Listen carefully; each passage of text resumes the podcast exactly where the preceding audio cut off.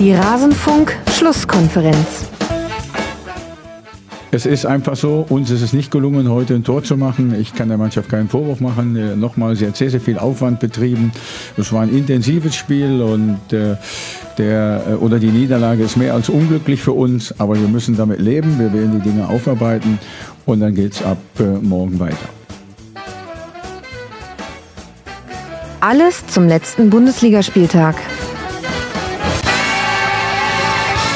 Das war Friedhelm Funke nach der knappen Heimniederlage gegen Werder Bremen und damit hallo und herzlich willkommen zurück in der Rasenfunk-Schlusskonferenz. Wir starten in die Rückrunde, so wie es ja auch die Bundesliga getan hat. Ausgabe Nummer 257 ist das. Mein Name ist Max Jakob Ost. Ich bin der Edgenetzer bei Twitter und freue mich sehr, wieder zwei Gäste zu haben, mit denen wir diesen Spieltag, diesen torreichen Spieltag mit seinen 34 Toren aufarbeiten werden. Zu einen, er sitzt zu meinen Linken in den ja, opulenten Rasenfunk-Headquarters. Jan Neubauer vom Aus dem Exil, dem Fortuna-Podcast, zu finden unter fortuna-podcast.de oder auf Twitter als @ausexil. Servus Jan, willkommen. Hallo Max, freue mich dabei zu sein.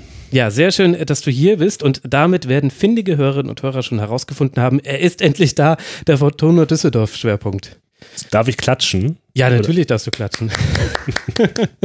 Aber um euch alle ein bisschen zu ärgern, kommt er ganz am Ende der Sendung. Ich dachte mir, was kann ich jetzt machen nach diesen Monaten ohne Fortuna Düsseldorf im Rasenfunk, also ohne Schwerpunkt im Rasenfunk? Ich schieb's ganz an den Schluss.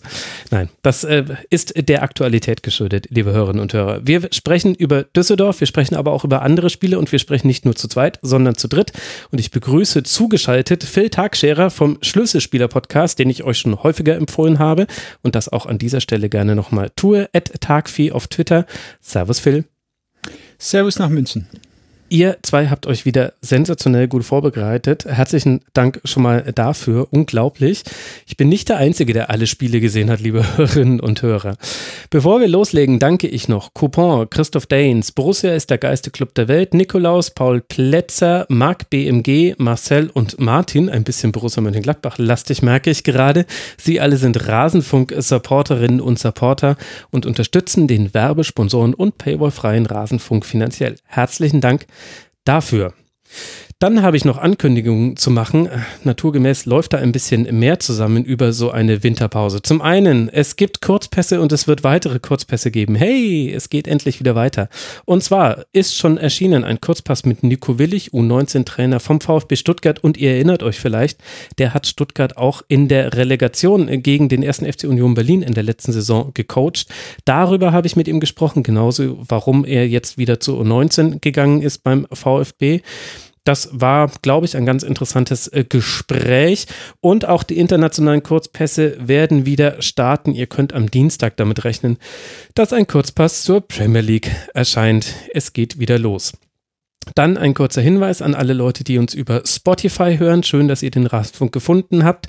Wenn ihr noch Player mit mehr Funktionen, also Podcast-Player mit mehr Funktionen finden wollt, dann rate ich euch, guckt doch mal nach Podcast-App, die es kostenlos auf eurem Handy gibt. Jeder hat eins auf seinem Handy, eine App meine ich auf seinem Handy und es gibt auch noch viele andere.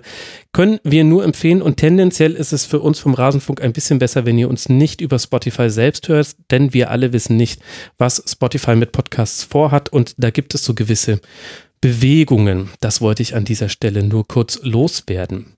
Und dann als allerletztes, bevor wir dann endlich in den 18. Spieltag reinstarten, sorry, dass das für euch so eine lange Wartezeit wird, Jan und Phil, möchte ich noch äh, kurz auf ein neues äh, na, Untersegment hinweisen, was wir vielleicht einführen, wenn ihr Lust habt, uns dabei zu helfen, liebe Hörerinnen und Hörer.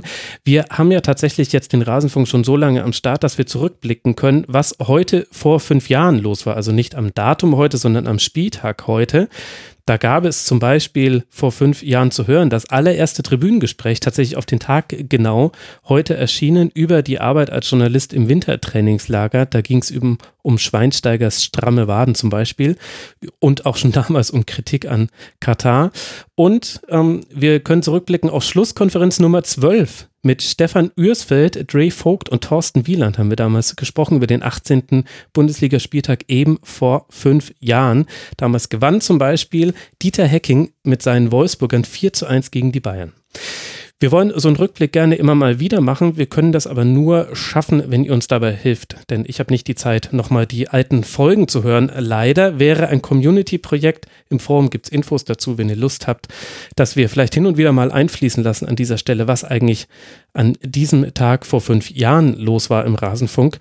Dann guckt doch mal ins Forum. Da steht alles. Jetzt wird allerhöchste Zeit, dass wir in den Spieltag gehen. Ich habe jetzt schon einen fusseligen Mund und dabei folgt es doch jetzt erst dieses wahnsinnige Spiel in Augsburg. Der FCA führt schon nach 20 Sekunden der zweiten Halbzeit mit 2 zu 0 nach Treffern von Niederlechner und Richter. Brand verkürzt dann, aber erneut Niederlechner erhöht.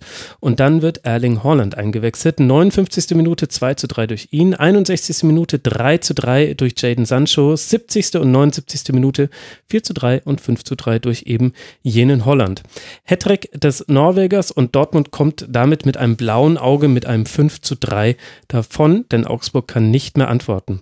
Phil, die Frage, die ich mir so ein bisschen gestellt habe, als ich dieses Spiel gesehen habe, war dieser Sieg von Dortmund hinten raus eine Qualitäts- oder vielleicht auch eine Kraftfrage, weil Augsburg einfach den Aufwand der ersten Halbzeit nicht mehr gehen konnte? Das ist mein dritter Auftritt im Rasenfunk und zum dritten Mal ist es ein verrückter Sieg des BVB, finde ich. Ach so, also, es lag an dir. Ist tatsächlich so, ja. Jedes Mal ist dieses Spiel wirklich besonders und hoch im, hoch im Ergebnis. Hm, deine Frage zu beantworten, ja, ich glaube einfach Qualität von Dortmund letztendlich. Ähm, Augsburg, denke ich, hat Kraft für 90 Minuten nach der Winterpause. Es war einfach auch was Psychologisches. Ähm, nach dem 3-3, nach der Aufholjagd, äh, hat Dortmund einen Schalter gefunden, um das Spiel an sich zu reißen. In meinen Augen ein klasse Spiel, hat begeistert, macht Lust, Lust auf mehr. Fehleranalyse für dieses Spiel dauert sicherlich sehr lange. Individuelle Fehler, Glanzmomente, Kombination, Pressing, Tore, Chancen, Rekorde, da war alles geboten und äh, phasenweise ähm, hat es mich auch wirklich stark davon abgehalten, äh, den Rest der Konferenz zu schauen, um ehrlich zu sein. und Dortmund muss in dem Spiel nicht nur fünf Tore machen, sondern wahrscheinlich sieben oder acht. Ähm, das wäre meine Zusammenfassung. Um auf Holland kurz einzugehen, ich habe äh, meinen Freund Dustin Böttger von GSN kurz gebeten, mir mal ein paar Daten zu schicken ähm, von Global Soccer Networks. Und das Beeindruckende bei ihm war jetzt nicht nur die drei Tore, sondern drei Torschüsse aufs Tor, drei Tore, mhm. fünf spieleröffnende Pässe und alle fünf sind angekommen. X-Goal-Ratio von 1,01 zu 3 und äh, ja, Wahnsinnsspiel. Unglaublich, dass ein 19-Jähriger in der Lage ist, sowas abzureißen. Ja, das sind die Gäste im Rasenfunk. Die lassen sich einfach noch schnell zusätzliche Statistiken schicken. Ich bin, ich könnte gerade stolzer nicht sein, lieber Phil. Ja, Jan, aber damit hat ja der Phil schon so ein bisschen die verschiedenen Komponenten dieses Sieges angesprochen. Wir haben die Kraftfrage, die habe ich aufgeworfen. Qualität hat jetzt Phil auch nochmal selber genannt und eben dann die psychologische Komponente, nach der ja, wo man das eben einfach nicht trennen kann von diesem jungen Stürmer, der da eingewechselt wurde. Was sind denn für dich so die wesentlichen Aspekte, die jetzt dieses 5 zu 3 in der Rückschau erklären? Ich würde ja mal überlegen, was hat Augsburg nach dem 3-3 geglaubt, was sie jetzt noch erreichen können? Und ich hatte das Gefühl, die glauben daran, dass sie noch äh, das Spiel 4-3 gewinnen können. Mhm. Ich hatte das Gefühl, ähm, die ziehen, sie hätten jetzt auch einfach sich hinten reinstellen können, das haben sie ja nicht gemacht, sondern die haben weitergespielt und wenn man ehrlich ist, warum auch nicht? Weil wenn es einen Verein gibt, der gerne mal auch dann äh, das 4-3 kassiert, dann ist es auch der BVB. Ja. Ähm, also das war so ein bisschen mein Eindruck, dass also Augsburg gesagt, nicht gesagt hat, okay, wir, wir ziehen jetzt hier die Notbremse, und versuchen diesen Punkt zu retten, sondern wir spielen hier weiter mit. Mhm. Ähm, und das hat der Bv äh, BVB eiskalt ausgenutzt. Ich hatte halt so ein bisschen das Gefühl, also de den Eindruck hatte ich auch, dass Augsburg hat seinen Spielplan von Minute 1 bis Minute 94 durchgezogen, aber eben nicht in der gleichen Stärke in der Ausführung. Ich hatte eben das Gefühl, deswegen kam das Kraftthema bei mir auf, was ja am 18. Spieltag tatsächlich ein bisschen verwundert vielleicht, weil in der ersten Halbzeit hat dieses hohe Anlaufen extrem gut äh, funktioniert, hat den BVB sehr gestresst. Auch in der zweiten Halbzeit, die ersten beiden Tore, die Augsburg da noch erzielt hat, die waren im Entstehen zum Teil glücklich. Also Richter macht diesen Schuss nicht immer rein, aber es war quasi dieselbe Systematik. Man geht früh drauf, man ist tief in der gegnerischen Hälfte und da gab es schon Räume, die Dortmund hätte bespielen können, aber Dortmund ist nie dahin gekommen, den Pass dahin zu spielen. Es gab irgendwie einmal einen langen von Hummels, aber ansonsten hat es eben Augsburg durch dieses hohe Anlaufen geschafft, Dortmund einfach wegzuhalten aus dieser Zone, aus der heraus man diese Pässe spielen kann. Und in der zweiten Halbzeit haben wir diese Pässe aber dann wirklich in Hülle und Fülle gesehen und so sind dann alle Tore entstanden. Und Holland konnte dann seinen Dreierpack schnüren, ohne dass man das Gefühl hatte, das erste Tor war noch technisch sehr anspruchsvoll und sehr präzise ausgeführt aber es, trotzdem wirkte es nicht, als ob er jetzt zaubern hätte müssen, um seine Tore zu machen, sondern das waren sehr klare Treffer. Und ich hatte das Gefühl, das hatte eben damit zu tun, dass die Intensität bei Augsburg dann einfach nicht mehr gestimmt hat und dann, dann ist Dortmund in der Lage, sowas zu nutzen. Vielleicht Intensität, aber was sie auch gemacht haben, sie haben versucht, genau wie du schon gesagt hast, ähm, weiter hochzupressen, weil die Pässe einfach dann in der zweiten Halbzeit steil kamen und man hatte das Gefühl, Holland weiß auch nicht, da ist ein Büffel irgendwie, ist ja allen davon gerannt einfach nur. Und ähm, mhm. ja, da hast du recht. Vielleicht war es doch ein Kraft, Kraftaspekt. Ja, ich meine, die Momente hatte der BVB aber auch in der ersten Halbzeit. Nicht so stark, ja, das auf jeden stimmt. Fall nicht. Aber äh, Reus äh, macht ja, das normalerweise, diesen, diesen, diesen, äh, äh, die Vorlage von Witzel. Mhm. Wäre ein klassisches BVB-Tor gewesen. Ähm, eigentlich ist vielleicht das, klar, die waren dann in der zweiten Halbzeit noch, noch stärker und äh, Holland ist dann halt eben noch durchsetzungsstärker. Aber der BVB hätte ja auch noch in der zweiten Halbzeit äh, die Dinger noch mehr kassieren können. Es gab immer noch Momente von Augsburg. Ähm, und äh, sie, sie hätten aber genauso gut in der, in der ersten Halbzeit auch treffen können. Ähm, und ja, vielleicht ist es dann eben doch irgendwie Psychologie, weil der BVB dann plötzlich merkt, jetzt geht hier doch was und dann klappt es auch. Mhm. Ähm, das ist jetzt vielleicht keine ganz zufriedenstellende äh, Antwort, aber. Naja, aber es spielt schon eine Rolle. Ich meine, vor allem, wir kennen das ja. Die, die Phase, in der Paco Alcázar immer, wenn er eingewechselt wurde, getroffen hat, da wusste jeder auf dem Feld, was jetzt passiert, wenn diese Einwechslung kommt. Und so ein bisschen hat mich diese Holland-Dreierpack hat mich daran erinnert, dass Dortmund das Gefühl hatte, geil, es kommt wieder was von der Bank nach. Was aber auch die Anschlussfrage stellen kann, da würde mich deine Meinung interessieren, Phil wie so die Aufstellung grundsätzlich zu bewerten ist. Also es ging in so einem 3-4-3 ins Spiel, also eben mit der irgendwann ja liebgewonnenen Dreierreihe hinten drin mit Sancho, Reus und Hazard vorne drin.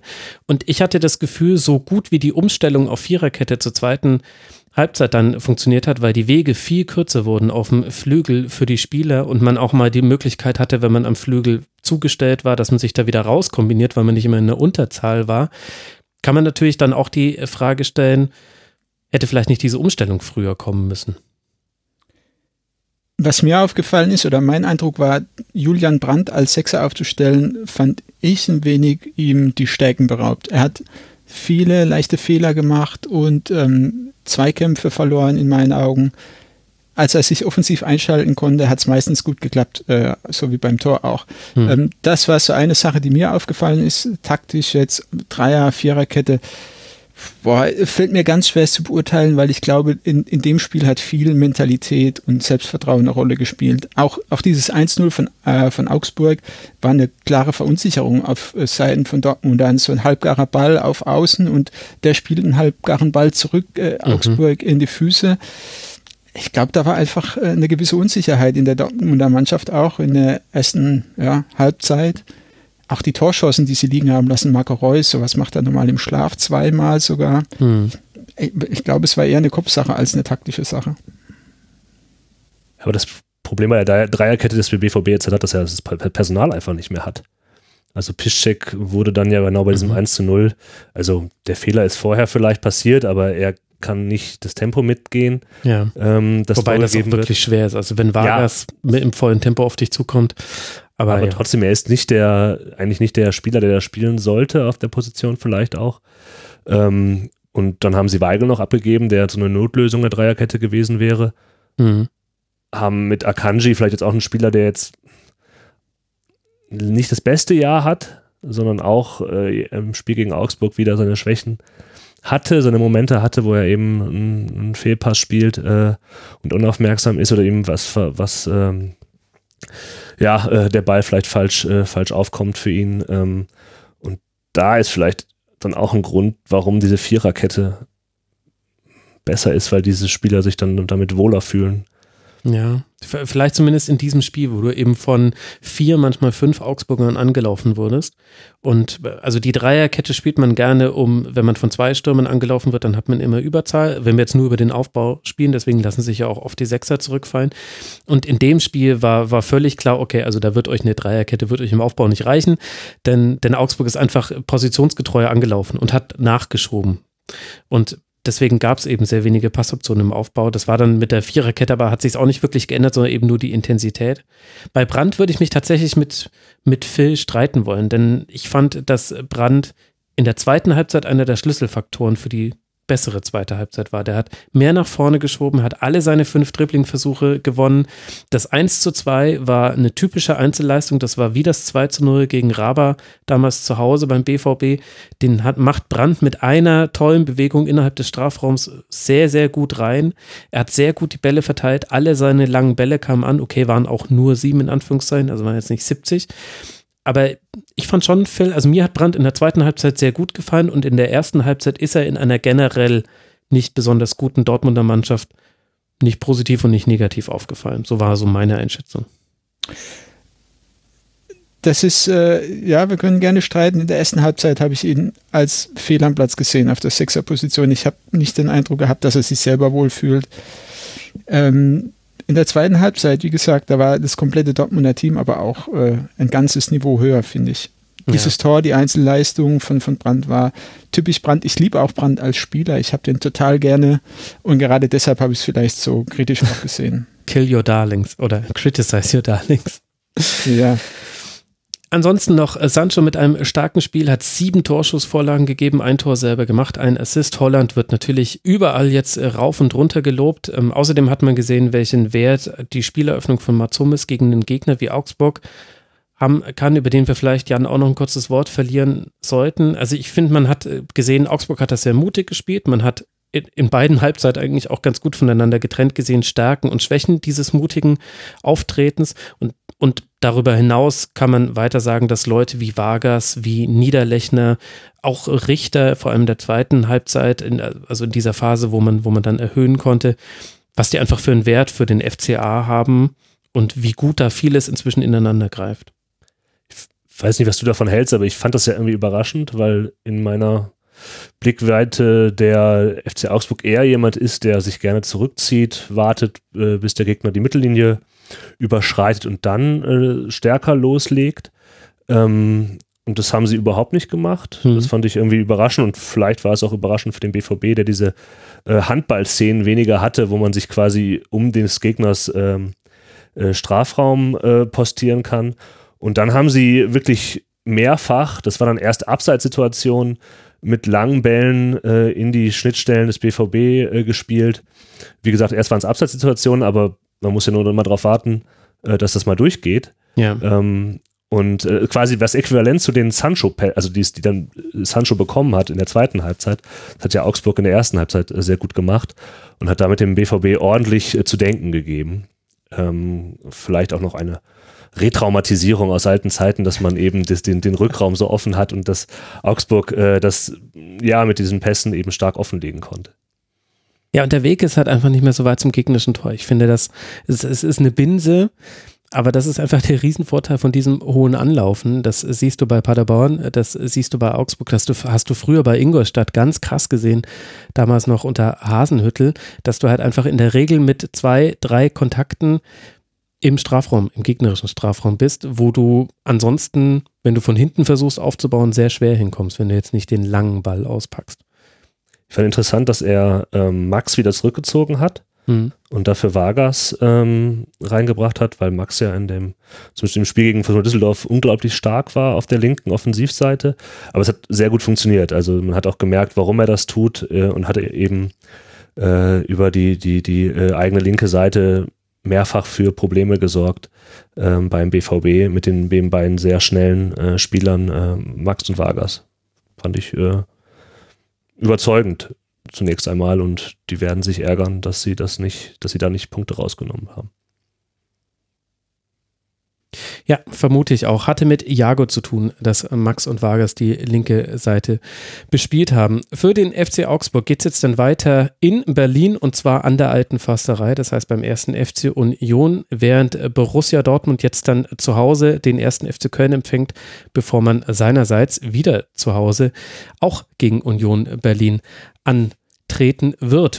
Und wenn wir jetzt so oft schon Union Berlin erwähnen, dann lasst uns auch über das Spiel von Union an diesem Wochenende sprechen. Und damit sprechen wir gleichzeitig auch über den alten und neuen Tabellenführer nach diesem 18. Bundesligaspieltag, nämlich Rasenballsport Leipzig, für die Phil am Anfang eigentlich gar nicht so viel ging. Dafür hat Union das sehr stark gemacht und ist auch in Führung gegangen. Doch dachten, dann findet Raber langsam Lösungen gegen die Defensive der Berliner und dreht in Halbzeit 2 das Spiel mit zwei Treffern von Werner und einen durch Sabitzer, wodurch am Ende mal wieder ein Sieg mit drei geschossenen Toren und ein geglückter Auftakt in die Rückrunde steht. Wie hat dir denn Leipzig gefallen über die Gesamtheit des Spiels, Phil? Du nimmst mir die Analyse ja fast schon weg. Sorry. Ähm, nee, nee, alles gut. Leipzig, genau wie du gesagt hast, sie sind irgendwie sehr schwer ins Spiel gekommen, sind mit der defensiven Art der Unioner überhaupt nicht zurecht, zurechtgekommen. Union hat sie wirklich gut gepresst, ähm, hat sie auch gestresst. Sie sind überhaupt nicht nah ins Tor gekommen, hm. in den ersten 25 Minuten. Und erst zur Mitte der ersten Halbzeit haben sie es geschafft, äh, selbst mal ins Pressing zu kommen ähm, und Union unter Druck zu setzen. Insgesamt fand ich Union, ja, äh, ich meine, Leipzig ein sehr starker Auftritt über das ganze Spiel gesehen. In der zweiten Halbzeit war für mich vollkommen klar von Anfang an, wer dieses Spiel gewinnen wird, auch äh, wenn es spielstandtechnisch noch nicht klar war und äh, unentschieden stand zu dem Zeitpunkt. Also in der zweiten Halbzeit hatte ich den Eindruck, Leipzig macht Union platt. Und mhm. von daher, äh, ich glaube, Leipzig ist ein ernsthafter ähm, ja, Anwärter auf die deutsche Meisterschaft. Zweifelsohne. ja. Lehnen sich die, meine Gäste weit aus dem Fenster. Ja. ähm, meinungsstark hier. Ja, aber ich fand das, ich meine, gut, die hatten dann natürlich auch ein bisschen das Glück, dass es, dass sie ähm, schnell das Tor gemacht haben in der zweiten Halbzeit. Ähm, Jeden noch so kleinen Fehler dann sofort bestrafen. Ja, der Bülter lässt den Ball da prallen und Werner knippelt das Ding dann in den, in den, in den Winkel und das 2-0 Gut, da hatte sich das Ding auch schon ein bisschen weiter gedreht. Äh, Leipzig hat dann eben nicht mehr nachgelassen, aber das Sabitzer Tor nach einer Ecke muss natürlich auch nicht fallen, aber das war dann wiederum äh, konsequent nach den Minuten, die vorher passiert waren. Ähm, ich finde es immer interessant, äh, man kann ja von Julian Nagelsmann äh, halten, was man will. Und meine Meinung ist prinzipiell nicht so positiv über ihn. Aber es gibt einen Vorteil, äh, seine Interviews danach, da erzählt er einem ungefähr das, was man hören will, wenn man zum Rasenfunk eingeladen ist. und ähm, das finde ich sehr, äh, sehr schön. Da sollten sich andere Trainer mal ein, äh, eine, eine Scheibe von abschneiden. Und er hat dann gegenüber Sky ja auch gesagt, dass man, äh, dass man halt Leimer äh, vorgezogen hat und Kunko an die Seite gestellt hat, um eben diesen offensiven Mittelfeldraum hinter den Spitzen äh, noch stärker besetzen zu können. Mhm. Ähm, das glaube ich ihm jetzt einmal und ich finde das dann auch er kokettiert ja immer damit, dass er eben für alles eine Lösung hat und naja, man muss halt ihm vielleicht auch mal zugestehen, dass das tatsächlich hin und wieder der Fall ist. Ja. Matthäus meinte, dass die Ansprache von Nagelsmann in der Halbzeit vielleicht verantwortlich ist äh, in der Analyse nach dem Spiel bei Sky. Er hat wahrscheinlich recht, aber ich glaube, was Julian Nagelsmann ausmacht, ist die Fähigkeit, taktische Anweisungen in kleinen Portionen und sehr verständlich den Spielern zu vermitteln. Und ich glaube, eine Sache, die er nicht gesagt hat, Nagelsmann, war, dass die Anweisung war, in der Halbzeit mit Diagonalbällen zu agieren. Mhm. Alle Chancen sind in meinen Augen fast aus Diagonalbällen entstanden. Ähm, und hat halt die Kompaktheit von Union damit komplett auseinandergezogen. Und sie hatten keine Chance mehr, Zugriff zu kriegen.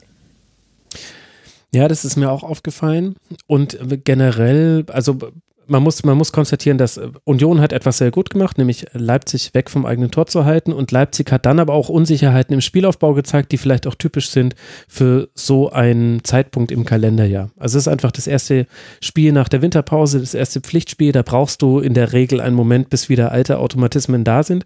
Das hat man, fand ich, in der ersten Halbzeit gut gemerkt, aber auch nur in der ersten halben Stunde. Dann gab es ja schon größere Chancen für Leipzig. Und ähm, das beziehe ich aber nicht nur auf die Spieler, die hinten aufgebaut haben, wo dann eben auch der entscheidende Fehler zum 0 zu 1 passiert ist oder Doppelfehler, da haben ja mehrere Spieler, sahen da nicht ganz gut aus auf Leipziger Seite, sondern ich fand auch, dass man das an den Spielern in der vordersten Reihe gesehen hat. Denn das, was Leipzig wirklich besser gemacht hat als jede andere Mannschaft, meiner Meinung nach in der Hinrunde, war bei einem tief stehenden Gegner, der in seiner Ordnung steht, durch gegenläufige Bewegung und eben solche Diagonalbälle wie von dir angesprochen, Phil, Räume aufzureißen, die vorher nicht da waren. Also was komplett gefehlt hat in den ersten 30 Minuten, dann wurde es langsam besser und in der zweiten Halbzeit war es dann deutlich besser und man kann es dann auch an Leimer festmachen. Ich fand aber, dass da alle verbessert gespielt haben bei Leipzig, war eben genau dieses, dass sich der Stürmer aus der vordersten Kette lässt sich sich zurückfallen, ein anderer geht in den sich öffnenden Raum hinterher oder es wird gekreuzt und die Spieleröffnung oder die Pässe, die dann eigentlich so ins Angriffsdrittel kommen, die werden dann eben tatsächlich diagonal gespielt, weil sie dann A schwerer zu verteidigen sind und B einfacher weiter zu verarbeiten und man mit Direktspiel dann auch Tiefe schaffen kann. Und diese Läufe, die quasi einfach mal so ein bisschen Raum in einem sonst zugestellten Bereich von Union Berlin geschaffen hätten, die haben komplett gefehlt und das war was, was Leipzig in der Hinrunde wie gesagt, also meiner Meinung nach besser macht als jede andere Mannschaft. Und in der zweiten Halbzeit war das dann wieder da. Man muss dazu aber auch sagen, es hilft halt auch, wenn du einen Timo Werner hast, der einfach aus jeder Chance ein Tor macht. Also, also wenn du halt einfach auf diese Art und Weise ein Spiel drehst und dann auf einmal 2 zu 1 führst, obwohl dir nicht viel gelungen ist. Ich fand auch bis zum Zeitpunkt des 2 zu 1 ist Leipzig noch gar nicht so wahnsinnig viel gelungen. Ja, dann, dann wird es halt auch nochmal eine ganze Ecke leichter. Aber woran liegt denn sowas? Also die wissen doch auch, also Union hat ja kein Hexenwerk da veranstaltet und es war ja nicht komplett unerwartbar, ähm, mhm. wie die spielen würden und was eventuell dann die von dir eben beschriebenen äh, Lösungsansätze dafür sind. War, also das kann, kann, ja auch psychologische Gründe haben, aber warum ähm, braucht es quasi erst so eine Halbzeit, wo dann der Trainer nochmal sagen kann, ihr habt gesehen, was hier nicht funktioniert hat, hm. Ähm, jetzt hört auf mich, äh, auf das, was, ihr, was ich euch gesagt habe äh, und setzt es bitte um. Weil es für die Trainer auch einfacher ist, wenn das Spiel mal ein bisschen gelaufen ist, zu sehen, wie sie heute agieren können an dem Tag. Vielleicht hat Union etwas unerwartet für Nagelsmann auch gespielt. Dazu gehört in meinen Augen auch, dass das Team um Nagelsmann rum mit seinem Co-Trainer Robert Klaus, der fußballtechnisch ähm, auf einem Niveau mit ihm ist, äh, glaube ich, wirklich eine verdammt gute Analyse hat während des Spiels und, und Fehler sofort erkennen kann. Mhm. Ja, und ich würde noch sagen, dass das Union Berlin halt auch einfach sehr, sehr gut gemacht hat. Und beim letzten Aufeinandertreffen von Union und äh, Raba hat das ja Union anfangs ähnlich gut gemacht, hat, da waren es aber die Fehler von Union Berlin, die das Spiel geöffnet haben und da wurde es ja dann auch eine eindeutige Geschichte. Und ich glaube, dass das eben einfach nochmal einen Unterschied macht, ob du in der Spielbesprechung hörst, hey, die werden, die werden uns äh, früh stressen, die werden viele lange Bälle spielen, die sind wahnsinnig gut im Erobern von äh, zweiten Bällen, die sind giftig, die laufen mit einem Plan an, die stellen, die, die, die, die ziehen uns auseinander in der Art und Weise, wie sie stehen, denn die stehen zwar auf der einen Seite hoch, aber jetzt auch nicht so hoch, dass du blind den langen Ball spielen kannst und immer hinter der letzten Kette bist. Das alles wird ja Leipzig gewusst haben, denn Union Berlin hat jetzt eben nichts, also hat das sehr gut gemacht, was sie machen, aber eben es war nichts anderes als das, was man in der Hinrunde gesehen hat. Aber ich glaube, es macht nochmal einfach einen Unterschied, gegen so eine Mannschaft zu spielen.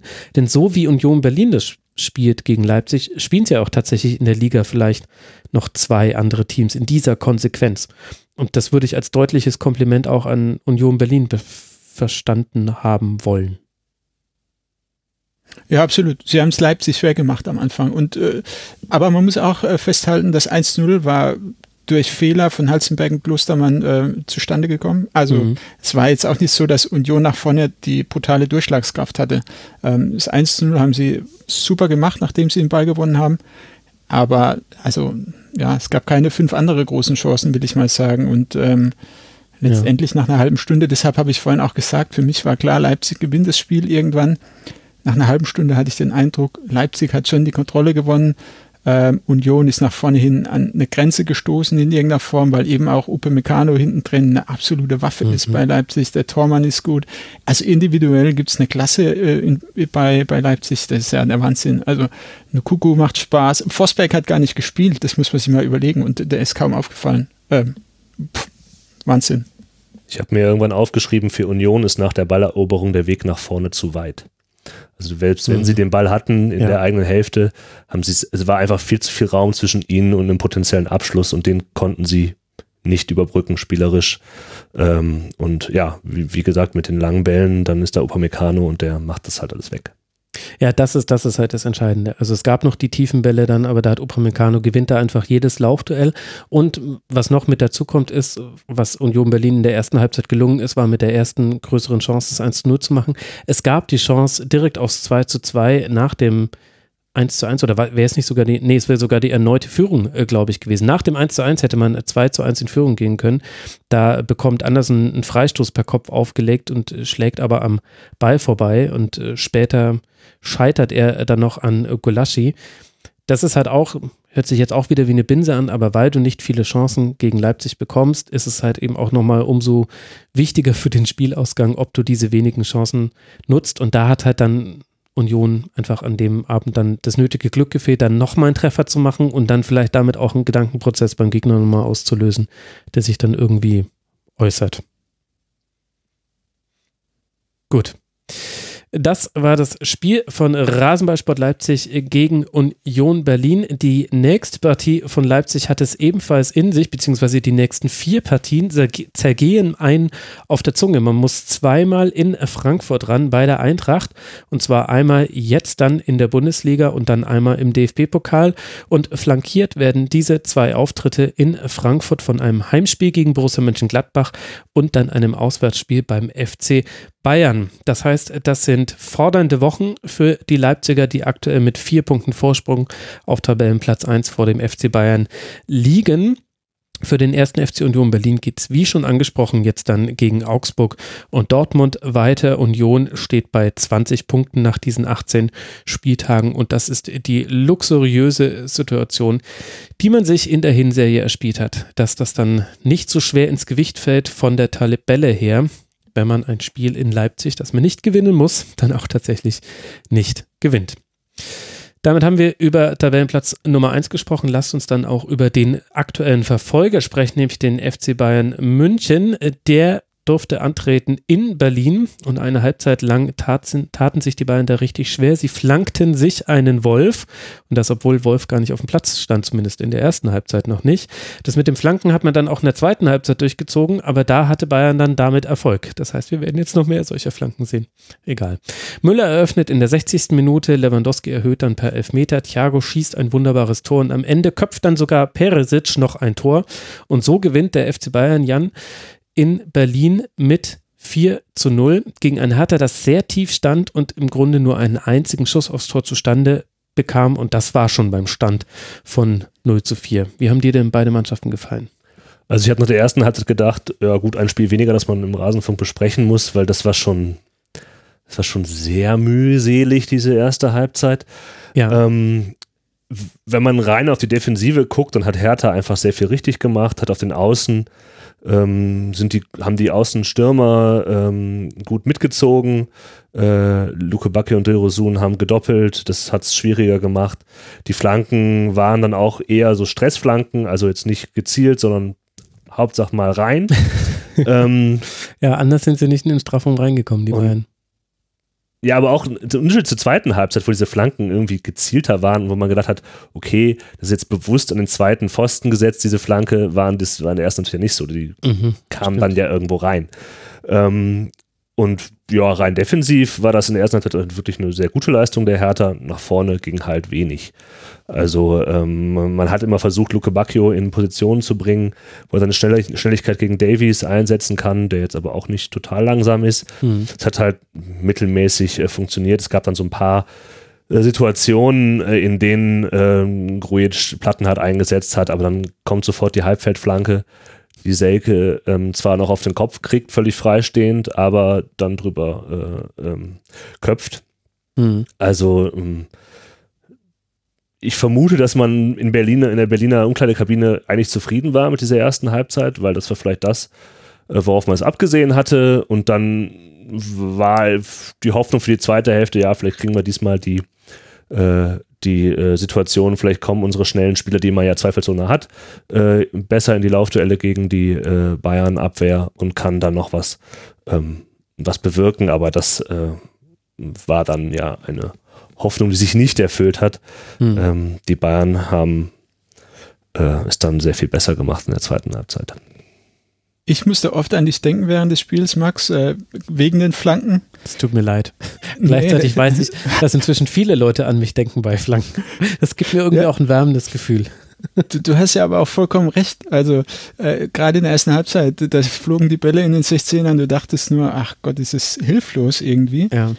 Unterm Strich muss man aber sagen, in dem Spiel haben die Flanken auch das Spiel entschieden, ähm, in der zweiten Halbzeit, ja. äh, als sie dann mal ankamen.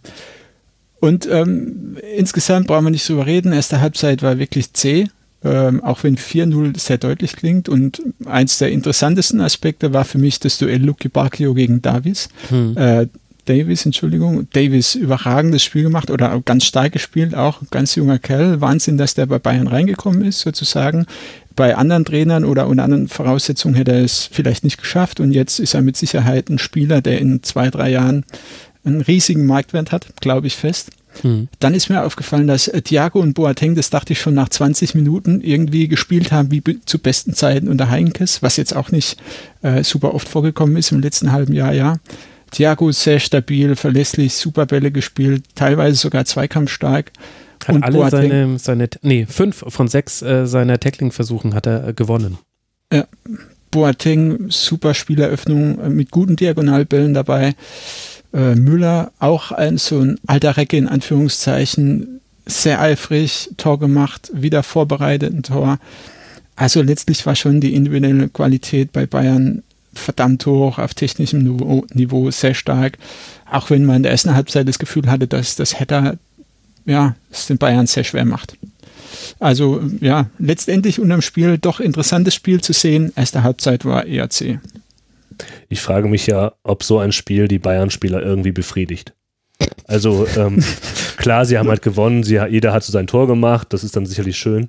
Aber wenn sie halt, die trainieren das ja unter der Woche wahrscheinlich auch, diese Flanken und das dieses Spiel, würde ich jetzt mal vermuten. Nicht.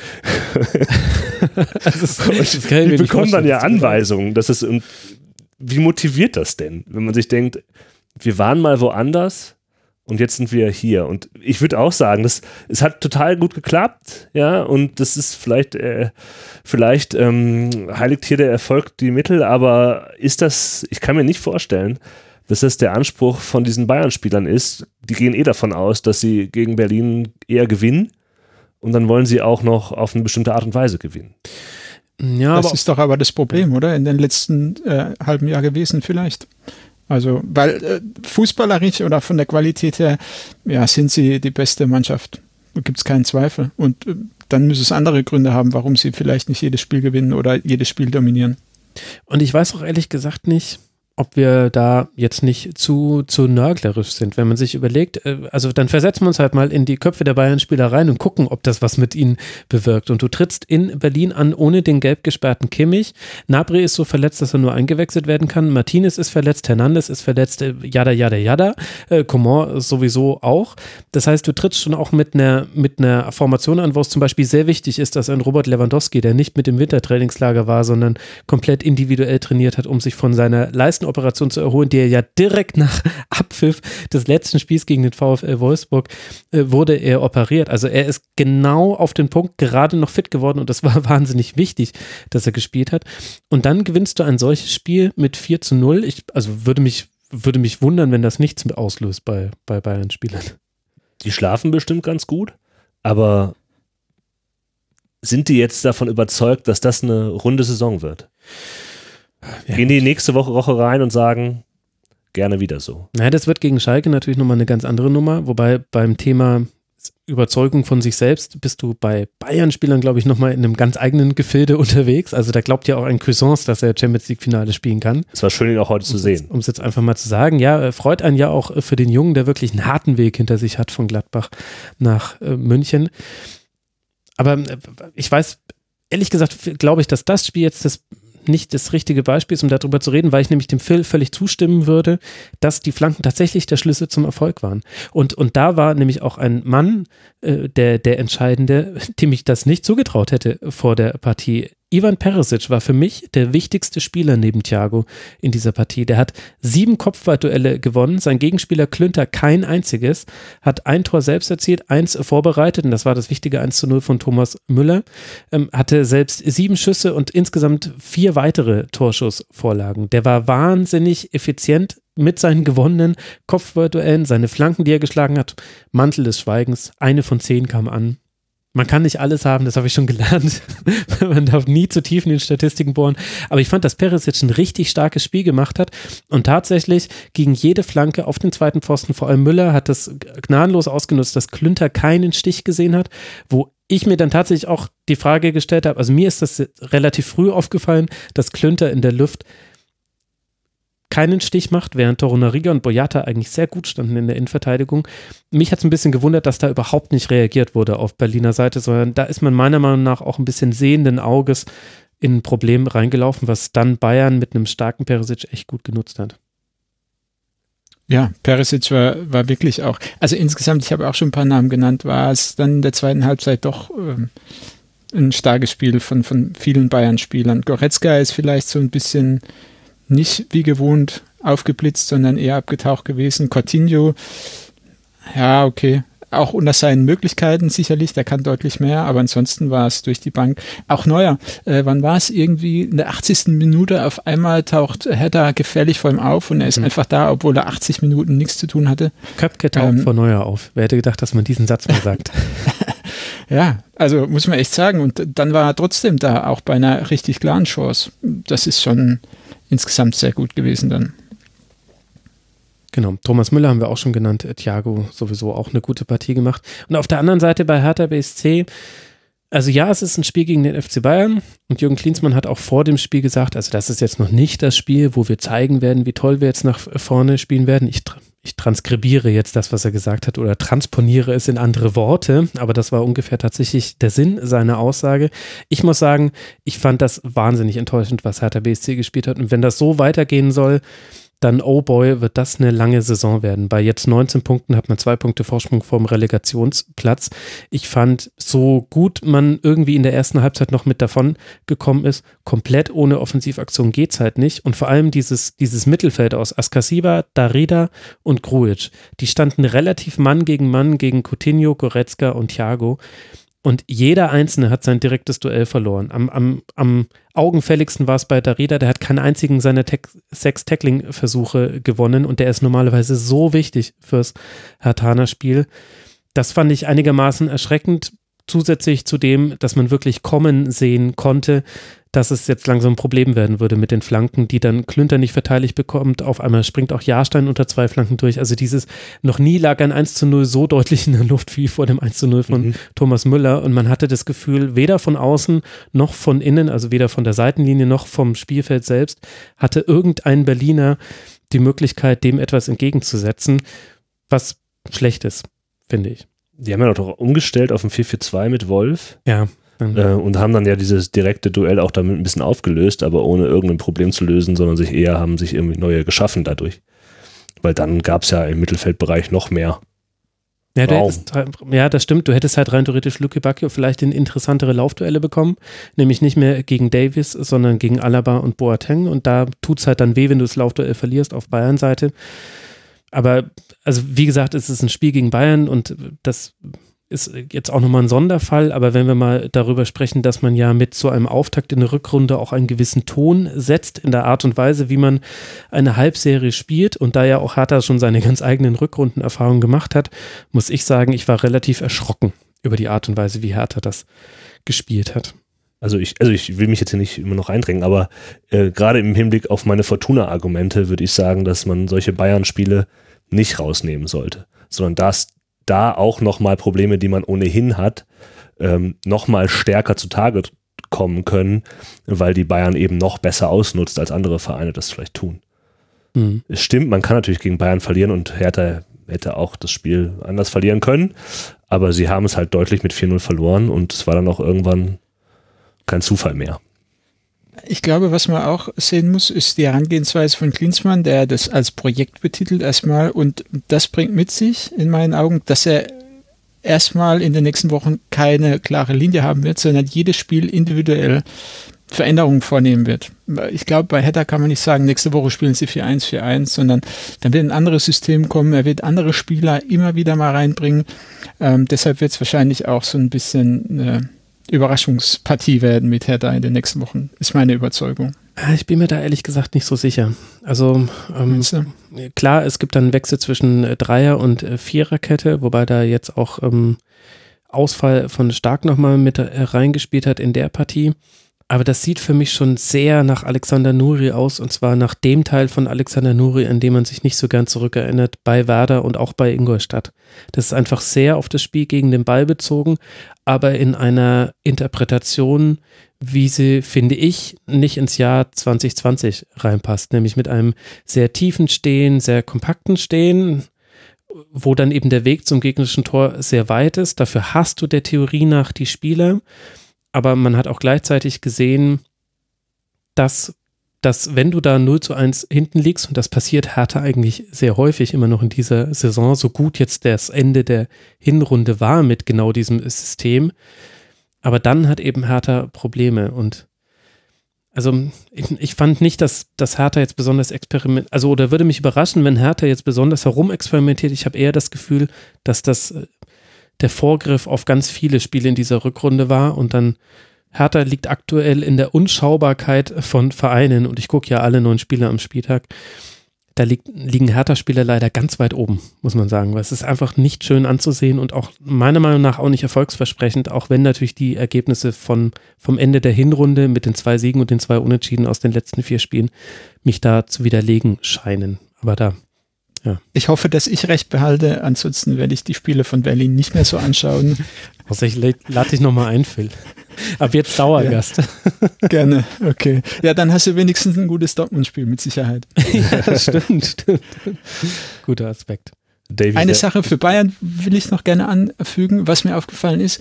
Ähm, was Flick jetzt macht ähm, mit den jungen Spielern heute zumindest, dass er alle gebracht hat, die Spielpraxis brauchen, die Shagu, ähm, Davis hat ja schon Stammplatz, Quatsch, aber die anderen Jungen, mhm. ja genau, die er eingewechselt hat, das ist echt gut. Ich glaube, das ist weitsichtig von ihm. Er weiß, dass er in den nächsten Wochen vielleicht ein Kaderproblem hat und die Jungs, die brauchen Spielpraxis und ähm, das hätte sich nicht jeder Bayern-Trainer vor ihm getraut, das so zu machen. Fand ich überragend. Da kam auch noch ein unbekannter Spieler namens Serge Gnabry. Aber das stimmt ja. Äh, vor allem bei der Jako hast du auch gleich deutlich äh, gesehen, das war derjenige, der nicht äh, mit Köpke, mit Pascal Köpke mitgelaufen ist bei dieser großen Chance. Und das ist beim Stand von 4 zu 0 viel, viel weniger schlimm als beim Stand von 0 zu 0. Und daran wird er sich aber hoffentlich erinnern, dass er da eben einfach einen Sprint zu wenig angezogen hat und das, obwohl er erst kurz vorher eingewechselt wurde in der 80. Minute. Der übrigens bei Nico Willig ausgebildet wurde. Da schließt sich doch der Kreis. Habe ich doch gleich gesehen, diese hervorragende, diese hervorragende Ausbildung. Jetzt bin ich schon bei erst einem U19-Trainer gegenüber. So ist das, wenn man dem Rasenfunk Interviews gibt, lieber, lieber Bundesliga-Betrieb. Gut, Darf ich noch das, äh, den, den O-Ton von Davy Selke wiedergeben, den er nach dem Spiel gesagt hat, nachdem er auf den Abstiegskampf, in dem Hertha eventuell mhm. stecken könnte, mhm. ähm, angesprochen wurde, hat er gesagt, wir sind auf unserem Weg und werden diesen jetzt weitergehen. Unfreiwillig komisch, war er sich in dem Moment wahrscheinlich nicht so sicher nach so, äh, nicht so klar, äh, aber das kann sehr viel heißen und auch wenig Gutes. Vielleicht haben die sich jetzt auch so eine äh, so, eine, so ein in sich geschlossenen äh, Kokon aufgebaut, dass, dass, dass, äh, dass da der Teamgeist oder der, der Chorgeist von Hertha BSC jetzt äh, auf alle runterstrahlt und man den Weg jetzt gemeinsam gehen wird, wohin man auch hinführen soll. Ja, mir war er ehrlich gesagt ein bisschen zurück in diesem, in diesem Interview danach, wie eben generell bei Hertha. Also ich sehe da große Probleme und, und rechnet mal die acht Punkte runter, die die am Ende der Hinrunde noch geholt haben, dann wären die jetzt äh, mit elf Punkten Tabellenletzter. Ist viel wäre, wäre Fahrradkette, ist mir schon völlig klar. Aber das ist, also da brennt der Baum lichterloh, weil mit dieser Spielidee, es geht jetzt dann weiter für Hertha in Wolfsburg. Die stehen unterm ganz eigenen Druck, da werden wir gleich äh, direkt, äh, nee, in ein paar Spielen werden wir darüber sprechen. Und dann spielen sie zweimal gegen Schalke, einmal zu Hause, einmal auswärts, erst in der Bundesliga, dann im DFB-Pokal. Und dann kommen, kommen vier Spiele, die schon so wichtig sein können für Hertha. Mainz, Paderborn, Köln, Fortuna Düsseldorf. Alle vier hintereinander weg, ey, und dann wirst du nicht in der Verfassung sein, in der du jetzt gerade bist. Auch wenn es ein Spiel gegen FC Bayern war. Ich sag's jetzt einfach mal so. Gut. Für den FC Bayern geht es dann direkt gegen Schalke 04 weiter, bevor man dann tatsächlich auch gegen Mainz 05 antritt auswärts. Das sind die nächsten beiden Partien der Bayern und damit sind wir auch schon bei jener Mannschaft angelangt, die auf Tabellenplatz 5 liegt und schon am Freitagabend gegen Borussia Mönchengladbach den Rückrundenspieltag eröffnen durfte. Mit einem 2 zu 0 Heimsieg hat Schalke den eröffnet. Nach einer torlosen ersten Halbzeit treffen erst Sada nach Vorlage von Gregoritsch und dann Gregoritsch auf Vorlage von Rahman. Und damit haben wir auch schon den Winterneuzugang bei Schalke 04. Einen von beiden, Todibo, kam ja auch noch benannt. Gladbach stellte dann nochmal um, konnte aber nicht mehr mit Toren antworten. Was mich zur Frage führt, Phil, war es denn in deinen Augen ein verdienter Sieg für Schalke 04? Total. Also es war in meinen Augen ein sehr intensives Spiel. Schalke war als Team deutlich besser und wacher als Gladbach. Von Anfang an sehr hohes und auch ein geordnetes Pressing gespielt und die Gladbacher gestresst, zu Fehlern gezwungen, auch zumindest in den ersten 15, 20 Minuten deutlich. Gladbach hat vier offensive, sehr offensive Spieler auf dem Feld gehabt, die haben aber in meinen Augen kaum Durchschlagskraft gehabt oder auch sind kaum zum Zuge gekommen, weil Schalke es verstanden hat, die Gladbacher weit weg vom Tor zu halten. Und ähm, Schalke hat es verstanden, Wendt ähm, den Schwachpunkt in der Abwehr auseinanderzunehmen. Also Wendt war in dem Spiel in meinen Augen wirklich so ein bisschen ein Schlüssel für, für die Schalker. Der hatte wenig Unterstützung durchs Mittelfeld, auch Hoffmann. Und äh, da gab es viele Bälle Longline äh, auf Seiten der Schalker, die, die ganz oft zu Laufduellen geführt haben, die die Schalker gewonnen haben. Und ähm, ja, insgesamt deshalb für mich ein sehr verdienter Sieg, auch wenn ich sagen muss, die letzten 20 Minuten vom Spiel waren dann wirklich öde. Also fast schon langweilig. Da, da ist, Gladbach hat es nicht mehr geschafft, irgendwie sich aufzubäumen, obwohl es nur 1-0 äh, stand oder ähm, ja, 1-0, ja, 2-0. Ja, ja 2, zu, 2 zu 0 stand 2 zu 0, ja. Also theoretisch immer noch eine Chance, ähm, in 20 Minuten einen Ausgleich zu machen, aber da kam kaum noch was. Ähm, von daher, Chapeau vor Schalke, haben sie als Team richtig gut gemacht, richtig gut gelöst und äh, ja, waren den, waren den Gladbachern lauftechnisch überlegen, in, in Sprints, glaube ich, überlegen sogar. Ähm, ja, ja, verdienter Sieg.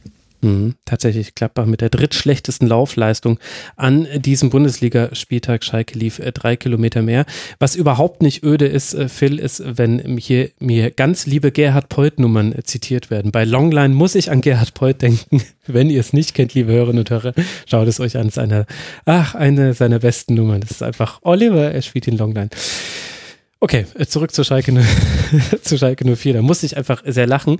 Ähm, also Wendt äh, so ein bisschen ähm, durch den Ausfall von Benzebaini äh, gefordert und in Teilen auch überfordert auf der Seite von Borussia Mönchengladbach. Kann man ja aber auch ins Positive drehen und kann sagen, Jan, wie stark dieser Auftritt von Schalke 04 war, angeführt von einem eben neu aufblühenden Michael Gregoritsch, der jetzt seine Spielfreunde in diesem einen Spiel definitiv gefunden hat. Das kann man sagen, der wirkte wie befreit, möchte man eine Floskel ähm, mhm. hier reinbringen. Ja, auch das, ich glaube, Gladbach hatte eigentlich das gleiche vor wie Schalke, um das aufzunehmen, mhm. zu stressen, aber Schalke hat sich darauf überhaupt nicht eingelassen. Die haben dann nicht mehr versucht, hinten rauszuspielen, sondern haben mal gedacht, gut, dann machen wir halt lange äh, Bälle auf Wendt und schauen mal, was dabei rumkommt. Äh, Stimmt, und da, da war eben echt einige. Äh, Gregoritsch auch natürlich ein wichtiger Spieler für so einen langen Ball, ist der ein äh, ein wunderbarer Ansp eine wunderbare Anspielstation, die man vorne auch gut sehen kann. Ähm, und wirklich sehr schön ergänzt mit Benito Raman, der äh, unfassbar viel gelaufen ist, mhm. äh, um, um Gregoritsch rum, Räume geschaffen hat und also der Spieler, der Gladbach so ein bisschen fehlte, nämlich als sie anfingen, dann äh, Flanken zu schlagen von rechts, war halt Caligiuri, der das tatsächlich wirklich gut kann, muss man sagen. Ähm, wenn er da auf rechts den Ball hat, sich da durchzutanken oder eben einen gezielten äh, äh, Pass, eine Flanke in, den, in die Mitte zu schlagen, die dann auch ankommt und äh, für große, große Gefahr sorgt. Also die drei würde ich jetzt mal so hervorheben als auffälligste. Und dann ist mir noch aufgefallen, dass Alessandro Schöpf, der mir gar nicht aufgefallen ist, mit 114 intensiven Läufen einmal die Erde umrundet hat im Sprint, mehr oder weniger. Also der, wenn man das mal auf 90 Minuten hochrennt, hat er ja nichts anderes gemacht als zu sprinten quasi. Ja. Ähm, wirklich äh, sehr beeindruckend. 30 mehr als der nächste Schalker-Spieler äh, und der nächste äh, von Gladbach. Also es war eine, eine rundum gelungene Mannschaftsleistung mit den, äh, mit den dreien, die so ein bisschen vorne zumindest herausragten, würde ich sagen. Hinten Mascarell hat ein solides Spiel gemacht. Eben wenn es dann doch mal nicht der lange Ball war, hat er sich da zwischen die äh, mhm. beiden Innenverteidiger fallen lassen, um den Spielaufbau mitzugestalten. Ähm, also der Plan äh, ist sehr gut aufgegangen, äh, den äh, Schalke sich vorgenommen hat. Ähm, wirklich ein gutes Spiel. Das Interessante ist aber, dass die beiden Tore, wie sie fielen, ja ironischerweise gar nicht die Schwachstelle von Gladbach, nämlich Oskar Wendt, ähm, der ausgemachte, äh, ausnutzen, sondern äh, nach der Umstellung äh, von, von Gladbach die Probleme im Mittelfeld offenlegten, die, die es dann gab. Und ja. dann halt mit einer starken Umschaltsituation. Also das ist auch eine, eine leichte Ironie dieses Spiels, ähm, auch wenn zweifelsohne vorher schon hätten Tore über, über dann die Schalker rechte Seite fallen können. Ja, das stimmt. Also vor allem, das war ja ganz frisch in der zweiten Halbzeit, 48. Minute. Gregoritsch passt von der Seitenauslinie flach zentral vors Tor, wo Sada den Ball nicht nur annehmen kann, sondern er kann noch zwei Schritte machen und die dann ganz platziert ins äh, Tor schlänzen. Und das ist halt ein Raum, der darf nicht offen sein. Äh, wo aber auch Gladbach ein bisschen also ich fand es ein bisschen sinnbildlich, wie Gladbach sich bei diesem Gegentor verhalten hat. Es war nämlich keine Fahrlässigkeit, dass dieser Raum offen war, sondern es war Übermut. War nämlich gleich zwei Spieler aus dem Zentrum rausgeschoben haben auf die Seitenauslinie, weil sie dort den Ball erobern wollten und dann einfach nur das Pech hatten, dass sie den Ball nicht erobert haben und äh, er dann eben genau in diesen zentralen Raum reinkam. Also ich fand, Gladbach hat das auch nicht fahrlässig äh, gespielt, dieses Spiel, was man ja deutlich, vor allem auch im Entstehen deutlich verloren hat, sondern so wie ihr es eigentlich beschrieben habt. Man hat mit einem hohen Aufwand gespielt, der allerdings deutlich geringer war als der von Schalke 04. Das war das eine, was gefehlt hat. Und ansonsten ist man aber einfach an einem sehr, sehr starken Gegner gescheitert, fand ich an der Stelle. Also es könnte sogar vielleicht die stärkste Saisonleistung von Schalke gewesen sein was beeindruckend ist im, im Auftakt nach einer Winterpause, wie ich finde. Ist jetzt wieder die Frage halt, inwieweit Gladbach vielleicht auch nicht irgendwie auf dem Punkt fit war. Äh, keine Ahnung, ob sie vielleicht aus der Vorbereitung rauskamen und einfach noch nicht da waren. Den Eindruck hatte ich teilweise. Player, mhm. der ansonsten stark ist, war nur ein situationsweise, hat er gezeigt, was er kann, aber insgesamt ziemlich untergegangen. Embolo fand ich ja. auch ziemlich abgetaucht. Thuram war gar nicht zu sehen und dann auf einmal hat er einen Kopfball, eine Kopfballchance und kann eigentlich das 1-0 machen, kurz vor der Halbzeit. Ja, das dann geht's viel, ja, stimmt. Dann geht's vielleicht anders aus, aber ansonsten, gerade die vier Offensiven, die sind wirklich in dem Spiel, ja, untergegangen und hat, die haben die Gladbacher ja ausgemacht in, in der ersten Saisonhälfte. Ähm, die Offensive einfach, dass die Jungs im Spiel waren und, und viele Chancen sich rausgespielt haben, äh, ist ihnen am Freitag nicht gelungen. Sie haben mich sogar ein bisschen am Anfang ähm, glauben machen, dass da jetzt ein großes Gladbach-Spiel folgen würde. Mir ist nämlich irgendwann aufgefallen, so in der ersten Halbzeit, Moment mal, Gladbach ist überhaupt nicht die bessere Mannschaft. aber, ähm, aber diese. Das die, ist halt der typische Düsseldorfer Blick. ja, nein, das ist halt, diese Spieler strahlen aber schon was aus. Diese offensiven Spieler, ja. man kennt sie aus der Hinrunde noch äh, und glaubt, dass da gleich doch jetzt beim nächsten Mal wirklich was passieren könne, weil sie eben mhm. äh, schon in, in Momenten waren und da ist aber dann, äh, weil Schalke das sehr gut gemacht hat, äh, überhaupt nichts bei rumgekommen. Äh, ganz im Gegenteil, sie haben äh, ruhig gewartet, ihre Chancen bekommen und dann in der zweiten Halbzeit auch die Tore gemacht, die in der ersten dazu schon fertig gewesen wären. Vielleicht kommt dazu auch noch, also irgendwann dachte ich auch zwischendurch, ja, jetzt eine Standard für Gladbach vielleicht aus Standards. Und ich hatte so das Gefühl, die waren einstudiert, aber die waren einfach auch teilweise schlecht ausgeführt. Die haben leider aus den Standards auch überhaupt nichts gemacht. Und ähm, dann das 2-0 auch von Schalke, muss man sagen. Also das war ja quasi Blitzkrieg. Innerhalb von ein paar Sekunden vom eigenen 16er standen sie vor vom Gladbach-Tor und haben das einfach wirklich gut rausgespielt und ein klasse Tor auch nochmal gemacht. Wir sind hier ein pazifistischer Podcast. Ich möchte das durch Bilderbuchkonter ersetzen, das andere B-Wort. Da bin ich kurz zusammengezuckt. Aber du hast natürlich recht, das war äh, eine perfekt ausgeführte Umschaltsituation und zeigt halt vielleicht auch, also es haben ein paar Dinge gefehlt bei Gladbach, vor allem was den läuferischen Aufwand angeht. Und wenn sich dann eben zwei Mannschaften, die sich unter anderem darüber über ihre Intensität definieren, treffen, dann hat diejenige einen großen Vorteil, die eben diesen läuferischen Aufwand auf den Platz bekommt. Aber darüber hinaus haben jetzt auch keine, keine Welten gefehlt zwischen von Gladbach zu Schalke, sondern es waren Nuancen und Schalke war einfach sehr, sehr stark an diesem Abend.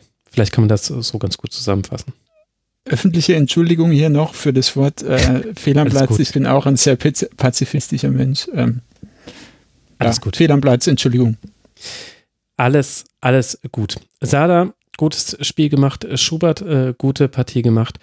Über Gladbach haben wir jetzt schon ein bisschen gesprochen da haben eben einfach auch noch ein paar Dinge gefehlt. Es war alles ein bisschen hölzern, so hatte ich es mir notiert in der ersten Halbzeit.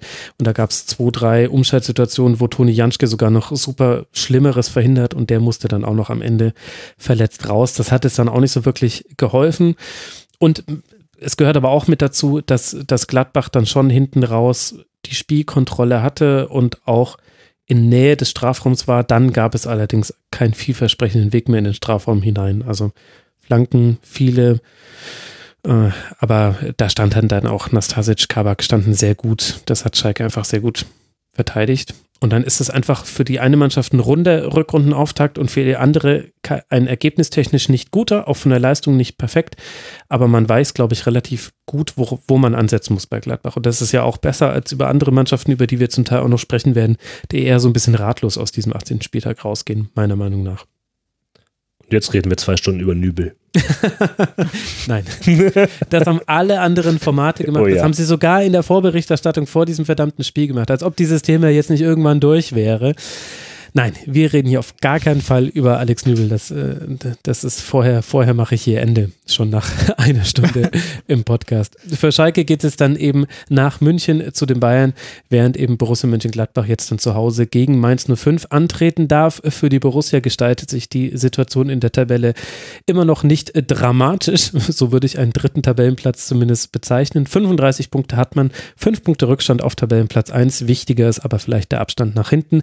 Zwei Punkte Vorsprung noch auf Verfolger Schalke, die eben sich ransaugen an die Champions League Plätze beziehungsweise einfach daran bleiben. Von den ersten fünf Mannschaften haben vier gewonnen, nur eben die genannten Gladbacher konnten ihr Spiel nicht gewinnen. Und äh, dadurch kommt eben Schalke und auch Dortmund hinten dran ein bisschen näher. Die sechste Mannschaft auf diesen ersten sechs Positionen konnte ebenfalls gewinnen und damit meine ich Leverkusen, das schon nach 14 Minuten durch zwei Tore von Volland mit 2 zu 0 in Paderborn führt. Noch in Halbzeit 1 erhört dann Baumgartlinger auf 3 zu 0. Und dennoch, Jan, gab es eine Phase, in der das Spiel zu kippen drohte. Paderborn brachte zwar nicht mehr als nur den 1 zu 3 Treffer von Winterneuzugang Srebeni zustande. Als Havertz dann nach Paderborner Ecke einen Konter veredelte, war das Spiel mit 4 zu 1 entschieden. Und dennoch gab es eben diesen Moment, wo trotz einer 3 zu 0 Führung das Ganze ein bisschen ins Wanken geriet. Welcher Eindruck bleibt denn jetzt bei dir hängen nach diesen 90 Minuten? Es ist ja mit 4 zu 1 ein deutlicher Leverkusener Sieg geblieben. Äh, der Eindruck ist bei mir auch hängen geblieben. Ich hätte es mir natürlich anders gewünscht, dass äh, so am Sonntagnachmittag, äh, wenn man oder Abend, wenn man schon ein bisschen müde wird und äh, Richtung äh, Montag geht, dass dann irgendwie nochmal über das Spiel einem mitgerissen wird an, nach, der, nach der Halbzeitpause sind es dann ja um die 50 Minuten rum diverse Chancen, die äh, Paderborn äh, hat, um dann das 3-1, das 3-2 zu machen, um dann wirklich nochmal ja. ins Spiel zu kommen. Sie schaffen es aber nicht. Du bist aber trotzdem Fortuna-Fan, ja? Ich muss kurz nachfragen. Du musst doch die Bäckerfaust gemacht haben, als es 4 zu 1 gefallen ist für Leverkusen ja, und der Deckel drauf war. bin ja auch äh, davon ausgegangen, dass das Leverkusen noch gewinnt. aber äh, für die diversen äh, neutralen Zuschauer, die du ja hast, äh, oder nicht neutralen, aber nicht äh, unbedingt mit Düsseldorfer Blick, ja. äh, wäre es sicherlich für Paderborn äh, schon noch was Besseres gewesen. Aber äh, insgesamt geht dieser Sieg von Leverkusen vollkommen in Ordnung. Also die erste Halbzeit war unglaublich gut mhm. und wiederum, das Wort naiv ist ja falsch von Paderborn, weil die halt haben schon die komplette Hinrunde gespielt. Die sind jetzt einfach so, wie sie sind. Das ist vielleicht ideologisch äh, eher das, das richtige Wort, äh, um zu beschreiben, dass sie eben so spielen, wie sie spielen wollen. Ähm, und äh, hatten unglaublich viel Freiräume Leverkusen und diese Freiräume haben sie dann auch gnadenlos, vor allem über links mit Diaby äh, genutzt. Äh, Volland äh, macht das auch sehr gut und sind dann auch, auch so aufmerksam gewesen beim Freistoß von dem bei merkt man das, der, der schickt Harvards, Paderborn schläft hinten, mhm. äh, der bringt den Ball noch rein und Volland äh, köpft. Also äh, eigentlich dachte man nach der ersten, also das Ding ist jetzt gegessen und dann gab es aber nochmal diese 10 Minuten, Viertelstunde von Paderborn, äh, wo sie ihren Expected Goals Wert nach oben jagen konnten, aber auch äh, mehr nicht den echten Goal-Wert tatsächlich nur um einen, um einen Zähler nach oben jagen konnten. Phil, kannst du mir erklären, wie das zustande kommt, dass Leverkusen zu diesen Mannschaften gehört, die nicht mal eine 3 zu 0 Führung davor feit, dass man als neutraler Beobachter das Gefühl bekommt, oh, oh, oh, wenn jetzt Paderborn eine seiner vorhandenen Chancen zum 3 zu 2 nutzt, dann kann es hier nochmal in eine andere Richtung gehen? Ich habe eine Theorie dazu, ja in meinen Augen ist es so, Leverkusen die gesamte Saison ist schon ein Auf und Ab, also phasenweise überragend, dann verlieren sie wieder und heute haben sie verstanden, die extreme Intensität, die sie an den Tag legen in jedem Spiel, was auch die ja, das Verständnis von Trainer Peter Busch ist, in Tore umzumünzen und relativ früh drei Tore zu machen. Ansonsten hat diese intensive Spielweise von Bosch in meinen Augen aber eine Kehrseite. Und die Kehrseite ist, dass diese ho hohe Intensität zur Folge hat, dass Spieler anfällig für individuelle Fehler sind. Hm. Sei es ein schlechter Abschluss oder sei es ein Fehlpass. Und dieser hohe Puls führt bei Spielern in manchen Szenen einfach dazu, dass Fehler entstehen oder Chancen ausgelassen werden. Wenn man das mit dem Biathlon zum Beispiel vergleicht, ist es so, dass die Athleten ja 30 Sekunden vorher mindestens mal kurz runterkommen, um eben die Zielscheibe zu treffen und den Puls runterzubringen. Und Bosch lässt es per Tu nicht zu. Er will, dass die Spieler immer Vollgas geben ich glaube, der müsste sich so ein klein wenig anpassen. Mhm. Hat ja auch bei Dortmund noch nicht so 100% funktioniert, wenn man das mal gelinde ausdrücken will. Und müsste den Spielern ähm, gezielt Freiraum lassen, für einen Gang zurückzuschrauben und Pausen gönnen. Und ja, es sind eben keine Maschinen, die Spieler. Und er macht es einfach nicht. Er hält da stur an seinem Plan fest. Immer Vollgas, immer hohe Intensität. Ich würde die Meinung vertreten, lieber mal ähm, gezielt Pausen zu nehmen, als gezwungenermaßen zu Zeitpunkten, in denen man es nicht bestimmen kann, irgendwie Zwangspausen zu haben und Fehler zu machen. Und genau das war heute auch wieder der Fall. Okay. Interessante These. Auf der anderen Seite hat man sich nicht genau zu Anfang der zweiten Halbzeit diese Pause genommen und, und ist da in, aber dann in, in eine rätselhafte Passivität eigentlich eher verfallen. Also auf einmal hatte Paderborn mit einfachen Verlagerungen, dass man dann viel Platz hat, ist noch völlig okay. Aber dass dann zum Beispiel diese Bälle in den Rückraum möglich sind, dass, äh, dass es zu mehreren Schusschancen an der Strafraumkante kommt, in einem Bereich, wo eigentlich es schon möglich ist, den zweiten Ball abzusichern. Das ist ja genau in diesen Phasen passiert, in denen Leverkusen eben nicht so aktiv war. Ich bin mir nur nicht sicher, ob das geplant war, diese nicht so aktive Phase. Hm oder eher als jetzt aus, aus persönlicher Erfahrung heraus, du gehst in die Halbzeit, hast wirklich Vollgas gegeben und dann fährt dein Körper so ein bisschen runter in der Halbzeit und du kommst raus und es dauert einfach wieder ein paar Minuten, mhm. bis dein Körper äh, volle Leistung bringen kann. Also bei Profis ist es eventuell anders, aber äh, aus meiner Erfahrung war es so und vielleicht hat das dazu geführt, dass die ersten Minuten in der zweiten Halbzeit ja nicht ganz so hoch waren. Sie versucht haben, intensiv zu spielen, und es einfach nicht geklappt hat und ja, dann irgendwie eins zum anderen kam, bis eben das erlösende Tor gefallen ist, das 4 zu 1. Ist eine interessante These, muss ich sagen. Da könnte schon einiges Wahres dran sein.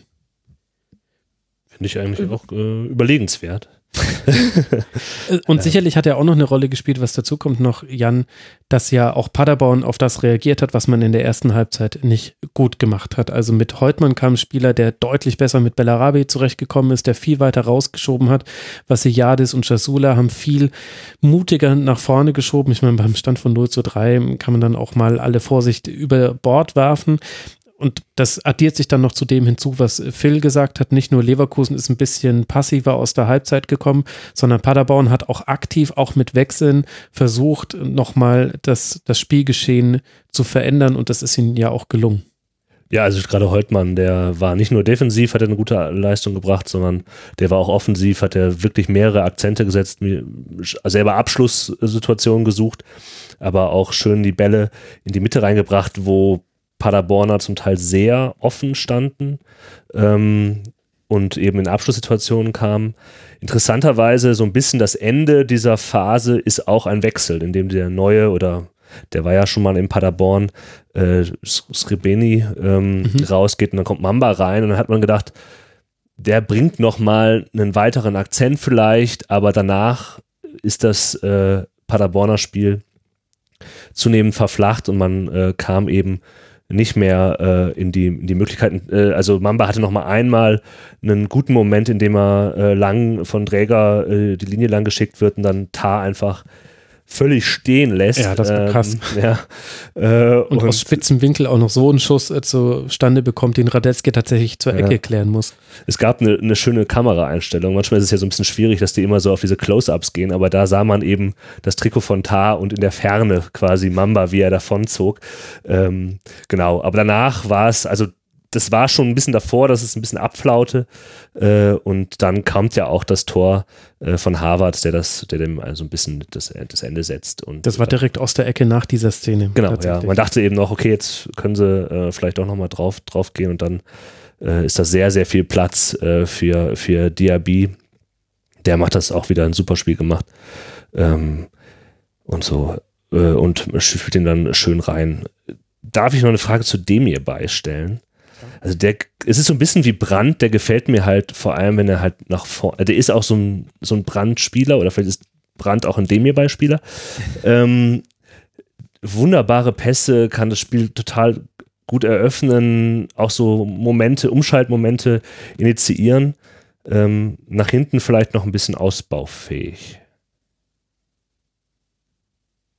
War das die Frage? Ja, also mich wirst du nicht widersprechen. Kommentar. Entschuldigung, keine Frage. Äh, ich glaube, da sind wir uns alle drei okay. einig, dass, dass Demir bei ein geiler Kicker ist. Ja. Macht richtig Spaß und hat aber auch in Leverkusen so ein bisschen Schwierigkeiten bisher, was mich wundert, weil er aus, aus Hoffenheim und Nagelsmann die Intensität auch ein bisschen, ja, gewohnt sein sollte, aber vielleicht hat es mit dem Thema Intensität zu tun, dass er damit noch nicht so 100% zurechtkommt in, in Leverkusen.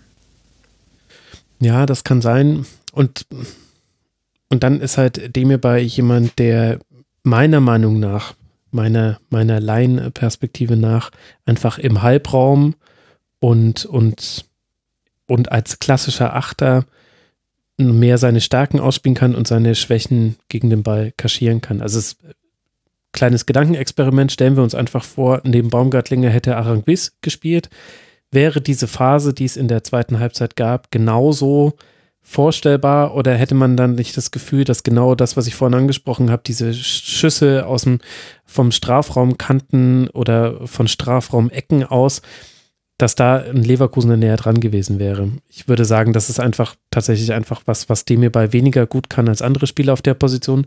Dafür ist er eben dann einfach im Umschalten sehr viel besser als viele andere Spieler und er hat eben eine Vision in seinen Pässen. Also der Pass bestimmt den Laufweg, hat irgendwann mit Jürgen Klinsmann 2006 mal versucht, ihn beizubringen. Lustigerweise, inzwischen sagt man es wieder anders. Inzwischen sagt man wieder, wir müssen mit den Läufen den Raum öffnen und dann muss der Pass da hinkommen. Ist auch so ein bisschen, also die Demir bei, die Demir bei Frage, Demir bei Brandfrage ist ja das Henne-Ei des modernen mhm. Fußballs und ähnlich ist es mit der Frage, was bestimmt denn jetzt den, den Laufweg? Der Pass oder der Lauf?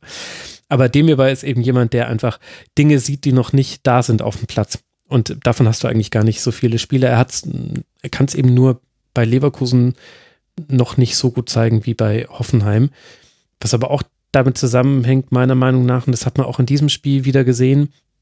Leverkusen ist eine Mannschaft, die zwischen Symmetrie und Asymmetrie so ein bisschen immer changiert, manchmal bewusst meiner Meinung nach, über so einen schiefen Aufbau, den sie manchmal extra machen. Also sie haben ja manchmal so eine asymmetrische Viererkette, die dann zur Dreierkette wird im Aufbau. War in dem Spiel jetzt nicht so, das war eher klassisch, wie aufgebaut wurde. Und und manchmal gibt es da aber dann auch konfuse Situationen, die gewollt sind, die, wo ich aber manchmal das Gefühl habe, dass noch nicht alle Spieler auf dem Platz umrissen haben, was jetzt eigentlich gerade passiert. Also manchmal, das ist jetzt nur ein Gefühl, ich kann das nicht belegen, aber manchmal habe ich das Gefühl, dass, dass nicht alle dem folgen können, was Peter Bosch in seinem Kopf hat. Der möchte mhm. manchmal Unordnung, der möchte manchmal Chaos. Ich finde, dass, dass Leverkusen eine der Mannschaften ist, wo man am deutlichsten sieht, dass es einen, einen Unterschied zwischen gewollter Asymmetrie und gewollter Symmetrie gibt. Und manchmal habe ich das Gefühl, dass sich Leverkusen damit selbst austrickst. weil nicht alle das genauso verstehen und auflösen können in ihrem Kopf wie Peter Bosch. Aber das habe ich vorhin. Trainer. Ja, das habe ich vorhin aber auch gemeint bei Nagelsmann. Das ist genau das, was Nagelsmann super kann, was auch Pep Guardiola wahrscheinlich überragen kann. Taktische Anweisungen in einfache Informationspakete verpacken und trainieren, die die Spieler verstehen. Und das können auch auf Top-Niveau nicht alle Trainer. Und ich glaube, Peter Bosch ist auch so jemand, der es im Kopf hat und nicht immer kommuniziert kriegt, wie es notwendig ist. Ja, wobei so habe ich es gar nicht gemeint. Also ich glaube schon, dass er, oder beziehungsweise ich kann es nicht beurteilen, wie er das vermittelt. Ähm, ich habe nur das Gefühl, dass die Art und Weise, wie er Fußball spielt, immer wieder dann Situationen kreiert, die von manchen Spielern dann zu lösen sind und dann zwar sehr gut und ein Harvards zum Beispiel und ein Demirbay schaffen das, aber zum Beispiel wie jemand wie Bellarabi löst diese Situation immer gleich, nämlich immer über den Sprint. Den gewinnt er interessanterweise auch häufig, also das ist auch legitim, das sollte jetzt kein Bellarabidis sein, aber er löst das nie über den Pass und äh, das, glaube ich, ist eher so das Problem, dass eben einfach immer wieder Situationen entstehen, die unübersichtlich sind auf dem Spielfeld und das ist ja, glaube ich, nochmal, das muss man ja nochmal, die eigene Sicht muss man ja davon nochmal trennen. Wir sehen ja das Spielfeld schon in einer Perspektive, die nicht dem entspricht, wie es sich für die Spieler gestaltet. Das heißt, für die ist es eh schon nochmal unübersichtlicher und, und das war eher so mein Gedanke, dass es manche Spieler in diesem Kader gibt, die können sich aus solchen Spielen, aus solchen Situationen befreien und manche kommen mit dieser Unordnung selber nicht klar, die aber Leverkusen meistens schafft. Meistens sind es gar nicht die Gegner, denn wenn man mal darauf achtet, gegen den Ball spielen, spielen Bundesligisten so einen ähnlichen Stiefel, das ist fast schon witzig. Also ist ja auch relativ gut inzwischen dokumentiert, wie man gut gegen den Ball spielt. Aber das ist, da, da kannst du manchmal die Mannschaften austauschen und würdest das nicht merken. Aber ich, ich meinte es eben gar nicht so sehr vom Vermitteln her, sondern von dem eben, wie es auf dem Platz dann, wie man sich da dann wieder daraus befreit aus diesen komischen Unordnungen ja, da mit Harvards und dem hierbei sind eben aber auch zwei Spieler da, die in, gerade für sowas prädestiniert sind und mhm. überragend auch. Also, ja. ja, klappt vielleicht auch bei denen nicht immer. Ja, das stimmt. Weiser ist zum Beispiel auch so ein Kandidat. Da könnt, da könnt ihr auch mal drauf achten. Also Weiser ist ja auch häufig der, der tatsächlich dann asymmetrisch spielt. Also wenn es die Viererkette gibt, gab es in der Hinrunde ja häufiger Wendell, Tarbender und dann Weiser auf der anderen Seite.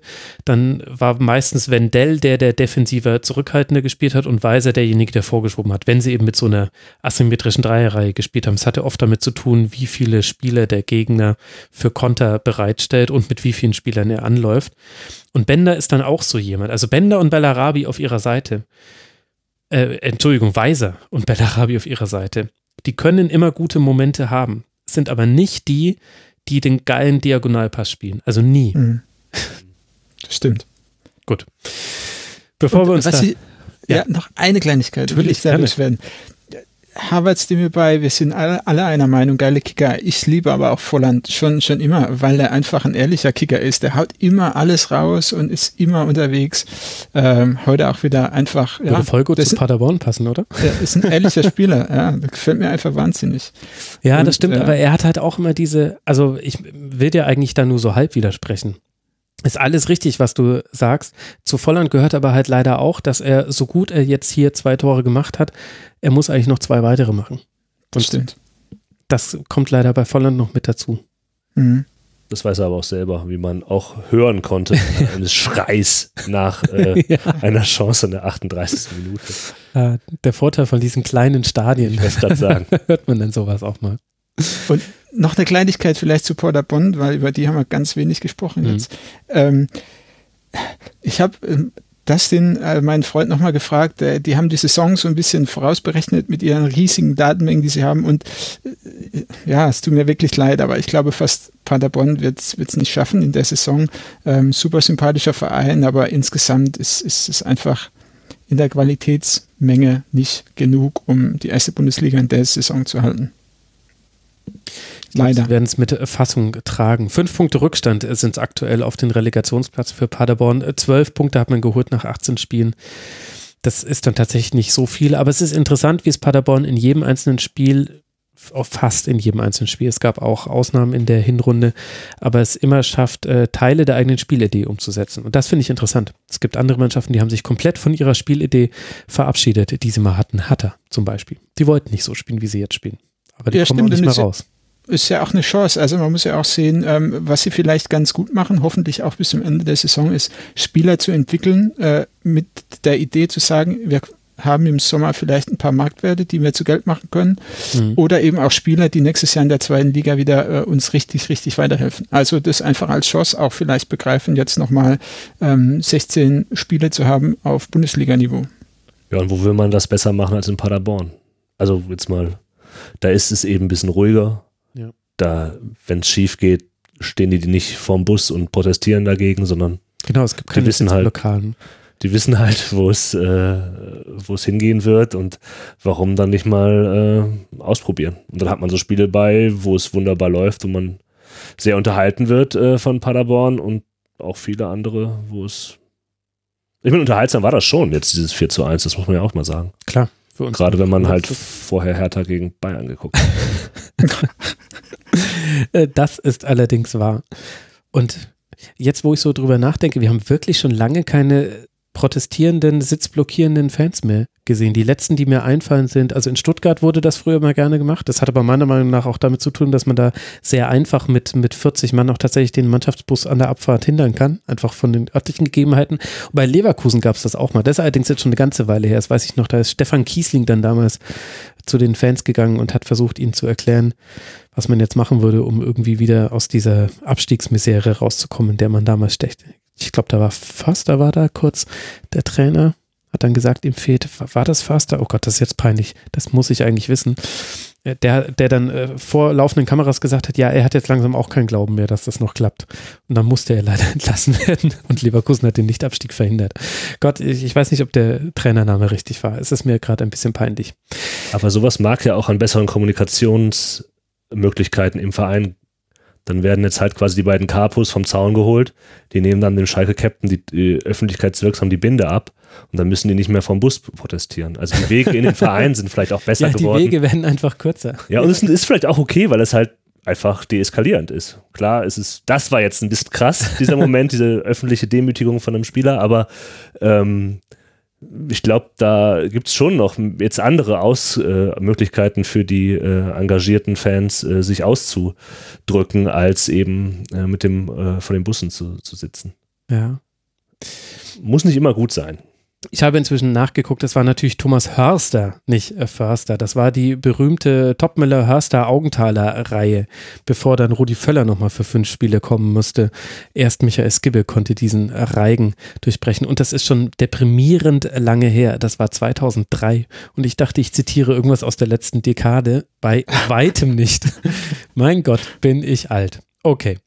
Paderborn spielt jetzt dann in Freiburg und dann zu Hause gegen Wolfsburg. Für Leverkusen geht es jetzt dann weiter mit dem Heimspiel gegen Fortuna Düsseldorf, gegen die Truppe von Jan, sage ich jetzt einfach mal so, bevor man dann in Hoffenheim antritt. Für Leverkusen gestaltet sich die Tabellensituation der Gestalt, dass man mit 31 Punkten Anschluss hatten, halten konnte an all die Mannschaften davor, die gewonnen haben und man wurde auch nicht überholt von der Mannschaft, die hinter Leverkusen liegt, aber auch gewinnen konnte, nämlich dem SC aus Freiburg. Und es gibt noch Premieren in der langen Amtszeit von Christian Streich. Ein Beispiel, ein Auswärtssieg in Mainz. Das ist ihm in der Bundesliga noch gar nicht gelungen. Und den holt sich der SC, nachdem Mateta einige größere Chancen liegen lässt und dann einmal Quon und einmal Petersen treffen. Petersen, der damit Freiburgs Rekordtorschützen Joachim Löw ablöst.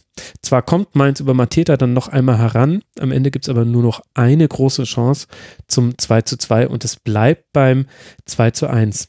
Phil, war der Unterschied zwischen den beiden Mannschaften dann vielleicht einfach tatsächlich auch nur dieser etwas banal klingende Fakt, dass die eine Mannschaft ihre Chancen sehr gut in Tore umgemünzt hat und der andere Mannschaft das eben viel zu lange nicht gelungen ist? Meine Zusammenfassung für das Spiel, die ich mir aufgeschrieben habe im Vorhinein, war ein äußerst effizientes Freiburg schlägt ein ineffizientes Mainz. Ja, okay. also war tatsächlich in meinen Augen ein Spiel auf Augenhöhe insgesamt, wobei als Sympathisant von Freiburg muss ich sagen, der Spielaufbau von Freiburg ist sucht teilweise seinesgleichen. Also die haben, die spielen richtig gepflegten Ball oft, was ich gerne anschaue. Aber jetzt über das ganze Spiel gesehen gegen Mainz muss man sagen, also waren einfach extrem effizient und äh, so wie sie diese Saison einfach spielen, clever, effizient und es hat gereicht, Mainz zu schlagen. Mhm. Ich glaube, die eine Mannschaft hat ihren Spielplan durchgekriegt. Ich glaube, Freiburg hatte ungefähr das vor, was passiert ist. Und Mainz hat äh, das nicht geschafft.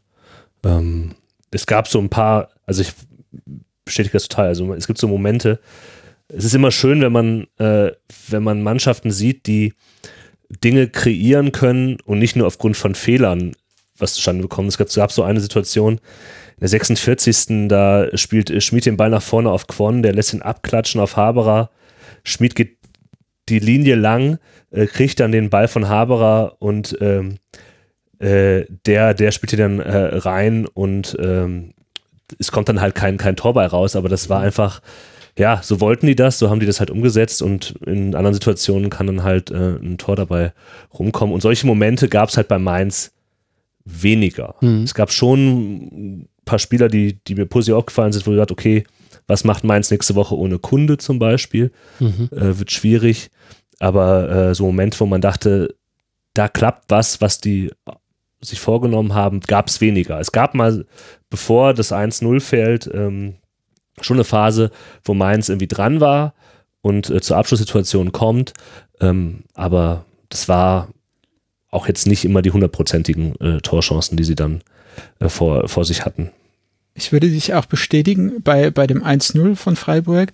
Äh, so eine Qualität, die ich denke, in dem Fall zugeschlagen hat, war der Pass halb rechts raus auf Pedersen und der spielt den Ball vorne rüber und zwar nicht flach, wie es die meisten machen würden, sondern halb hoch in mhm. meinen Augen gezielt, weil nämlich, wenn er ihn flach spielt, kriegt ihn der Abwehrspieler noch weg und so kommt er direkt bei Kwon an und der, der macht ihn rein. Also das ist so eine Kleinigkeit, wo ich gedacht habe, das war gewollt und das ist überragend. Mhm. Also Kwon ja generell, die technische Qualität, die der am Ball hat, das konnte man schon gegen Ende der Hinrunde sehen, aber ist in dem Spiel gegen Mainz jetzt nochmal aufgefallen. Ist einfach unglaublich, was, was es mit einer Mannschaft macht, wenn du jemanden hast, der eben zum einen in der Lage ist, so ein Zuspiel von Petersen dann sehr anspruchsvoll und sehr zielgenau zu verwerten. Zwar einfach super gemacht von Kwon, aber der hat auch so häufig an der Seitenauslinie aus eigentlich totgestellten Situationen Dribblings gestartet und wurde dann ganz oft dabei gefault und Gegenspieler haben gelb dafür gesehen. Das ist unglaublich und das ist relativ selten in der Bundesliga, dass jemand aus dem Stand Dynamik entwickeln kann und Kwon scheint jemand zu sein, der das kann und bringt damit nochmal eine Qualität mit rein, die Freiburg in einem ja sehr breiten Kader ansonsten so noch nicht hat. Und das ist in diesem Spiel, fand ich nochmal einfach aufgefallen. Ja, ist Wahnsinn. Waldschmidt fehlt und das fällt einfach überhaupt nicht auf eigentlich. Mhm. Also das ist schon, fand ich sehr beeindruckend, äh, wie die, also es ist halt, ich weiß noch, als sie gegen, gegen Düsseldorf gespielt haben, habe ich halt irgendwie Freiburg ist halt eigentlich das, was Düsseldorf spielen will, nur halt viel, viel besser als Düsseldorf es könnte. okay. Und in einem und viel, und viel mehr breiteren Kader. Also das ist Wahnsinn, wie die halt ihre Probleme ähm, auffangen können und wie die einfach äh, ja, das, das wunderbar auf den Platz kriegen.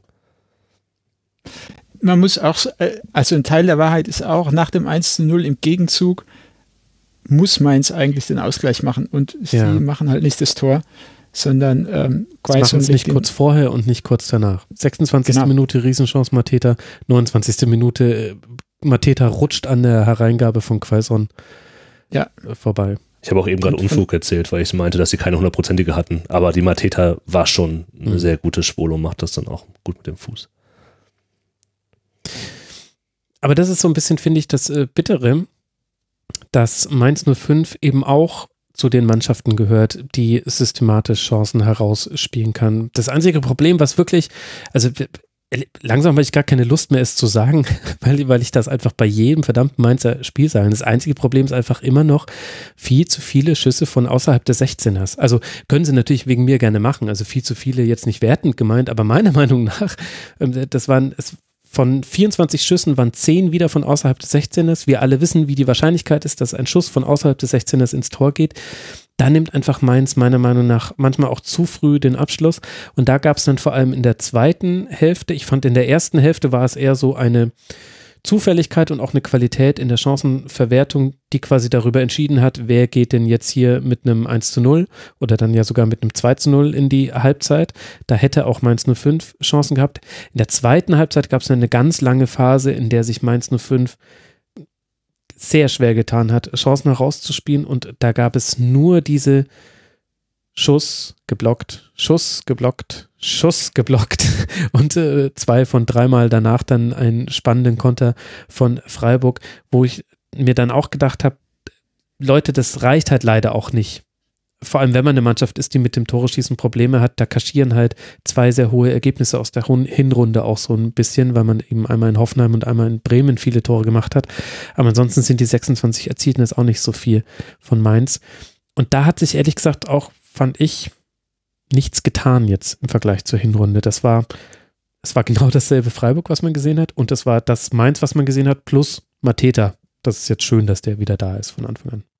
Ja, wobei sein Tor dann in der zweiten Halbzeit, das beschreibt ja eigentlich nochmal ganz gut, was du gesagt hast, weil so fällt das Tor nicht nochmal. Also ein Freistoß aus dem Halbfeld, äh, zwei Freiburger legen sich gegenseitig mehr oder weniger. Ja. Ähm, Unisivo kommt an den Kopf, der prallt dann nochmal ab und Mateta mit so einer Bogenkopfball, der sich dann sehr freut äh, über dieses 2 zu 1 und eben die Hoffnung hat, dass es noch drehen kann, aber das war jetzt kein, das war eher ein Zufallsprodukt, dieses Tor ja. dann.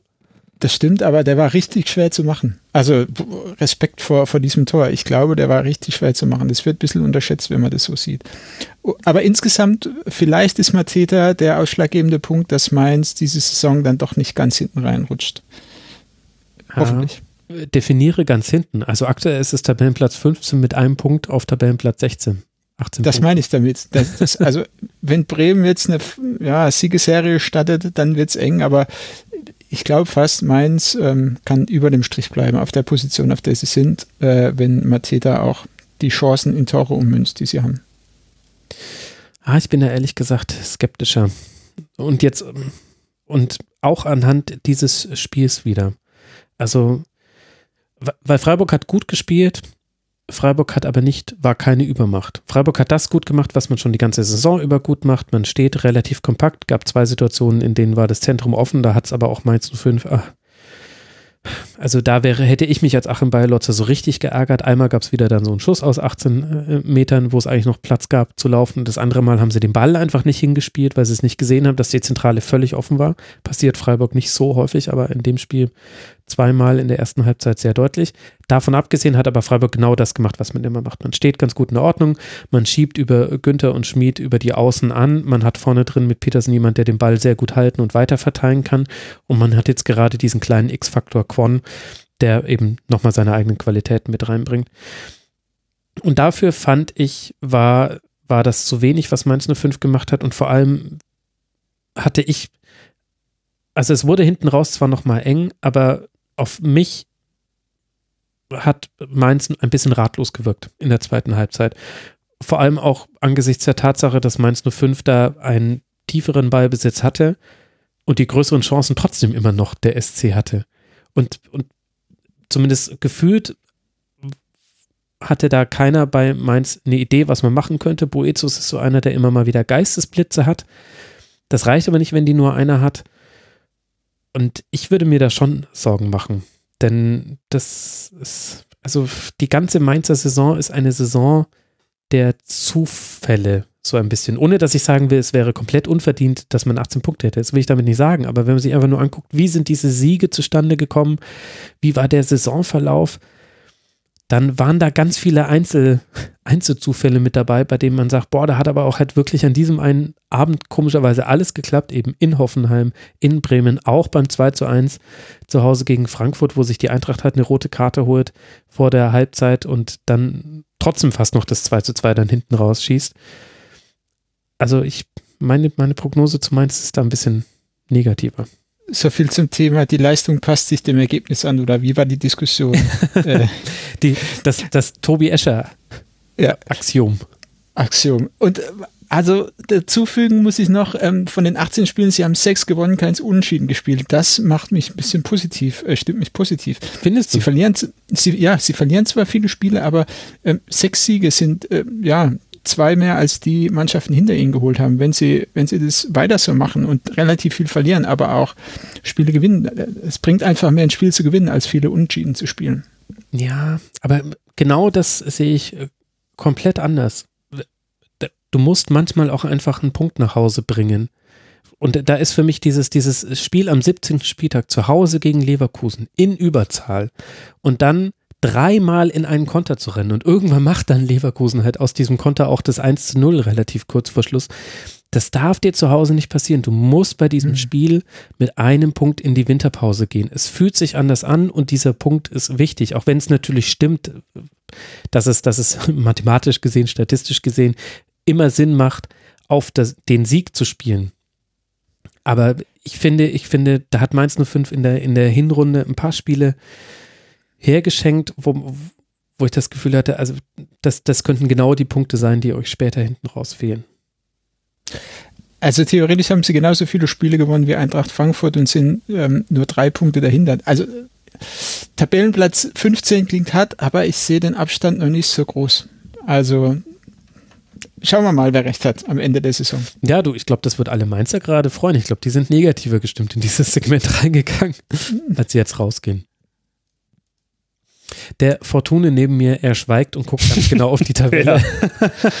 Drei Punkte Vorsprung sind es für Mainz 05 vor Fortuna Düsseldorf, einer vor Werder Bremen, wie eben gerade angesprochen. Und weiter geht es dann, geht es jetzt dann für den FSV in Gladbach, bevor man zu Hause den FC Bayern empfängt. Für den SC aus Freiburg, der auf Tabellenplatz 7 liegt mit 29 Punkten nach 18 Spieltagen, geht es jetzt dann weiter zu Hause mit einem Heimspiel gegen Paderborn, bevor man dann in Köln antritt. Ihr erinnert euch noch in der ersten Hinrunde, es wurde zu Genüge thematisiert.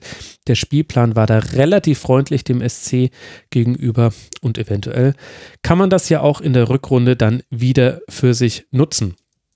Dann lasst uns über die Mannschaft sprechen, die hinter dem SC Freiburg liegt, nämlich auf Tabellenplatz 8. Das ist die TSG Hoffenheim mit 27 Punkten. Es hätten aber auch 30 sein können. Warum sind es äh, keine 30? Weil man verloren hat und auf der anderen Seite der Gegner erleichtert aufatmet. Der Auftakt ist geschafft für die Eintracht aus Frankfurt mit einer viel kompakteren und gruppentaktisch saubereren Vorstellung als zum Ende der Hinrunde. Tritt die Eintracht in Sinsheim an und gewinnt nach Toren von Dost und Chandler mit 2 zu 1. Hoffenheim dagegen kassiert erst ein relativ einfaches äh, Tor tritt in der ersten Halbzeit kaum in Erscheinung, spielt dann deutlich verbessert und kassiert wieder ein relativ einfaches Tor nach langer Flanke auf Chandler. Danach kann man dann nicht mehr antworten. Jan, wie haben dir denn beide Mannschaften gefallen? Ähm, also bei dem Spiel dem Samstagabendspiel um 18.30 Uhr, ähm, da wurde natürlich äh, Leipzig die diversen Fragen gestellt, ob man denn jetzt äh, Meisterschaftskandidat sei und so weiter und so fort. Und Leipzig verwies dann unter anderem auch auf schwere Gegner, die noch warten würden. Einer davon ist die Eintracht aus Frankfurt. Ob die Eintracht jetzt so ein schwerer Gegner ist für Leipzig, das will ich nach diesem Spiel nicht sicher sagen, aber sie haben zumindest ganz interessant gespielt, haben in der Winterpause ein bisschen was eintrainiert. Die Viererkette waren vier Innenverteidiger oder vier mhm. Spieler, die äh, vier Innenverteidiger gespielt haben. Und ich glaube auch. Die Büffelherde steht jetzt hinten, hinten drin. Ja. Das ist WM 2014 der Taktik. Ähm, und Frankfurt hat äh, Hoffenheim viel von dem Feld überlassen und so weiter und so fort. Aber ich glaube, das war ungefähr das Spiel, was, was die Eintracht spielen wollte. Und es ist halt für sie auch gut gelaufen. Hütte hat relativ spät ausgewechselt, klar, es gibt da auch Verletzungen äh, bei Frankfurt, aber der hat es sehr lange mitlaufen lassen. Das spricht eher dafür, dass er zufrieden war mit dem, was er da gerade sieht. Mhm. Und das konnte er auch, würde ich sagen, weil klar hatte Hoffenheim ähm, mehr Anteil am Spiel, viel mehr Pässe gespielt und so weiter und so fort. Aber ähm, wenn man mit einer vier gegen eine Innenverteidigerkette, also eine Viererkette aus vier Innenverteidigern spielt und dann halt viel mit Flanken operiert, ist es vielleicht auch nicht so effektiv. Also ähm, ich hatte das Gefühl, dass Frankfurt das Spiel defensiv im Griff haben wollte und das hatten sie größtenteils auch. Ja. Und dann vorne äh, hilft halt Kostic, der halt wirbelt über links ähm, und ähm, Chandler äh, war jetzt auch nicht schlecht. Ähm, und das war, ich glaube, das war ein, ein, ein, Gamble von Hütter. Das hätte auch nach hinten losgehen können, wenn Hoffenheim früh getroffen hätte und man äh, selber aktiver werden muss. Mhm. Aber ähm, das ist aufgegangen und ich glaube, nach dieser Phase, in der Frankfurt vor äh, der Winterpause war, ist das einfach das ist ein sehr realistischer Ansatz. Ähm, finde ich, einfach mal die drei Punkte irgendwie nach Hause bringen oder einen Punkt zumindest vielleicht. Äh, und es hat, ist auch aufgegangen insgesamt, glaube ich, hat man gesehen, dass die Winterpause Frankfurt wirklich gut getan hat. Ähm, war ausgiebig dis diskutiert, dass sie überspielt sind und da waren viele wirklich platt am Ende der, ja, des letzten Jahres. Hat ihnen gut getan und Hoffenheim schafft es unter dem neuen Trainer einfach nicht so richtig Konstanz reinzubringen, in meinen Augen bisher. Ja was, was schwer ist. Also man muss ganz ehrlich sagen, das Erbe von Nagelsmann in Hoffenheim anzutreten ist brutal schwer. Es wäre für jeden Trainer schwer geworden, weil Nagelsmann einfach äh, so das Gesicht des Vereins war. Die meisten Spezialisten sind noch da aus der Zeit Nagelsmann, aber Nagelsmann hat es eben verstanden, alle zusammenzubringen rund um das Team und im Team. Und dieser charismatische Leader fehlt, glaube ich, momentan so ein bisschen. Sie sind auf der Suche nach der Person, die alles zusammenbringt. Ähm, als Beispiel, um es konkret zu machen, will ich kurz eine Geschichte erzählen. Wenn man sich mit den Mitarbeitern von Hoffenheim unterhalten hat äh, in den letzten Jahren, dann war es immer so, die Augen haben gefunkelt, wenn sie von Nagelsmann gesprochen haben. Der hat dann mit den Mitarbeitern mal eine Trainingseinheit gemacht und die waren alle total fasziniert, wie man so eine Trainingseinheit gestalten kann. Und, und das fehlt jetzt so ein bisschen in dem Verein. Das ist mein Gefühl, wie ich den Verein wahrnehme und äh, was ich so auch aus dem Verein vernehme. Und das überträgt sich irgendwo vielleicht auch auf die Spieler, wobei der Kader ziemlich gleich ist. Und ähm, ja. das ist ziemlich allgemein gehalten jetzt, was, was ich sage zu dem Spiel. Aber ich habe so insgesamt den Eindruck in Hoffenheim, dass, dass es diese Saison ein Mittelfeldplatz einfach wird und viel, ja, Spiele gewonnen werden, aber auch viele irgendwie nicht das Potenzial abgerufen werden kann. Also ich weiß nicht, ob der Kader wirklich so gleich ist, wenn man, wenn man Demirbay und Amiri verliert und jetzt noch Kevin Vogt, wobei das so ein bisschen ein mutwilliger Verlust war von Seiten des Schreuders, um es mal so zu formulieren. Aber äh, die Frage muss sich Hoffenheim schon gefallen lassen, nach dem Matchplan, vor allem in der ersten Halbzeit. Also wie war denn der Plan von Hoffenheim, Chancen zu kreieren? Ich, ich, ich konnte es ich wirklich nicht sehen. Ich fand, dass Frankfurt das sehr gut gemacht hat. Frankfurt war sehr kompakt, hoher läuferischer Einsatz. Aber Frankfurt hat auch taktisch gesehen keine Berge versetzt. Und von Hoffenheim kam nichts. Also vermutlich wollte man kontern. Das ist meine Vermutung für die Tatsache, dass man, dass man Frankfurt so tief empfangen hat. Aber selbst das äh, hat überhaupt nicht geklappt. Also und Baumgartlinger als, als Baumgartner, Entschuldigung, als, als Linksaußen ist jetzt nicht so positionsfremd, wie wir es schon gesehen haben mit Akpo Buma auf äh, links außen, aber man hat dennoch gesehen, dass, dass das nicht der Spieler ist, den man einschränken möchte, dadurch, dass er direkt neben der Seitenlinie steht und im Prinzip nur noch drei, drei Richtungen hat, in die er dribbeln kann und davon ist nur eine vorteilhaft, nämlich nach vorne oder diagonal, wenn wir das noch mit reinnehmen wollen. Also der, der Matchplan von Hoffenheim hat sich mir nicht erschlossen. Während bei, bei Eintracht Frankfurt ich das Gefühl hatte, da war man eher sogar fast erstaunt darüber, wie viele Spielanteile man in der ersten Halbzeit hatte. Ich glaube, eher Frankfurt wollte Hoffenheim empfangen und hat dann aber sehr gut das adaptiert, dass Hoffenheim mit einer merkwürdigen Positionierung in die erste Halbzeit gegangen ist. Und dann gab es in der zweiten Halbzeit zwar mehr Chancen für Hoffenheim, aber ihr habt es ja schon angesprochen, wahnsinnig viele Flanken, 29, eben in diesen sehr gut verteidigten Strafraum. Abraham Hinteregger, sehr gute Leistungen gebracht, auch Touré und Endika auf ihren Nicht-Stammpositionen auf Außen gut gespielt, vor allem Endika hat mir da gut gefallen, weil er so eine, so eine Abgeklärtheit hatte und weil der Kostic komplett den Rücken freigehalten hat, was dem wiederum sehr gut getan hat. Und das Einzige, was, was ich bei Frankfurt kritisieren würde und was bei Hoffenheim meiner Meinung nach gut geklappt hat, waren Standardsituationen. Da kam Hoffenheim mehrfach zu Chancen. Allein Hübner hatte da zwei große Chancen. Die Hälfte aller zwölf Abschlüsse von Hoffenheim entstanden nach Standardsituationen. Das ist zum einen eine Hausaufgabe für Eintracht Frankfurt und auf der anderen Seite ein Pluspunkt aus diesem Spiel für Hoffenheim, dass man eben sagen kann, mit ein bisschen mehr Glück macht Hübner da eine seiner Chancen rein. Da wird man auf der Linie geklärt. Da pariert Matrapp sehr gut, der auch wieder zurück war und das hat man deutlich gemerkt in dem Spiel. Aber davon abgesehen muss ich sagen, also ich warte immer noch darauf zu sehen, was Hoffenheim eigentlich jetzt spielen möchte in dieser Saison. Das ist wischiwaschi und war es auch in dem Spiel. Ich gebe dir recht, Trapp hat in meinen Augen in Frankfurt viel ausgemacht. So von der Präsenz her hatte ich auch einfach das Gefühl, hm. tut ihnen gut, dass er wieder spielt. Dazu kommt, dass äh, Hoffenheim in meinen Augen, Krilic war sehr gut, hat mir super gefallen. Rudi funktioniert irgendwie und Geiger auch im Mittelfeld. Aber es gibt keinen, der so herausgestochen ist. Kramaric auch nicht wirklich. Der sucht irgendwie noch nach seiner Form, so ein mhm. bisschen nach seiner Verletzung. Und bei Frankfurt gab es eben dann doch Kostic zum Beispiel oder so, ja. die, die wirklich auch nicht nur gut, sondern teilweise überragend gespielt haben.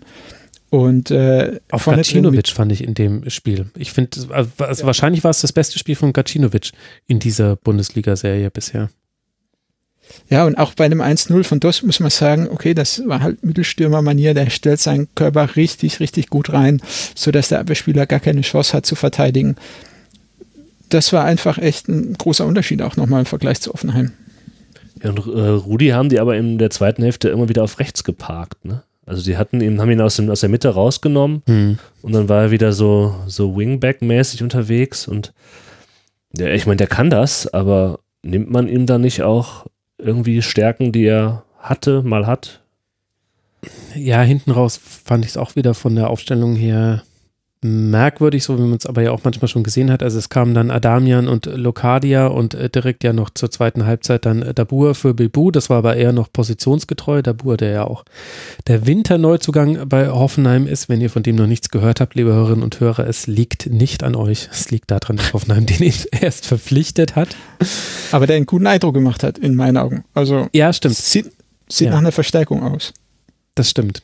Also hat einen guten Eindruck gemacht, aber ich hatte auch das Gefühl, dass also diese, diese Aufteilung mit Grillitsch, Geiger, Rudi gegen den Ball easy peasy, da weiß auch jeder, was er zu tun hat.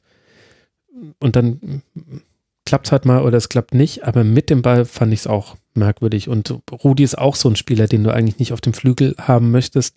Der braucht auch Platz vor sich, der muss aufdrehen können, der muss mit, mit dem Gesicht zum gegnerischen Tor agieren können also Hoffenheim, man muss es jetzt auch nicht dramatisieren bei 27 Punkten und Platz 8. Aber ich hatte mir ehrlich gesagt erhofft, dass man bei einem neuen Trainer nach der Winterpause schlauer darüber ist, was, was er vorhat, spielerisch mit seinem Verein. Und da finde ich, ist so ein, so ein Heimspiel gegen Eintracht Frankfurt, das auch wirklich in einer schwierigen Situation nach Hoffenheim gereist ist, auch gegen einen Gegner, gegen den man sich in der Vergangenheit nicht oft gut präsentieren konnten, ey, da hätte ich viel, viel mehr von Hoffenheim erwartet. Ist jetzt nicht so, ist jetzt nicht so, dass man Seelenheil daran hängt, aber aus fußballanalytischer Sicht war es ernüchternd. Und bei Frankfurt haben wir ja jetzt, glaube ich, schon die Dinge gelobt, die so zu loben sind. Vielleicht wollen sie einfach auch in Zukunft Staphylidis in Abschlusssituationen bringen, der dann einfach das Ding reinwämst. Der hat ja einen Schuss, das ist ja Wahnsinn. ja, ja, stimmt. Also es war ja auch vor dem Tor schon mal eine Situation, wo er, wo er abziehen kann und ja. da wurde es auch schon gefährlich. Das war ein schönes Tor, zweifelsohne. Hat Spaß Fall, gemacht, das, das zu sehen, ja. Aber wird halt nicht so oft passieren in der Bundesliga wahrscheinlich, Vermutlich dass du die Chance hast, so ein Tor zu machen. Ja, ja. Und vor allem wird es auch hoffentlich der Eintracht nicht mehr so oft passieren. Also die Standardsituation. Ich habe es jetzt schon mal erwähnt. Aber das wird jetzt dann fürs Heimspiel gegen Rasenballsport Leipzig, wo dann Nkunku dann die Freistöße in der Regel nach äh, innen äh, tritt, äh, wird das nochmal wichtiger werden für Eintracht Frankfurt. Vor allem, ich hätte mir aufgeschrieben, dass, sie, dass es bei eigenen Standards so aussah, als ob sie sich was überlegt hätten in der Winterpause. Also es gab dann so ja, ein paar Eckenvariante, so, wo ich dachte, hä? Da hat man Einer der beiden trainiert. Treffer von Kostic war ja. ja, aus, so einer, aus so einer Variante. Aber anscheinend nur die offensive Seite dieses, äh, dieser Veranstaltung, nicht die Immerhin. defensive. ja. Beziehungsweise wahrscheinlich waren die, waren die Verteidiger einfach durchs Training jetzt so sehr an Varianten gewöhnt, dass sie mit den normalen, banalen, nach innen getretenen Flanken gar nicht mehr umgehen konnten. Aber stimmt, wichtiger Punkt noch. Das war, das war interessant. Diese beiden Lattentreffer von Kostic soll nicht verschwiegen werden und dieser erste war halt vor allem schön herausgespielt, wobei man da auch einige fragende Blicke auf Hoffenheims Abwehr stellen darf. Vielleicht war es aber auch die kurze Vorbereitung. Also man muss echt sagen, die ja. Vorbereitung äh, ist nicht so lange jetzt gewesen und äh, so banal es klingen will, aber vielleicht war es einfach so, ähm, dass es gereicht hat für offensive äh, Standards und defensive einfach nicht mehr. Ja, ja. Kann sein. Und das stimmt natürlich. Ähm, ich, ich glorifiziere hier ein bisschen die Winterpause zu drei Wochen, in denen man ganz viel einstudieren kann. So ist es ja nicht. Also Werder Bremen zum Beispiel, über die wir noch sprechen werden, hatte sechs Trainingsanheiten in dieser ach so langen Winterpause. Also da muss ich vielleicht dann auch meine eigenen Erwartungen zurückschrauben. Richtige Anmerkung. Für Eintracht Frankfurt geht es jetzt, wie schon angesprochen, gegen Leipzig zu Hause weiter und die TSG aus Hoffenheim reist eben genau zu jenem sechs Trainingseinheiten gestelltem Werder Bremen. Bis dahin werden ja noch ein paar mehr Trainingseinheiten dazugekommen sein. Fehlen uns noch zwei Partien und wie ihr es schon bemerkt habt, liebe Hörerinnen und Hörer, widmen wir uns jetzt langsam immer mehr dem Tabellenkeller. Wir haben schon über Tabellenplatz 18 gesprochen mit dem SC Paderborn. Wir haben schon über Tabellenplatz 5 15 gesprochen mit Mainz 05, über 14 mit Hertha BSC. Jetzt reden wir über Tabellenplatz 13 mit dem ersten FC Köln, der es schafft, auch zum Rückrundenauftakt unter Markus Gistol zu gewinnen und damit die Punkte 18, 19 und 20 für diese Saison sammelt. Am 18. Spieltag, wer hätte das noch vor einigen Wochen gedacht? Gegen Wolfsburg übersteht der FC eine gute Anfangsphase der Gäste und geht dann mit zwei Toren von Cordoba mit 2 zu 0 in die Halbzeit. Hector erhöht dann auf 3 zu 0 bevor Steffen den Abstand zwar verkürzen kann, aber am Ende bleibt es Phil bei diesem 3 zu 1 Heimsieg, bei dem mit Marc Uth auch einer der Winterneuzugänge in der Start stand aus Seiten des FC. Wie hat dir denn Köln gefallen? Also in meinen Augen muss dieses Spiel eigentlich genau umgekehrt verlaufen, denn Wolfsburg muss in den ersten zehn Minuten einfach 2-3-0 führen, ähm, mhm. hochklassische Chancen und dann ist das Thema einfach ein komplett anderes in diesem Spiel haben sie nicht gemacht. Weghorst äh, hat die Chancen nicht gemacht und ja, so hat Köln die Chance gehabt, ins Spiel zu kommen. Und mit, 1 mit dem 1-0 Wolfsburg jeglichen Zugriff im Spiel beraubt. Danach haben sie einfach äh, die, den Defensivverbund so gestärkt, auch dass Wolfsburg ist da nicht durchgekommen, wegen Unvermögen oder weil Köln so gut war, weiß ich jetzt gar nicht so recht zu beurteilen, um ehrlich zu sein. Ähm, mhm. Auf jeden Fall hat es Wolfsburg dann nicht mehr geschafft, äh, groß Chancen zu kreieren. Und Köln hatte ja äh, eine 2-0-Führung. Muss man echt sagen. Also es gibt einen gewissen Effekt unter Gistol, ja. den ich so nicht äh, für möglich gehalten hätte. Und jetzt auch mit Uth ist, glaube ich, ein Mann gekommen, der sie richtig verstärken kann. Also auch, auch in dem Spiel jetzt, äh, wo wir es gerade von Standards hatten, Uth wäre jetzt in jeder anderen Mannschaft nicht unbedingt der Standardschütze. Bei Köln macht das und, ähm, und macht's, gut. macht's auch richtig gut. Also ja. ja muss man echt sagen. Und äh, hat ja auch dann zum, zum 1-0 geführt, ähm, dieser, dieser Freistoß. Von, also von daher schauen wir mal, ob, ob Köln so weitermacht. Dann äh, geht es noch in die internationalen Ränge. Ja, gut, jetzt wollen wir mal, wollen wir keine War, alten, alten Klischees bemühen. Richtig, Köln, war eher ein Witz, aber ja, also muss man echt sagen, vier Spiele jetzt zu gewinnen hintereinander mit einem neuen Trainer, das ist irgendwie schon eine, eine überraschende und auch krasse Leistung. Ja, vor allem, ich glaube, jeder FC-Fan freut sich nicht nur über diese äh, Siege, sondern auch, dass die halt mit, dass man junge Spieler einsetzt aus dem mhm. eigenen Reihen, was ja so ein bisschen den romantischen Aspekt auch nochmal ähm, mitbringt. Ja. Ähm, es war ein bisschen, ich frage mich, ob äh, Jörg Schmatke, der ja im Stadion war, äh, bei jedem Cordoba-Moment äh, sich gedacht hat, ich habe es euch ja gesagt, äh, weil der war wirklich beeindruckend. Wahnsinn. Ähm, und ja, ich, ich habe bei diesem U-Transfer mir gedacht, warum tauscht man Luis Schaub für Ut, weil ich Schaub irgendwie in der Hinrunde ähm, ziemlich gut fand oder einen der Kölner Spieler, die ähm, auch besser am Ball können. Ähm, aber Uth hat ja äh, sich sehr gut reingebracht und ich möchte nochmal Katterbach hervorheben, der auf links irgendwie ein paar Momente gehabt hat und auch so eine, die Phase eingeleitet hat, bevor das 1-0 dann fiel. Also es gab so Momente, dass, bis zu dem Zeitpunkt, da hatte Wolfsburg schon wieder so ein bisschen nachgelassen, die eigentlich schon hätten führen müssen, äh, sehr stark angefangen äh, und dann tändelt so ein bisschen hin und her. Es gibt dann einige, einige Ballverluste von beiden Seiten und Katterbach setzt dann einmal auf links durch und bringt dann sein Team auch in, den, in die gegnerischere Hälfte und aus dieser Hälfte verabschiedet sich der FC dann für die nächsten Minuten auch nicht mehr, äh, bis dann zum Tor kommt. Also natürlich nicht konsequent, aber das leitet so eine, so eine offensive Phase ein. Ähm, das ist mir auch wieder aufgefallen, dass man halt so überlegen muss, wieso Phasen im Fußball. Es gibt immer so Momente, wo Vereine mhm. es schaffen oder einzelne Spieler es schaffen, so äh, längere Zeiträume äh, herzustellen, wo äh, die eigene Mannschaft in Offensivsituationen bleibt oder äh, und das war halt dann Katterbach in der Situation und äh, er kriegt keinen Assist dafür, für das vier, fünf Minuten später gefallene Tor. Aber irgendwie fand ich das total interessant, dass da, da durchaus ausgelöst worden ist, was dann halt äh, in, dem, in dem Tor von Cordoba mündete.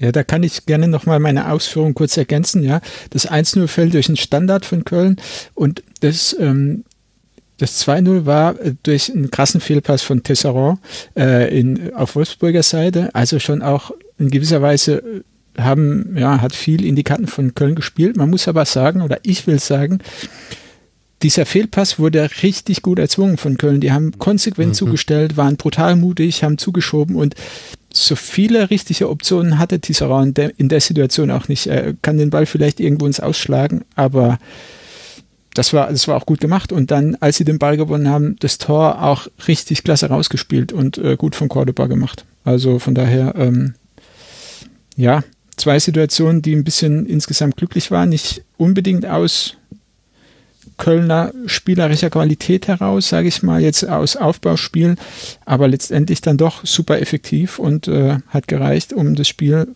halbwegs zu entscheiden. Ja, und vor allem, die kamen, beide Tore kamen aus einer Haltung. Also eben beim 2 zu 0 eben dass eben nach dem Fehlpass auch da vier Kölner in unmittelbarer Nähe des gegnerischen Tores überhaupt stehen. Das hätte man so in dieser Saison noch nicht so häufig gesehen. Und beim 1 zu 0 ja auch. Jakobs erobert einen Ball von Embarbo zurück. Er verliert einen Ball an Embarbo, holt ihn sich dann zurück. Am Ende gibt es Freistoß. Dieser Freistoß führt dann äh, zum 1 zu 0.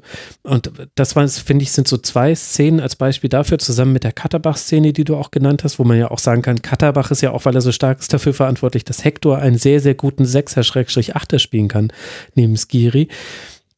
Also hat auch taktisch eine Komponente, dass Katterbach so gut ist, aber das war einfach ein Sieg der Haltung. Und das ist auch, glaube ich, das, was die FC-Fans gerade so selig macht, dass man da eine Mannschaft mit Haltung sieht und dass es dann nämlich tatsächlich auch eigentlich nicht mehr ganz so wichtig ist, ob jetzt so Leute wie wir sagen, ja, aber Wolfsburg hätte ja auch in Führung gehen können und wer weiß, wie es dann gelaufen wäre. Ich habe das Gefühl, es wäre genauso gelaufen. Und, und vor ein paar Wochen wäre Wolfsburg in Führung gegangen und bei Köln wäre es ganz schlimm den Bach runtergegangen, so wie im Spiel gegen Bayern zum Beispiel.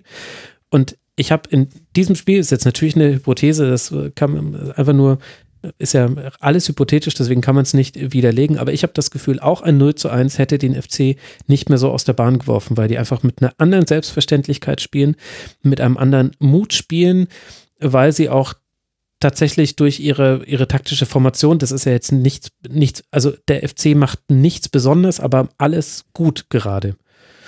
Und, und deswegen haben die gerade eine Stabilität, die man ganz lange nicht mehr bei Köln hatte, die man auch ehrlich gesagt so von Gistol-Mannschaften nicht so häufig schon gesehen hat, wenn man ehrlich ist. Da kommt halt gerade viel zusammen.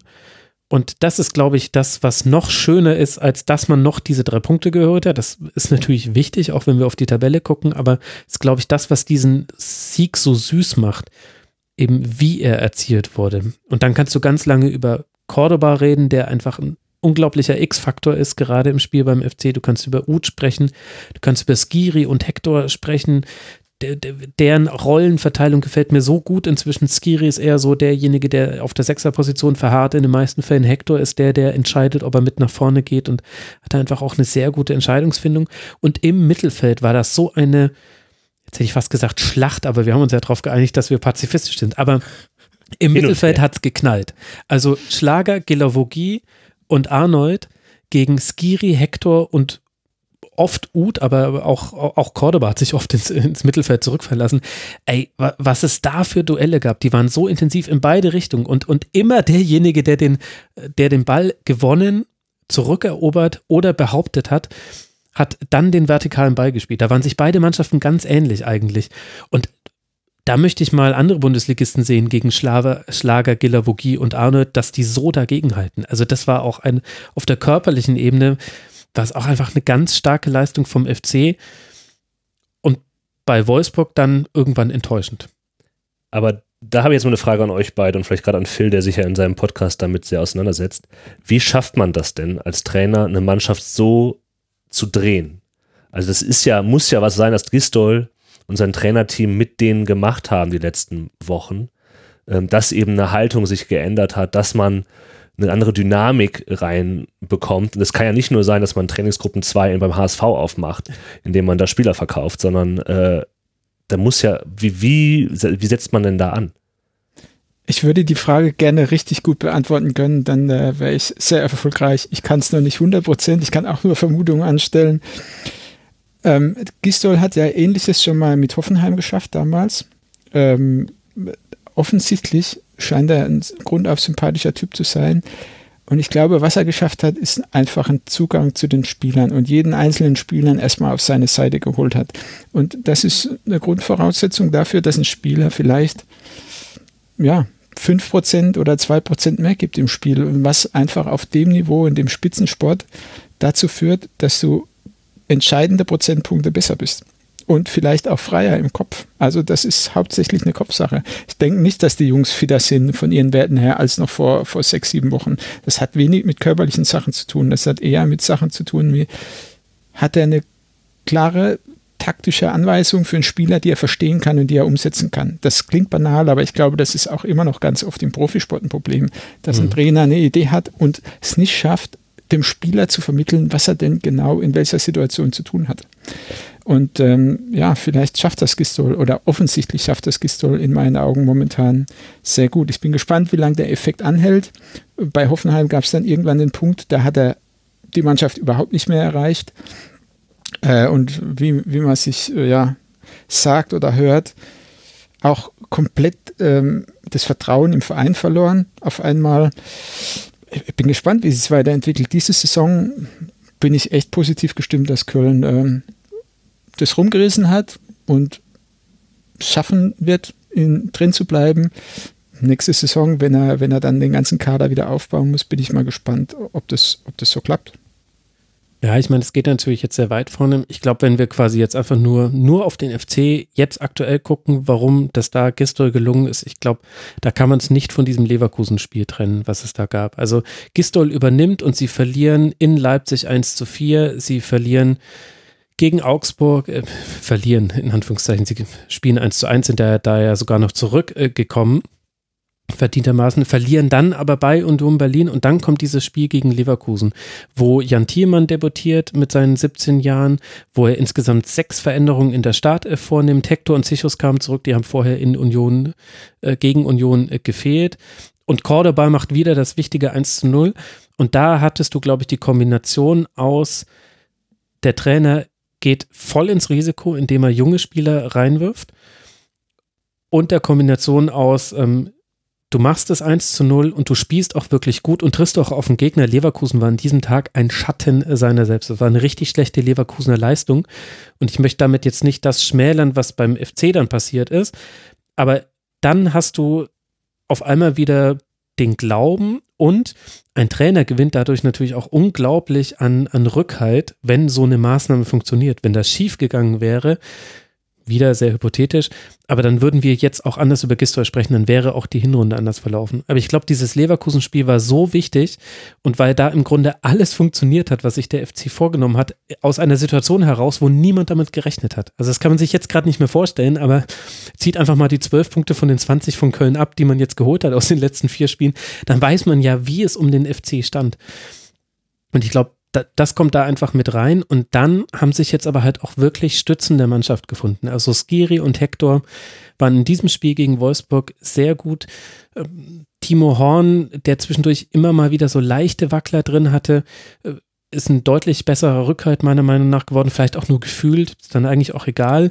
Zichos hat in dem Spiel gegen Wolfsburg ganz viel den Spielaufbau gemacht, wo ich vor der Saison gesagt hätte, okay, gib mir Popcorn, das gucke ich mir an jetzt esse ich das Popcorn aber eher aus Faszination und weil ich halt Popcorn habe und nicht irgendwie aus anderen Motiven. Und du hast eben ein Cordoba, bei dem alles funktioniert. Ich glaube, das sind so, also ich, das ist, glaube ich, so die Dynamik, die da beim FC losgetreten wurde. Und um ein Wort zu Wolfsburg noch zu verlieren, es ist, äh, es ist dem VfL Wolfsburg egal und vielleicht ist es auch den Rasenfunkhörerinnen und Hörern egal. Ich bin unglaublich enttäuscht vom VfL Wolfsburg. Ich finde es Wahnsinn, was Oliver Glasner aus dieser Mannschaft gemacht hat. Und damit möchte ich nicht sagen, dass er ein schlechter Trainer ist. Ich möchte auch nicht sagen, dass die Spielidee, die man hat, legitim ist. Aber er hat das große Problem, dass wir unter Bruno Labbadia gesehen haben, dass Wolfsburg einen Ballbesitzfußball spielen kann. Und dieses reine auf Umschalten, dieses reine aus im Mittelfeld knallt und dann spielen wir vertikal nach vorne. Ich will es nicht mehr sehen. Ich finde, ich finde, das ist, das verkauft diesen Kader unter seinen Möglichkeiten und man hat gesehen, dass es halt dann auch wirklich kalt gestellt wird von einem sehr guten Gegner wie dem FC, weil dann ging nämlich auf einmal gar nichts. Und natürlich hätte es dem VfL geholfen, irgendwie, wenn Wichhorst da seine Chancen macht. Aber insgesamt kann das doch nicht der, der Anspruch des VfL sein, dass man mit dieser Art und Weise versucht, mit diesem Kader nach Europa zu kommen. Also, das ist, das ja, das will mir nicht in den Kopf, ehrlich gesagt. Hast du Wolfsburg die letzten zehn Jahre mal verfolgt? Ist das irgendwie anders als alles, was vorher war? Ja, es ist eben anders und es, und es ist nämlich ein Rückschritt zu Labadia. Und ich gestehe ja einem Spieler, äh, einem Trainer zu, dass er seine eigene Philosophie umsetzt. Und es ist auch völlig legitim zu sagen, wir wollen aus Umschaltsituationen heraus Tore erzielen. Aber was machst du denn dann, wenn du 0 zu 2 hinten liegst?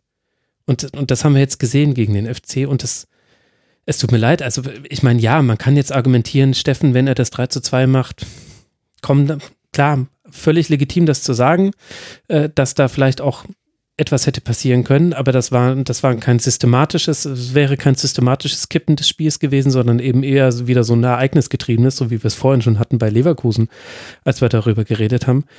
Ich finde das, also vor allem, weil du ja siehst, welche Qualitäten Gilavogi, Schlager und Arnold spielen ja eigentlich gerade eine sehr gute Saison. Aber dann gucken wir uns mal an, was sie auf dem Platz machen. Also es tut mir leid, aber das, das kann nicht, das kann nicht, das kann nicht der Anspruch des VfL Wolfsburg sein. Das sind jetzt sieben Punkte zu Leverkusen auf dem Europa League Platz. Und mit der Art und Weise, wie man gerade spielt, sechs Siege, sechs Unentschieden, sechs Niederlagen, 19 erzielte Tore, 21 kassierte Tore und es sieht genau so aus, wie es sich liest. Sorry, ist wahrscheinlich auch den meisten Leuten egal, was der VfL Wolfsburg, aber ich muss ja jedes Spiel sehen. Mir ist es zu wenig. Deine Antwort oder deine Ausführungen sind immer wieder faszinierend, Max. Ich will dazu eines ergänzen. nee, nee, du hast, du hast wirklich recht. Wenn man es jetzt so hört und mal in Worte verpackt, dann hast du vollkommen recht. Eins will ich dazu ergänzen. Äh, bei Wolfsburg muss man auch wissen, der Verein an sich ist mit Sicherheit einer der professionellsten, den es gibt in der Bundesliga, was die Infrastruktur angeht, was äh, das Unternehmen VfL Wolfsburg angeht, was der Wissenstransfer mit VW angeht, im Hintergrund, im, im Managementbereich. Aber sportlich ist es so, in den letzten Jahren, in den letzten zehn Jahren auch, häufige Wechsel im Sportdirektorenbereich, häufige Wechsel im Trainerbereich, trotzdem immer noch gute Möglichkeiten im, im ja, Spielermaterial, auch wenn ich das Wort nicht so mag, äh, mir fällt gerade kein besseres ein. Und sie schaffen es nicht, äh, mal drei Jahre konstant zu spielen oder auch zwei Saisons konsta konstant irgendwie zu spielen. Vollkommen, da hast du vollkommen recht. Ja, und ich meine, also Mbabo, Tesserand, Brooks, Roussillon, Schlager, Gilavogi, Arnold, Ginczek, Weghorst, Brekalo. Man kann jetzt über jeden einzeln diskutieren, aber das ist ja wohl, also du musst doch einen Fußball spielen, der besser ist als die Summe seiner sehr guten Teile.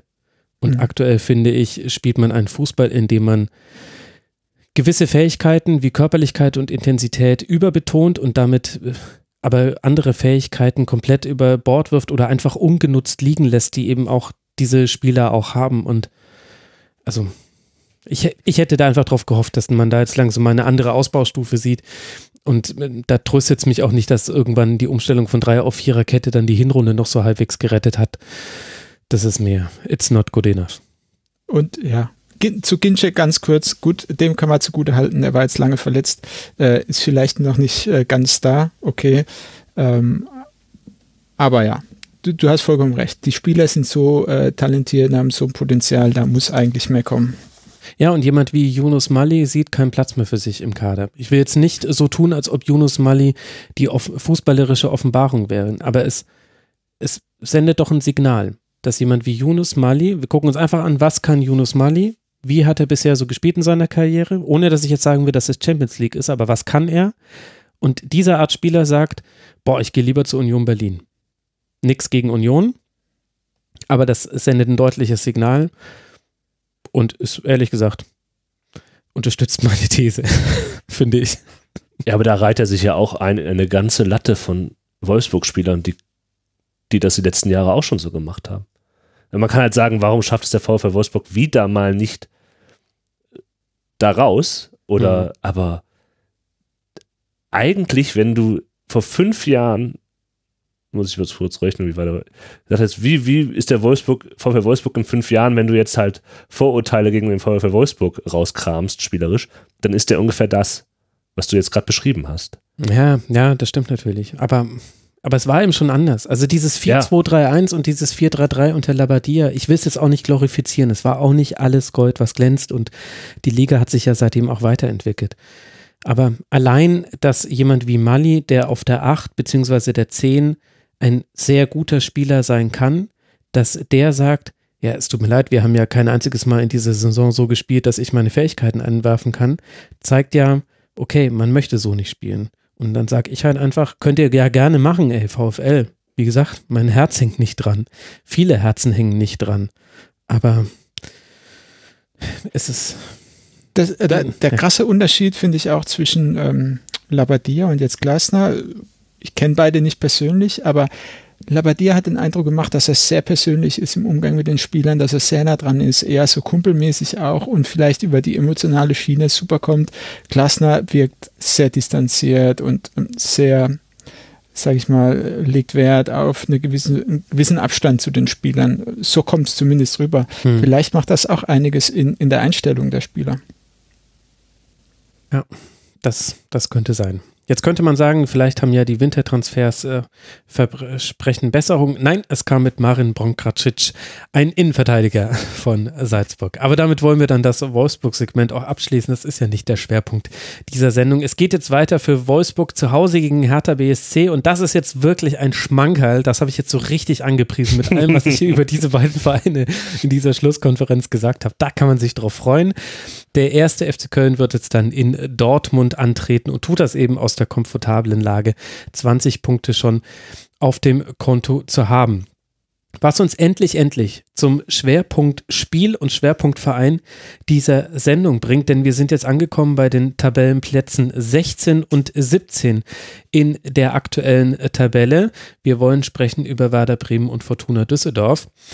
Da stellt sich erst die Frage, bevor wir länger über die Fortuna sprechen, wollen wir mal auf Werder blicken. Ja, Werder, bist du es denn überhaupt noch? Ein Sieg auswärts und dann auch noch zu null. Da hatte man schon Zweifel, ob das wirklich das Bremen ist, das wir alle kennengelernt haben. Aber als sich dann in der Nachspielzeit zwei Innenverteidiger verloren gehen, einer durch Verletzung, gute Besserung an an Kevin Vogt und äh, der andere durch Gelb-Rot Moisander. Da wusste man, okay, es ist doch das Werder Bremen, was wir in der Hinrunde erlebt haben. Manche Probleme sind einfach noch geblieben. Es war ein spannendes Kellerduell zwischen Düsseldorf und Werder. Am Ende kommt dann eben Bremen mit dem 1 zu 0 besser davon durch so eine Art Eigentor von äh, Kastenmeier, dem Steffenvertreter im Tor von Fortuna Düsseldorf. Und in der Nachspielzeit mussten aber alle Beteiligten nochmal die Luft anhalten, als Vogt von Pavlenka und Pavlenka dann vom Botzig und Ampomar am Kopf getroffen wurde und mehrere Spieler liegen blieben. Moisander flog dann eben auch genau in der Szene mit Gelb-Rot vom Platz über Gehirnerschütterung und so weiter. Ich bin schon fast leidig, es zu sagen. Kevin Vogt hatte zwei Minuten vor der Aktion, ohne Spannung im Körper zu haben, einen, einen Ball so gegen das Gesicht bekommen, dass man noch gesehen hat, dass noch direkt danach sein Auge angeschwollen ist. Aber natürlich spielt er noch weiter, wird wieder am Kopf getroffen und muss dann vom Platz getragen werden. Ich bin sehr gespannt, wann Kevin Vogt wieder spielen wird. Es ist unverantwortlich, auch dass Pavlenka noch auf dem Platz steht, als das Spiel, als das Spiel abgepfiffen wird. Ich meine, es wurde ja Gott sei Dank nur noch mal kurz angepfiffen und dann abgepfiffen, aber ah, ich könnte mich, darüber könnte ich mich noch viel mehr über aufregen als über den VfL Wolfsburg. Aber gut. Mit Recht. Muss, muss, mein Gott, soll halt endlich mal die Spielervereinigung was sagen. Verdammte Scheiße. Es kann ja wohl nicht wahr sein, dass wir so mit Kopfverletzungen umgehen. Aber davon abgesehen, wollten wir über das Spiel sprechen. Jan, bevor du uns gleich ganz viel zu Fortuna Düsseldorf erzählst, was ist dir denn an Werder Bremen aufgefallen? Ähm, haben gut losgelegt, sagen wir mal mhm. so. Die ersten Minuten gehörten schon äh, Werder Bremen. Ähm, haben, das war eigentlich auch äh, zu erwarten, in Dreierkette gespielt. Dafür haben sie auch Kevin Vogt geholt. Ähm, Bittenkurt als Rechtsverteidiger fand ich spannend. Da habe ich ihn jetzt eigentlich noch nicht gesehen, aber er hat das wirklich sehr gut gemacht. War in der Anfangsphase immer ein Faktor, der für Gefahr gesorgt hat. Äh, und der vielleicht herausragende Spieler der Bremer mit Klasen und Eggestein auf der 8, die haben, zumindest Klasen hatte mhm. immer so Momente das ganze Spiel über, auch in den Phasen, in denen Bremen nicht so gut aussah, hat er sich reingehauen, auch mal mit Aktionen, wo man sagen muss, ja, ob das jetzt im Sportsgeist äh, so richtig verhaftet ist, weiß ich nicht. Ähm, und Rashica vorne ist natürlich auch ein Faktor, äh, den keine Mannschaft äh, außer, außer ähm, außer Acht lassen sollte. Mhm. Und ähm, es fing an, wie sich das Bremen vorgestellt hat. Ähm, Vogt kann Pässe nach vorne spielen. Ähm, sie können auf der rechten Seite äh, Chancen kreieren. Aber nach acht bis zehn Minuten hat die Fortuna das relativ gut mhm. in den Griff bekommen. Und dann fing eine längere Phase an, wo sich Bremen sehr, sehr schwer tut. In der zweiten Halbzeit ähm, würde ich sogar sagen, beginnt das wieder äh, sich ein bisschen zu verbessern. Aber äh, bis dahin ist dann die Fortuna, ich will nicht sagen tonangebend, das wäre ein bisschen übertrieben, aber äh, durchaus aktiver. Und in der zweiten Halbzeit äh, geht es dann stärker hin und her äh, und äh, die Fortuna lässt die Bremer wieder rein, die dann ein paar Chancen haben, aber das Tor fällt, wie du sagst, durch eine eher nicht ganz klassische äh, Form eines, eines Standards. Ja. Es war Pech für Fortuna und Glück für Werder, muss man an der Stelle sagen, ja. Wie hat dir Werder gefallen, Phil? Ich sehe es hier ein klein bisschen anders. Also prinzipiell Überschrift würde ich sagen, Düsseldorf hat als Team deutlich besser funktioniert als Werder Bremen in meinen Augen. Bremen war sehr bemüht. Denen war anzumerken, dass sie der Wichtigkeit dieses Spiels sich sehr bewusst waren jeder Einzelne hat wirklich alles geben wollen, aber als Team hatte ich den Eindruck, hier und da war die Verunsicherung einfach ganz oft zu merken. Ja. Und ähm, sie haben wirklich Glück, dass, dass dieser eine Standard eben ihnen zum 1-0 reicht. Also insgesamt glaube ich, es muss eigentlich unentschieden ausgehen oder Düsseldorfs 1-0 machen, so war mein Eindruck. Ja. Obwohl Bremen sehr, sehr bemüht war und wirklich auch, ähm, ja, hat irgendwie, ich hatte so den Eindruck, die wollen, die wollen und die können aber viel mehr als das, was sie abgerufen haben. Weil irgendwie so eine kleine Blockade ist und weil sie wissen, oh Mann, wir stehen wo ganz anders, wo wir eigentlich sein wollen und wir müssen da irgendwie rauskommen, aber wir wissen nicht wie. Und äh, das hat sich zum Beispiel auch im Sturm, ähm, Sargent, der hing völlig in der Luft, der war überhaupt nicht dabei. Nach vorne hat Bremen kaum mal eine Auktion gehabt, wo man gesagt hat, es war jetzt eine klare Torchance oder die haben sich irgendwie mit Struktur ein klares Tor erspielt. Ähm, Vogt insgesamt eine starke Bereicherung in meinen Augen für, für Bremen, hat ihnen viel Sicherheit hinten gegeben, weil Düsseldorf hat es auch nicht geschafft, hier zehn Chancen zu kreieren. Also hatten zwar die eine oder andere, aber auch nicht viele gute Torchancen. Und Vogt hat da, glaube ich, einen großen Anteil gehabt, weil er als Person auf die Mannschaft eingewirkt hat, weil er irgendwie unvorbelastet war im Sinne von, ich habe jetzt die Vorrunde nicht gespielt, ähm, aber ich bin da und ich bin da, um euch zu helfen. Genauso wie Moisander halt ein extrem wichtiger Spieler ist in meinen Augen, der sich mhm. für das Team einsetzt, was er nach dem Spiel ja theoretisch auch äh, durch seine Aussage belegt, wo er sagt, ja, ich konnte meine Jungs da nicht auf dem Boden liegen lassen, ich musste irgendwas tun, warum gibt mir der Schiri dafür Gelbrot, nur weil ich eben äh, meine Jungs beschützen will? Also das, das hat mich für Bremen jetzt insgesamt positiv gestimmt, dass Vogt und Moisander da sind und nächste Woche dann wahrscheinlich doch wieder nicht dabei sind beide. Ja. Wobei mir war Moisander ehrlich gesagt fast ein bisschen drüber. Man kann jetzt drüber streiten, ob es diese gelb-rote Karte geben muss in der Szene, in der Art und Weise, wie es an diesem Spieltag gepfiffen muss, wurde. Ja, aber rege Theorie ist ja nicht immer das gleiche wie die Auslegung der Regel. Aber mir war Moisander in, in einigen Szenen drüber, auch im Umgang mit den Schiedsrichter. Generell fand ich da, dass Werder relativ aufgeregt war und aufgeregt mit Dr. Felix Brüch umgegangen ist. Und ich hatte das Gefühl, ich weiß nicht, woran es liegt.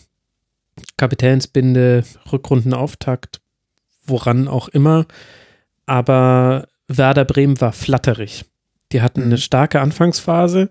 Da hat man auch gesehen, dass mit Vogt jemand hinten in der Dreierreihe steht, der mit einem anderen Selbstbewusstsein heraus sich auch einfach mal, also nicht fallen lässt, sondern also nach, nach vorne sich fallen lässt, um anspielbar zu sein in einer Aufbausituation. Das hat man von Werder jetzt so noch nicht gesehen und äh, ich, ich fand das irgendwie cool zu sehen, weil man da tatsächlich gemerkt hat, okay, also A, jemand, der schon häufig Dreierkette gespielt hat in seinem Leben und B, jemand, der halt einfach mit einem anderen Selbstbewusstsein kommt und sich halt dann einfach einfach hinter Hennings anbietet wenn Hennings ihn anläuft. Also, ich, also Toprak hat da auch einmal so rübergeguckt, dass man sehen, dass man richtig, man konnte in den Augen lesen, dass Toprak gesagt hat, ey, was machst denn du da? Verrückt. ja, du Verrückter, geh zurück, wir wollen doch kein Tor kassieren. Äh, das, das fand ich lustig, aber ansonsten war Werder flatterig und Fortuna aber auch also auch wenn, wenn du jetzt gesagt hast, oder, oder Phil hat gesagt, äh, hätte 1 zu 0 auch für Fortuna ausgehen können, für mich war das ehrlich gesagt ein klassisches 0 zu 0 Spiel. Weil wenn ich mir angucke, was Fortuna Düsseldorf gemacht hat, dann kann man nämlich noch eine weitere gute Eigenschaft von Werder auch nochmal nennen. 31 Mal hat äh, Düsseldorf geflankt und das haben halt einfach Toprak, Vogt und Mosander genauso wegverteidigt, wie man es erwarten würde, wenn man sagt, Toprak, Vogt und Mosander verteidigen Flanken weg. Das hat wirklich gut funktioniert.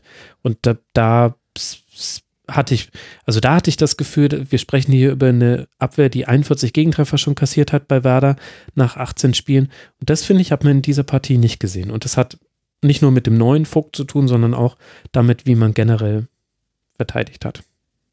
Ich glaube, aus Bremer Perspektive gibt es halt das Gute, dass man drei Punkte geholt hat, aber es sind auch sehr viele Dinge, die die Fortuna nicht hat nutzen können. Ich habe irgendwann eine Nachricht bekommen aus dem Stadion von einem Bremen-Fan, der nur schrieb, die sollen aufhören, hinten aufzubauen ähm, weil Bremen das ne, klassisch der Torwart äh, kurzen Ball ähm, äh, rausspielt, um dann halt von hinten vernünftig aufzubauen. Das hat halt überhaupt nicht funktioniert und da äh, sah man vielleicht auch diese von euch beiden schon beschriebenen ja, die Unruhe der bei den Bremern, dass man dann eben die Selbstverständlichkeit nicht mehr hat, um diese äh, Dinge ähm, mitzunehmen. Und die Fortuna hat das, das machen sie eigentlich nicht. Die stehen ja eigentlich nicht sonderlich hoch äh, in der Regel, aber das haben die schon gemerkt und dann mhm. äh, zugestellt, ähm, würde ich sagen, in der stand ersten auch Halbzeit. war da manchmal im Aufbau. Also an der eigenen 16er Linie siehst du jetzt Mannschaften in der Tabellensituation nicht oft aufbauen. Mhm, genau, also ich, Nicht- da kamen die wahrscheinlich nicht raus aus ihrem eigenen äh, Denkmuster. Ja. Das war nicht mal an der eigenen 16er, sondern die waren so tief in den Taschen drin, wie es nur irgendwie geht. Also die waren ja teilweise fast an der Grundlinie beim Spielaufbau. Die Außen, die Innenverteidiger. Ja gut, bei Pep Guardiola würden wir es feiern. Aber auf der anderen Seite, um eben dann langsam den Blick von Werder auf Fortuna zu lenken, fand ich, Jan, dass Fortuna das auch nicht besonders mutig angegangen ist, dieses Spiel. Also vielleicht hätte das kommen sollen, wenn es noch 0 zu 0 gestanden hätte in der zweiten Halbzeit. Du, du weißt eben, dass du einen Tommy immer einwechseln kannst und der kreiert eben das Gros der Chancen bei Düsseldorf. Und, und mit Skripski hat ja auch einer der Neuzugänge bei, bei Düsseldorf von Beginn an spielen dürfen gegen Werder. Aber wenn ich mir angucke, wie die Chancen entstanden ist, dann sehe ich also alles von den Außenlinien nach innen und dann fiel irgendwie mal was herunter. Und das hat mich ehrlich gesagt auch verwundert, denn Düsseldorf ist ja die Mannschaft, die also jetzt aktuell hinter Werder liegt. Das war jetzt natürlich noch vor dem Spieltag noch genau umgedreht. 15 Punkte Düsseldorf, 14 Werder. Aber Düsseldorf hat auch das Heimspiel und hat die Chance, gegen ein verunsichertes Werder, was ja auch genau diese Verunsicherung dann auch irgendwann wieder gezeigt hat, da ein Statement zu setzen. Und die Fortuna aus dem letzten Jahr war gut da drin, so Statement-Siege zu setzen irgendwann. Also hat man sich erst noch schwer getan, aber dann irgendwann hatte man das ganz gut raus. Warum hat denn das in dem Spiel deiner Meinung nach gefehlt? Also zwei Dinge. Tatsächlich würde ich sagen, in der Hinrunde gab es auch mal immer wieder, wenn es knapp wurde, Siege zu Hause tatsächlich, Mhm. die wichtig waren. Das letzte sicherlich noch die meisten noch in, äh, im Hinterkopf ist gegen Union. Ja, stimmt. Ähm, aber zu wenige. Und du, also ich habe mich jetzt eigentlich nicht verwundert, sondern ich habe es befürchtet. Mhm. Ähm, weil das, was man jetzt gerade offensiv gegen Bremen gesehen hat, das hat man schon im Prinzip die ganze Hinrunde äh, genauso gesehen. Und die Äußerungen aus dem Trainingslager natürlich kommen, die, wo sie sagen, ja, wir arbeiten daran, wir werden jetzt hier mutiger sein. Und es wäre, es wäre wünschenswert gewesen, aber ähm, das, was man dann gegen Bremen gesehen hat, war genau das Gleiche. äh, oder ähnlich zumindest in Situationen, in der entweder das tatsächlich bis zu einem gewissen Punkt klappt, was die Fortuna sich vorgenommen hat. Mhm. Und das war auch, glaube ich, gegen Bremen ab einem gewissen Punkt. Bis zu diesem Punkt im Mittelfeld hat das funktioniert, was sie haben wollten, vielleicht. Ähm, oder wenn der Gegner verunsichert ist oder in einer, einer in, äh, zu, nur noch zu 10 spielt, wie gegen Mainz zum Beispiel in der Hinrunde. Die Fortuna schafft es nicht und Phil hat es schon gesagt, es geht gar nicht darum, dass sie ihre Chancen nicht genutzt haben. Die haben gar keine Chancen kreiert. Mhm. Und das ist, das zieht sich durch die gesamte Hinrunde und das kriegen die nicht raus. Ähm, die, man sah das halt, die Außenverteidiger Suttner und Zimmermann, häufig hatten die fast gar keine andere Wahl, als aus dem Halbfeld zu flanken. Und das ist schon so häufig, dass ich nicht sagen würde, das ist irgendwie vielleicht eine Überreaktion von denen, sondern da steckt ganz offensichtlich ein Plan hinter, der mir noch nicht ganz erklärlich ist. Ähm, man schließt viel zu früh ab, was du äh, über Mainz gesagt hast mit mhm. den Fernschüssen. Ähm, das war tatsächlich gegen Bremen gar nicht mal so stark wie sonst, aber äh, sonst äh, in der Hinrunde immer, sobald man in der Nähe des 16ers ist, wird abgezogen. Ähm, also acht von 18 Schüssen waren wieder von außerhalb. Das ja. war schon immer noch deutlich. Aber zum Teil, ich glaube, äh, zur Rückrunde hatte die Fortuna genauso viele Schüsse außerhalb des 16ers wie innerhalb des 16ers. Ähm, und das ist halt das grundlegende Problem, dass die Fortuna gegen Bremen äh, nicht gelöst hat und dass sie sich die ganze Hinrunde drüber schon aufgebaut hat. Ähm, ich fand die Aufstellung, ähm, man hätte eben darüber nachdenken können, mich hat es auch überrascht, dass Eric Tommy nicht gespielt hat. Ähm, ansonsten war es nicht sonderlich überraschend. Man hat den Fink vorne drin, der äh, der, der Anspiel, die Anspielstation sein soll, gerade bei hohen Bällen, die man gerne hinten rausspielt. Hm. Ähm, damit Skripski eben einen neuen Faktor, den man eingebunden hat, der viel gelaufen ist, sich reingehängt hat, äh, ins Dribbling gegangen ist, aber tatsächlich immer noch ein bisschen unglücklich blieb. Und als er ausgewechselt, also als Kovnatski ausgewechselt worden ist, habe ich das zum Beispiel nicht so ganz verstanden, weil ich Kovnatski tatsächlich im Spielverlauf schon noch ähm, eher zugetraut hätte, dass er, es kam auch eben ein paar Mal, eben einen Pass spielt in den 16er hinein, mhm. wenn da mal ein Anspielpartner äh, äh, drin ist, als, ähm, als eben mit Flanken äh, zu agieren, wie das alle anderen machen. Ich finde auch, dass Kovnatski auf dem Flügel ist jetzt nicht äh, total schlimm, aber also mir würde er als zweiter Stürmer neben Hennings, glaube ich, viel besser gefallen. Vor allem glaube ich, dass es auch Hennings sehr helfen ja, würde. Mir auch. Es, äh, wenn ich mich richtig erinnere, gab es das einmal gegen Schalke. Mhm. Da ja. haben die mit einem äh, 3-3. Genau, äh, ein sehr, sehr, sehr äh, unterhaltsames Spiel. Da haben die tatsächlich mit Zimmermann auf der 8 gespielt, mit zwei Achtern und äh, Botzek als einzelnem Sechser. Ähm, da war jetzt ähm, Kovnatski nicht überragend, aber es geht ja nicht immer nur darum, was der Spieler tut, wenn er auf dem Platz ist, sondern was für Räume schafft er vielleicht auch, was für Möglichkeiten ermöglicht er dem anderen, der eben auch im Zentrum steht oder zentrumsnaher wie Hennings. Und Fink ist einfach ein anderer Spieler, der der ist kein Stürmer, der ist auch dafür nicht auf Platz, um als Stürmer zu funktionieren. Äh, und das ist, ich finde auch, Kovnatski auf der, äh, auf der Außenposition ist verschenkt. Aber es hat er auch schon, ich glaube, das Argument von, von Funkel ist ja der letzte Saison auch außen gespielt und hat er drei Tore gemacht.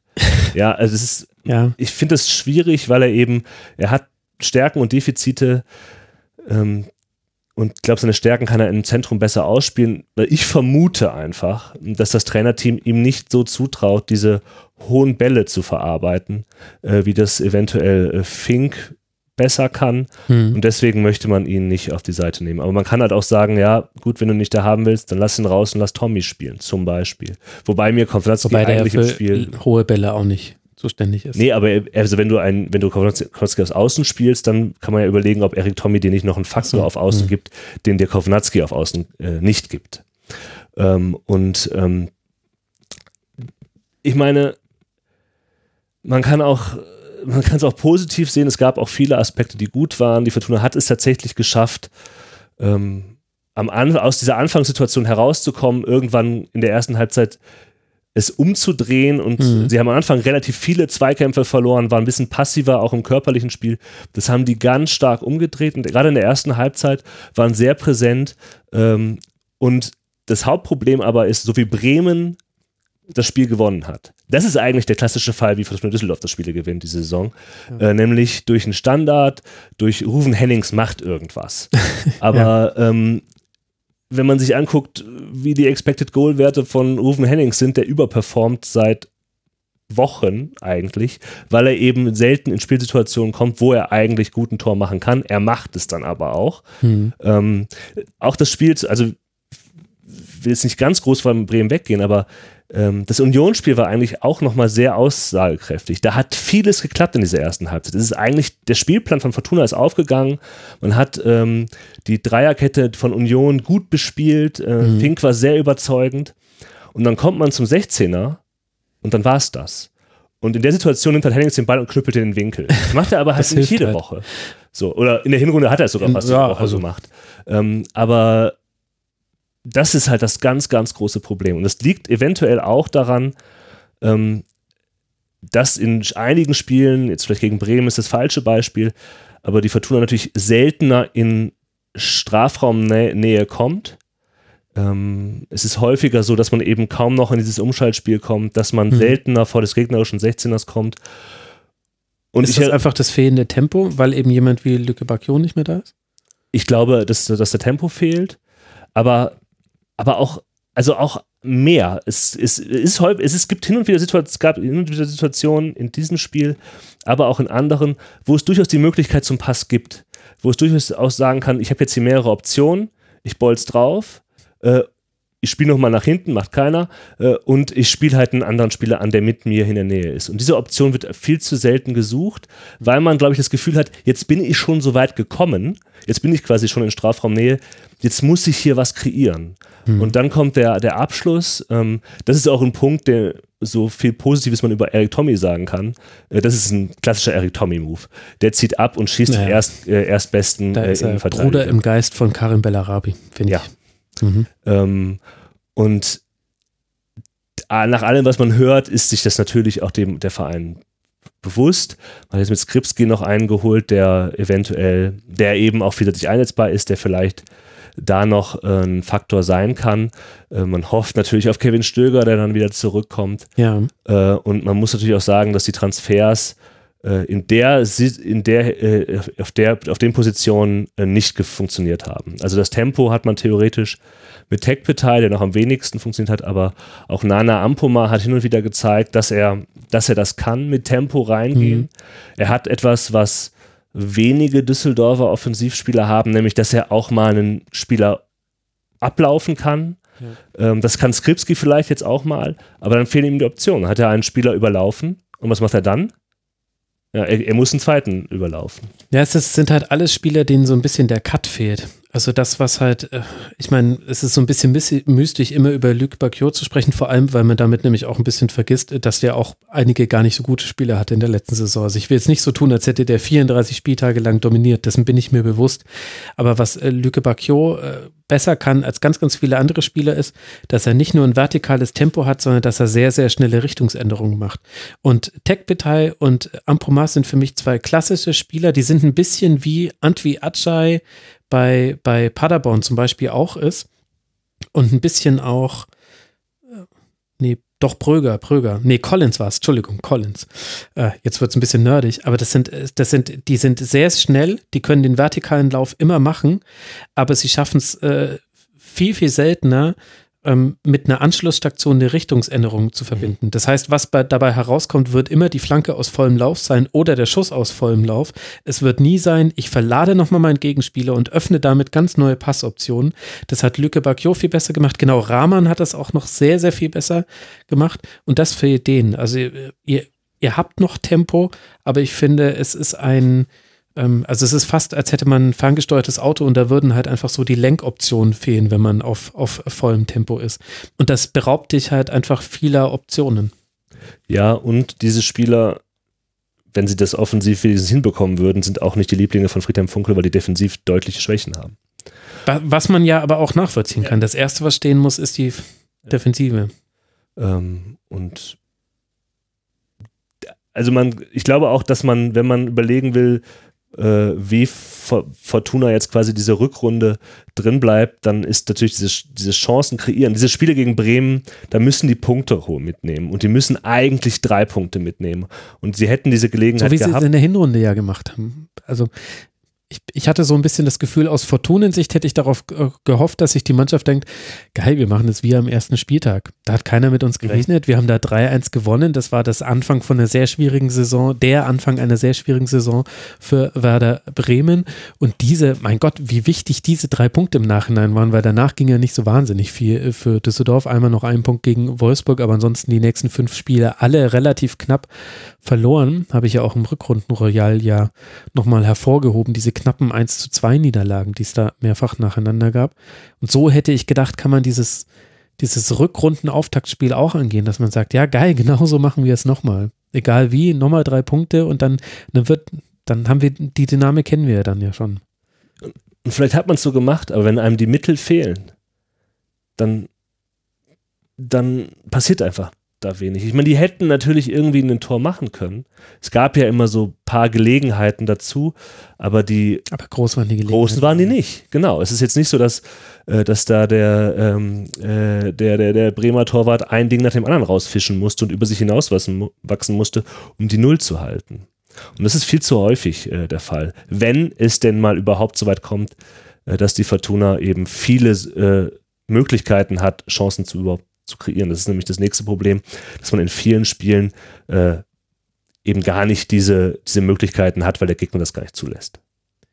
Okay, und da steckt jetzt quasi eine Kaderfrage drin. Ich finde, das haben wir ja schon eigentlich ganz gut umrissen und es ist ja auch jedem klar, dass das ist der Fluch der guten Saison, dass du deine besten Spieler verlierst. Und das hat sich bei Fortuna Düsseldorf bemerkbar gemacht, vor allem in der Offensive. Und Kevin Stöger, der so der Schrittmacher war im letzten Jahr, ist jetzt eben auch die komplette Hinrunde über ausgefallen, fast komplett.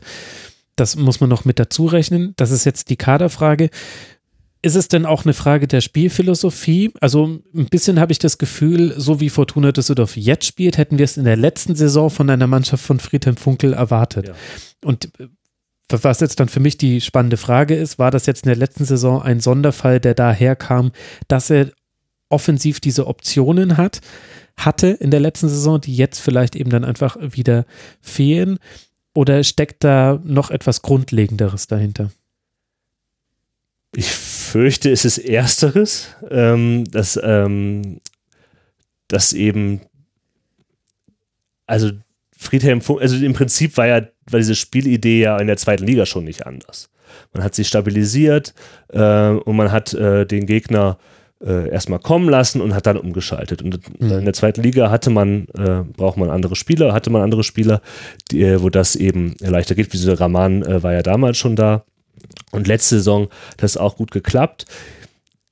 Aber ja, eigentlich will ich das nicht so sagen, weil eigentlich will ich sagen, ja, nur weil man äh, Luke Bacchio und Rahman verloren hat, heißt es ja nicht, dass man so spielen muss, wie die Fortuna jetzt spielt.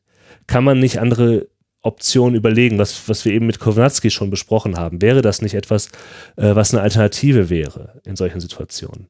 Ähm, es fehlt natürlich im Mittelfeld. Aber an welcher Stelle denkt denn Friedhelm Funkel an der Offensive? Ist er nicht ein Trainer, und ich meine das nicht negativ, aber ist er nicht einfach ein Trainer, der sagt, erst die Defensive, erst das Spiel gegen den Ball und dann können wir uns gerne darüber unterhalten, was wir offensiv machen. Aber und, und dadurch, dass die Defensive ja auch noch nicht steht, also 37 Gegentreffer aus 18 Spielen, das ist äh, auch eine der schlechtesten Defensiven dieser Liga. Das heißt, seine, seine Gedankenwelt kreist in der Spielvorbereitung logischerweise erstmal ums Spiel gegen den Ball. Und dann fällt es halt in so einem Spiel wie gegen Werder besonders schmerzhaft auf, weil da hätte man mal Optionen gehabt, weil der Gegner eben auch nicht drückend überlegen war. Aber es ist ja eigentlich auch sehr nachvollziehbar, warum er so denkt. Absolut. Ich finde es auch, äh, also das kritisiere das jetzt in den letzten Momenten schon. Aber ähm, du hast ja gesagt, ja, die Defensive steht noch nicht. So würde ich das gar nicht sagen. Die stand zwischendurch schon mal. Also zum 10., 11. Spieltag mhm. ähm, hatte Fortuna 16 Gegentore, so viele wie der FC Bayern München. Stimmt. Ich erinnere mich auch noch daran, ja. in einer äh, Schlusskonferenz, da war Konstantin Eckner da, der meinte in der Statistik meisten Schüsse zugelassen, wo der, wo, wo, wo quasi ein offener Schuss äh, des, des, des Gegners erfolgt. Da führt Fortuna sogar die Statistik an. Also das heißt, sie schaffen es eigentlich immer, Stimmt, das war einen eigenen, Spieltag, ja. äh, einen eigenen äh, Spieler zwischen dem, äh, dem, dem, dem äh, Schießenden und äh, dem Tor zu bekommen. Und es kippt dann danach. Und es kippt äh, gegen Schalke schon mit drei Gegentoren. Und zunächst einmal kippt es, wo man sagen würde, ja gut, so ist es halt. Gegen Bayern, gegen Leipzig, gegen Dortmund. 04, 05 und 03. 03, weil Leipzig genau, am stimmt. Dienstag gegen Dortmund gespielt hat und sich gedacht hat, das ist auch mal gut. Weil die hätten auch äh, viel mehr Tore machen können aufgrund ihrer Chancen und irgendwann haben sie auch das ein bisschen zurückgefahren. Und auch bei diesen und bei diesen Spielen, da kann man natürlich sagen, ja, du verlierst halt gegen Bayern, du verlierst gegen Dortmund, das, das haben wir eben mhm. auch schon bei Hertha angesprochen. Aber da, diese Spiele waren irgendwie anders ähm, die Verbindung zwischen der Abwehr und dem Mittelfeld war nicht mehr so gut wie in den Spielen vorher. Die Körperlichkeit der Spieler war nicht mehr da. Sie waren sehr, sehr passiv auf einmal.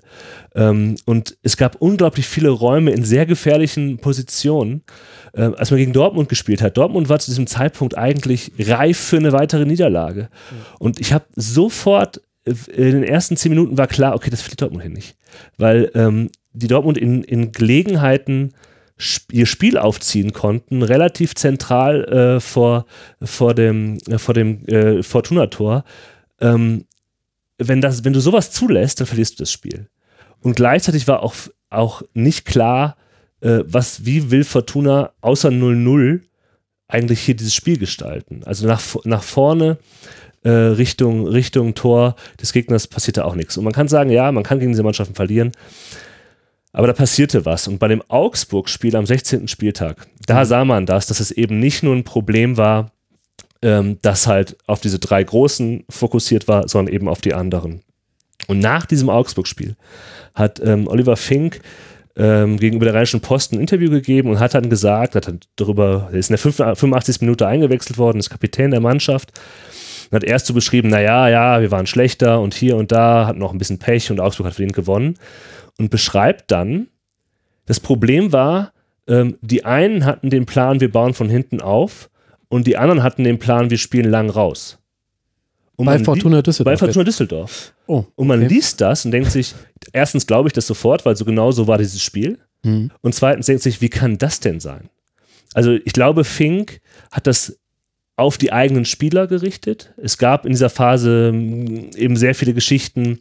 In der Mannschaft stimmt was nicht und äh, Funkel hat das dann auch aufgenommen auf der nächsten Pressekonferenz vor Union, wo er gesagt hat, es werden nur die spielen, die sich hier reinhängen. Und hat dann auch sehr viele Spieler auf die Tribüne geschickt. Mhm. Ähm, unter anderem Louis Baker, der jetzt komplett raus ist. ähm, aber wenn man, ich glaube, Fink hat das auf die eigene, auf die Mannschaft gerichtet. So, Leute, wir müssen jetzt hier mal, ne? auf einer Ebene äh, argumentieren. Aber wenn du das auch nur eine Sekunde weiter denkst, dann landest du natürlich sofort beim Trainerteam. Ja, wie kann es sein, dass eine Mannschaft auf, mit zwei verschiedenen Spielideen mhm. äh, auf, ähm, auf dem Platz läuft? Und wenn man das jetzt positiv drehen will, kann man sagen, mit Union und Bremen hat man es geschafft, dass dieses Problem erstmal nicht mehr offensichtlich ist. Also sowohl gegen Bremen als auch gegen Union war, war allen aus klar, einem Guss. Genau, es war allen klar, wie wir das Spiel jetzt hier angehen wollen aus Fortuna-Sicht. Ja. Und das kann man positiv sehen und man kann sagen, vielleicht schafft es das Trainerteam, ähm, schafft es Funkel eben auch so wieder in diese, in diese Rückrunde zu gehen, wie man das äh, in der Hinrunde geschafft hat, also mit einer, mit einer wirklich guten Defensivleistung äh, und dann hofft man halt, dass Rufen Hennings ein Tor schießt. Ähm, oder vielleicht bringt man eben auch noch ein paar andere Spieler in Situationen, es ist das Prinzip Hoffnung. Es gibt eine sehr hohe Wahrscheinlichkeit, dass die Fortuna nächstes Jahr nicht erste Bundesliga spielt. Ich glaube, das ist auch allen klar. Aber ähm, aber vor diesem Hintergrund, wie bewertest du dann, dass am Tag vor Weihnachten der Vertrag von Friedhelm Funkel verlängert wurde. Mhm. Hat natürlich eine besondere Note, weil wir alle wissen, in der letzten Saison gab es dieses Tohuwabohu in der Winterpause. Oh, Tohuwabohu sagt man, glaube ich, nicht mehr. Aber dieses äh, Kuddelmuddel, das sagt man auf jeden Fall noch in der Winterpause. Deswegen hat es nochmal so, so eine interessante Nebenanekdote. Aber wie bewertest du dann diese Vertragsverlängerung? Denn das klingt für mich will jetzt nicht Friedhelm Funkel anzählen und will jetzt auch nicht so tun, als ob Fortuna Düsseldorf da dominieren müsste in der ersten Liga. Aber es wirft halt ein paar grundsätzliche Fragen auf.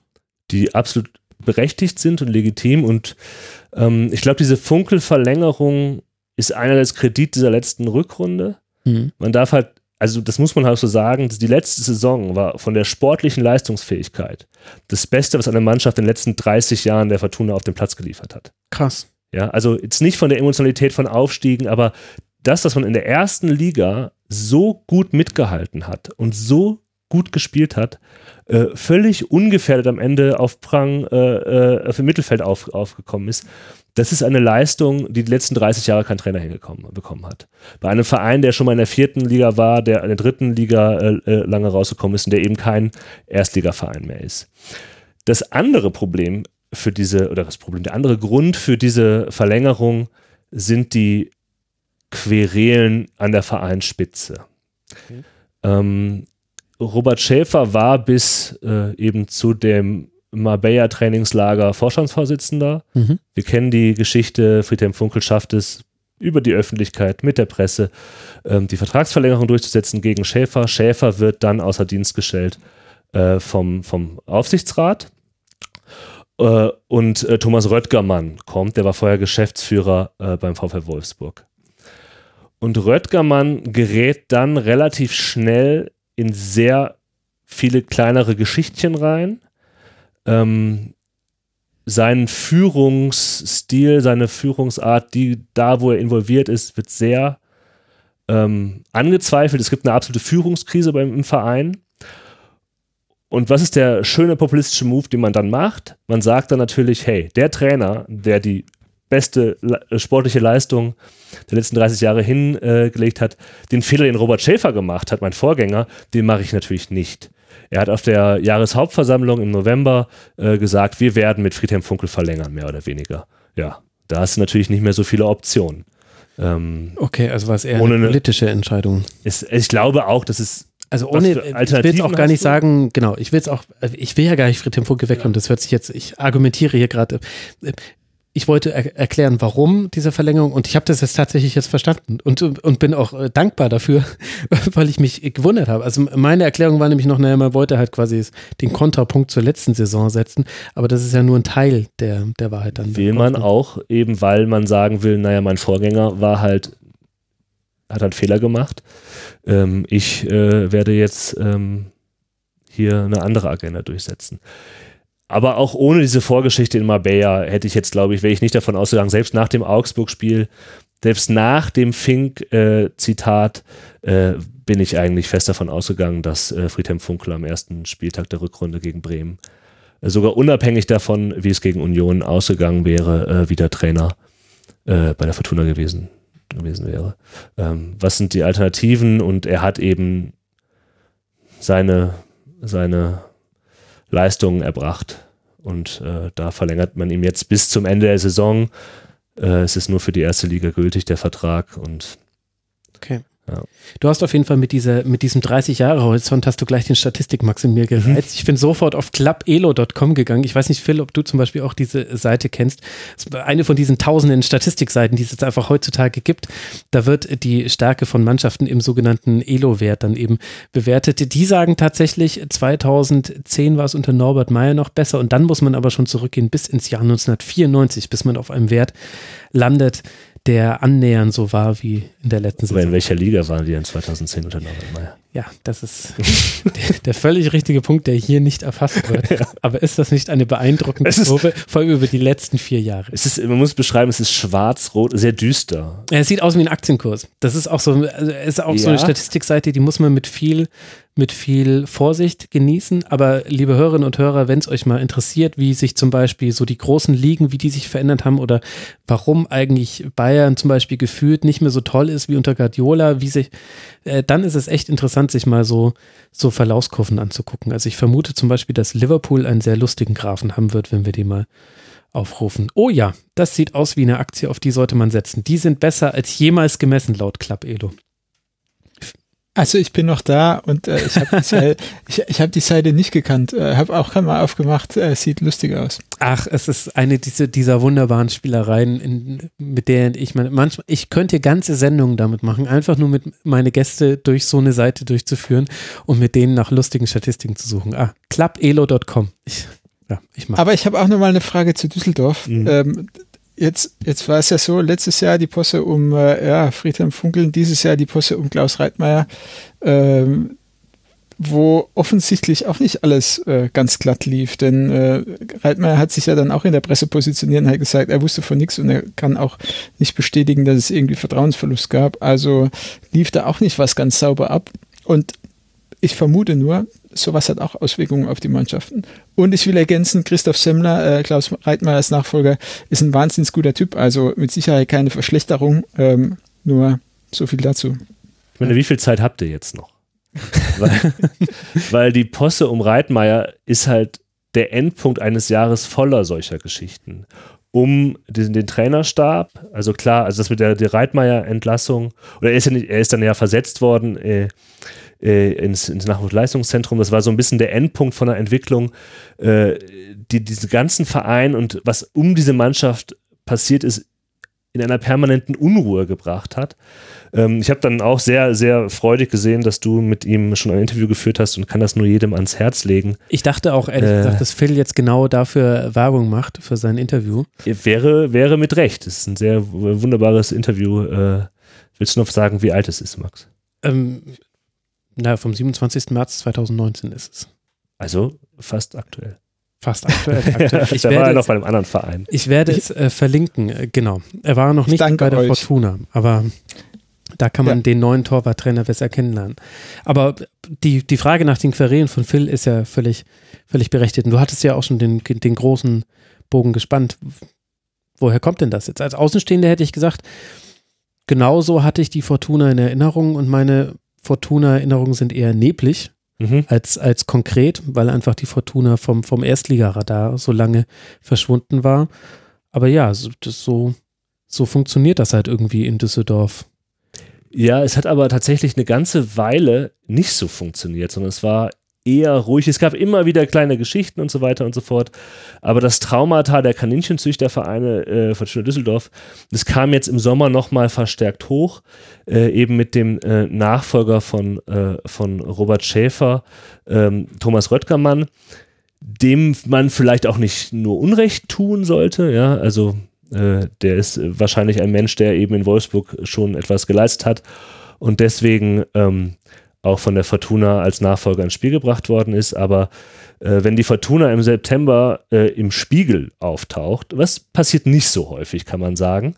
Äh, und wenn dann äh, auch noch von äh, Klüngelei und Vetternwirtschaft die Rede ist, dann fühlt man sich eben an die Geschichten erinnert, die du vielleicht noch aus den 90er mhm. Jahren sehr gut kennst. Ähm, ich musste vielleicht gar nicht so tief einsteigen. Es gibt mehrere Vorwürfe, die ihm gemacht worden sind. Er würde Leute in Positionen bringen, die ihm vertraut sind, mit denen er, was ja eigentlich nicht so ungewöhnlich ist, kann ja auch gewisse Vorteile haben, wenn man Leute, äh, wenn man neu wo anfängt, mit reinholt, die man schon kennt, wo man die Arbeitsabläufe kennt. Allerdings sind es nicht nur Leute, mit denen er, also ein, ein, ein Mitarbeiter vom VfL Wolfsburg, äh, mit dem er äh, beruflich zu tun hat, sondern er hat auch ein privates Geschäft mit dem laufen. Genau. Äh, mit, äh, zusammen mit dem Finanzchef von Hertha BSC. Über diese privates, dieses private Geschäft, was eben im Fußballbereich ist, angesiedelt ist, eine App, die die entwickeln äh, zur Vermarktung von äh, Fußballübertragung und so weiter und so fort. Hört sich, das Einzige, was ist größte, glaube ich, als Fortune ist, hört sich wie so eine typische App-Idee an, die niemand braucht. Aber da, ey, da werden Millionen umgesetzt und ProSieben ist auch schon dabei. Ja, ja, schon klar. Ähm, das, das, wird alles ganz großartig. Ganz groß. Die Leute können Fall, ja nicht googeln. Egal wie groß es ist, ist auf jeden Fall etwas, worüber wahrscheinlich der Arbeitgeber Bescheid wissen sollte, dass man das macht. Das wusste er, wusste dieser Arbeitgeber nicht, der Aufsichtsrat war wohl darüber nicht informiert. Der Spiegel bringt es dann raus. In Folge werden E-Mails gelöscht, die können dann wiederhergestellt werden. Die Informationen, die äh, Röttgermann dem Aufsichtsrat gegeben hat, die stimmen nicht ganz. Der Spiegel kommt nochmal und hat weitere Informationen, alle aus dem Interna des Vereins. Also mhm. da werden auch ähm, aus dem Verein selber Sachen an den Spiegel weitergegeben. Röttgermann sagt natürlich, diese Person, der Maulwurf, äh, möchte dem Verein schaden. Das weiß ich nicht, aber er will ganz offensichtlich Thomas Röttgermann schaden. Warum? Ich kann es nicht sagen. Die Person, die Röttgermann besetzen will, der, der Posten, den gibt es natürlich schon, der ist besetzt, kurz bevor der Spiegel das alles rausbringt, bevor eben die Geschichte rauskommt, dass ähm, Röttgermann einen neuen Menschen da einsetzen will, wird der alte, der verdient ist in diesem Marketing, Social Media Bereich für die Fortuna, wird er entlassen. Der klagt vor Gericht, es gibt ein Gerichtsverfahren, erst im Dezember wird sich geeinigt und zu dem Zeitpunkt hat, musste Röttgermann dann dem, den, den Vereinsmitgliedern nach der Jahreshauptversammlung schon sagen, dass die Person aus Wolfsburg, die er gerne haben wollen würde, jetzt doch nicht kommt, aus Gründen. Ja. Ähm, und das sind alles so Sachen, die, wie Phil das andeutet, eben für Unruhe sorgen. Was das genau heißt, und es ist natürlich unabhängig vom Trainerteam, diese Reitmeier-Geschichte, es geht natürlich sehr tief rein, das ist mhm. natürlich unmittelbar ganz nah an der Mannschaft dran. Was die, die Gründe dafür sind, kann ich dir nicht sagen oder kann ich euch nicht sagen. Ähm, diese Aber glaubst du, dass es Abstreit in den sportlichen Bereich? Ich meine, das sind ja so klassische Diskussionen, wo man immer so eine einerseits andererseits Diskussion führt. Ich glaube, in den unmittelbaren sportlichen Bereich der aktuellen Saison, also da will ich jetzt hier Thomas Röttgermann nicht zum Sündenbock für diese problematische Lage machen. Weiß ich das nicht. Ob diese, diese Probleme, ich würde, das, ich würde halt Röttgermann und das für ein Trainerteam, das würde ich separat behandeln, was der mhm. Einfluss ist, ist, was auch immer da vorgefallen sein mag, vielleicht ist es auch gar nicht so viel. Ich hatte schon ein bisschen das Gefühl, dass, dass Funkel gerade nach diesem Augsburg-Spiel so so sehr die, die, die Reihen schließen will, wie man das dann ja auch, ist ja auch fast schon martialisch, äh, militärisch ausgedrückt, indem er eben äh, im Trainerteam Veränderungen vornimmt mhm. und er hat auch diverse Spieler eben aus dem Kader gestrichen ähm, und klar gemacht, dass die äh, sich nochmal reinhängen müssen, wenn sie nochmal eine Chance haben wollen. Das könnte auch in dem Zusammenhang damit sein. Er hat deutliche Zeichen nach innen gesetzt, dass er schon auch also er hat ja auch gesehen, was da auf dem Spielfeld zu sehen war, beziehungsweise nicht zu sehen war in dieser Phase und dann vor allem in diesem Augsburg-Spiel. Und da hat er eben nach innen deutlichste Signale gesetzt, wo er gesagt hat, okay, also jeder, der jetzt nach meinem Vorstellung mitzieht, der darf jetzt bitte auch zeigen, was ich von ihm erwarte und alle anderen, da ist die Tür, um es jetzt mal so zu formulieren. Genau. Und man, wenn man auf Union guckt und auch wenn man auf Bremen guckt, ja, da hat das auch Auswirkungen gehabt äh, wenn du nach Röttgermann und dem, der Vereinsführung ist, das kann natürlich Auswirkungen haben äh, auf die nächsten Jahre. Also mhm.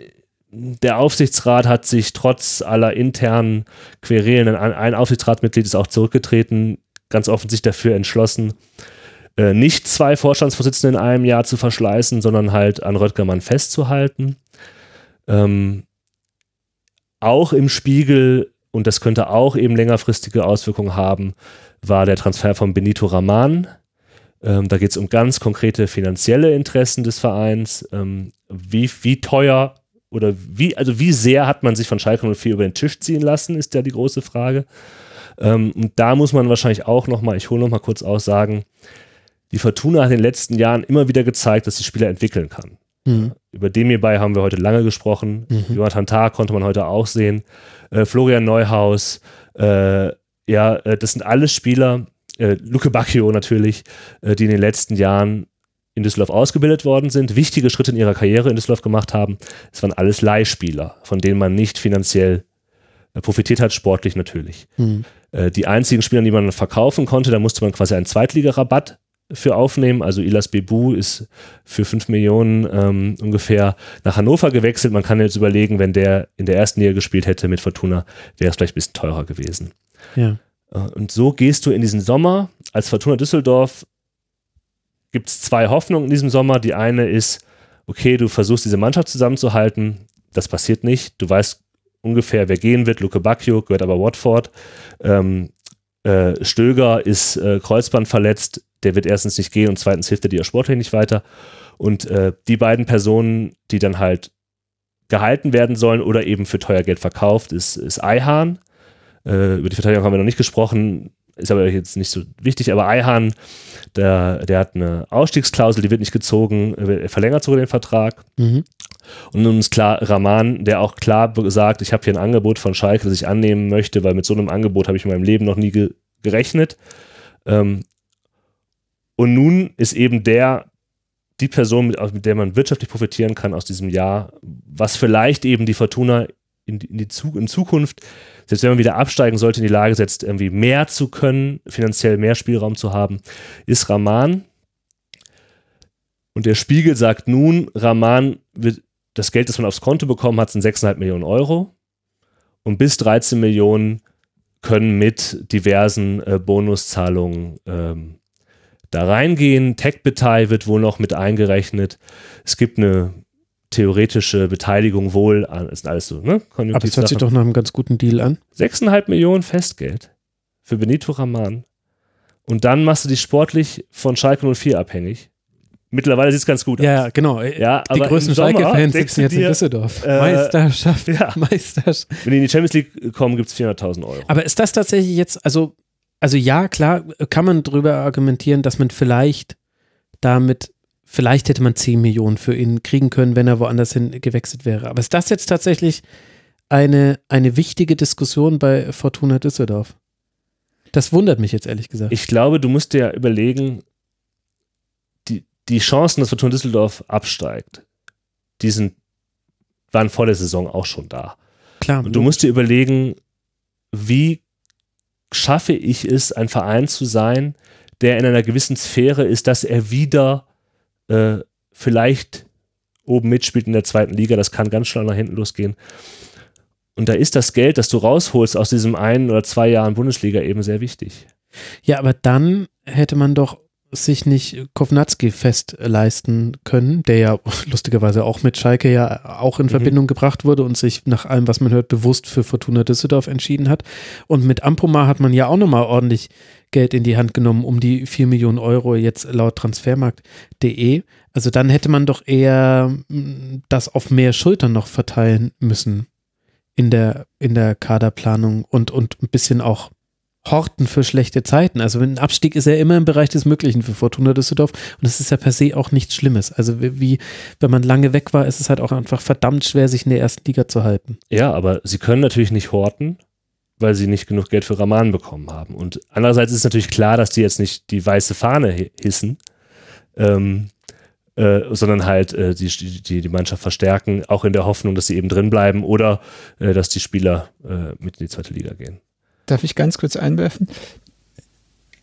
Kommentarlos sage ich einfach nur, ich glaube, die Klüngeleien haben Einfluss auf die Spieler, weil es ein Alibi liefern in gewisser Weise. Das war alles, was ich dazu sagen will. Und zweitens, ich glaube, deshalb ist ja Lutz Pfannenstiel auch ein bisschen geholt worden. Von Lutz Pfannenstiel erwartet man sich, so wie er auftritt, so wie er, so wie man ihn kennt, der ist weltweit bekannt, hat überall ein Netzwerk hin, wahnsinnig, ja, ja, rumgekommener Spieler, sage ich mal, und auch bekannter Mensch. Und mhm. ich glaube, so ein bisschen war die Hoffnung dann von Lutz Pfannstiel auch zu sagen, der findet uns Spieler, die uns nicht so viel kosten, aber direkt weiter, weiterhelfen. Kann das sein? Ja, auf jeden Fall.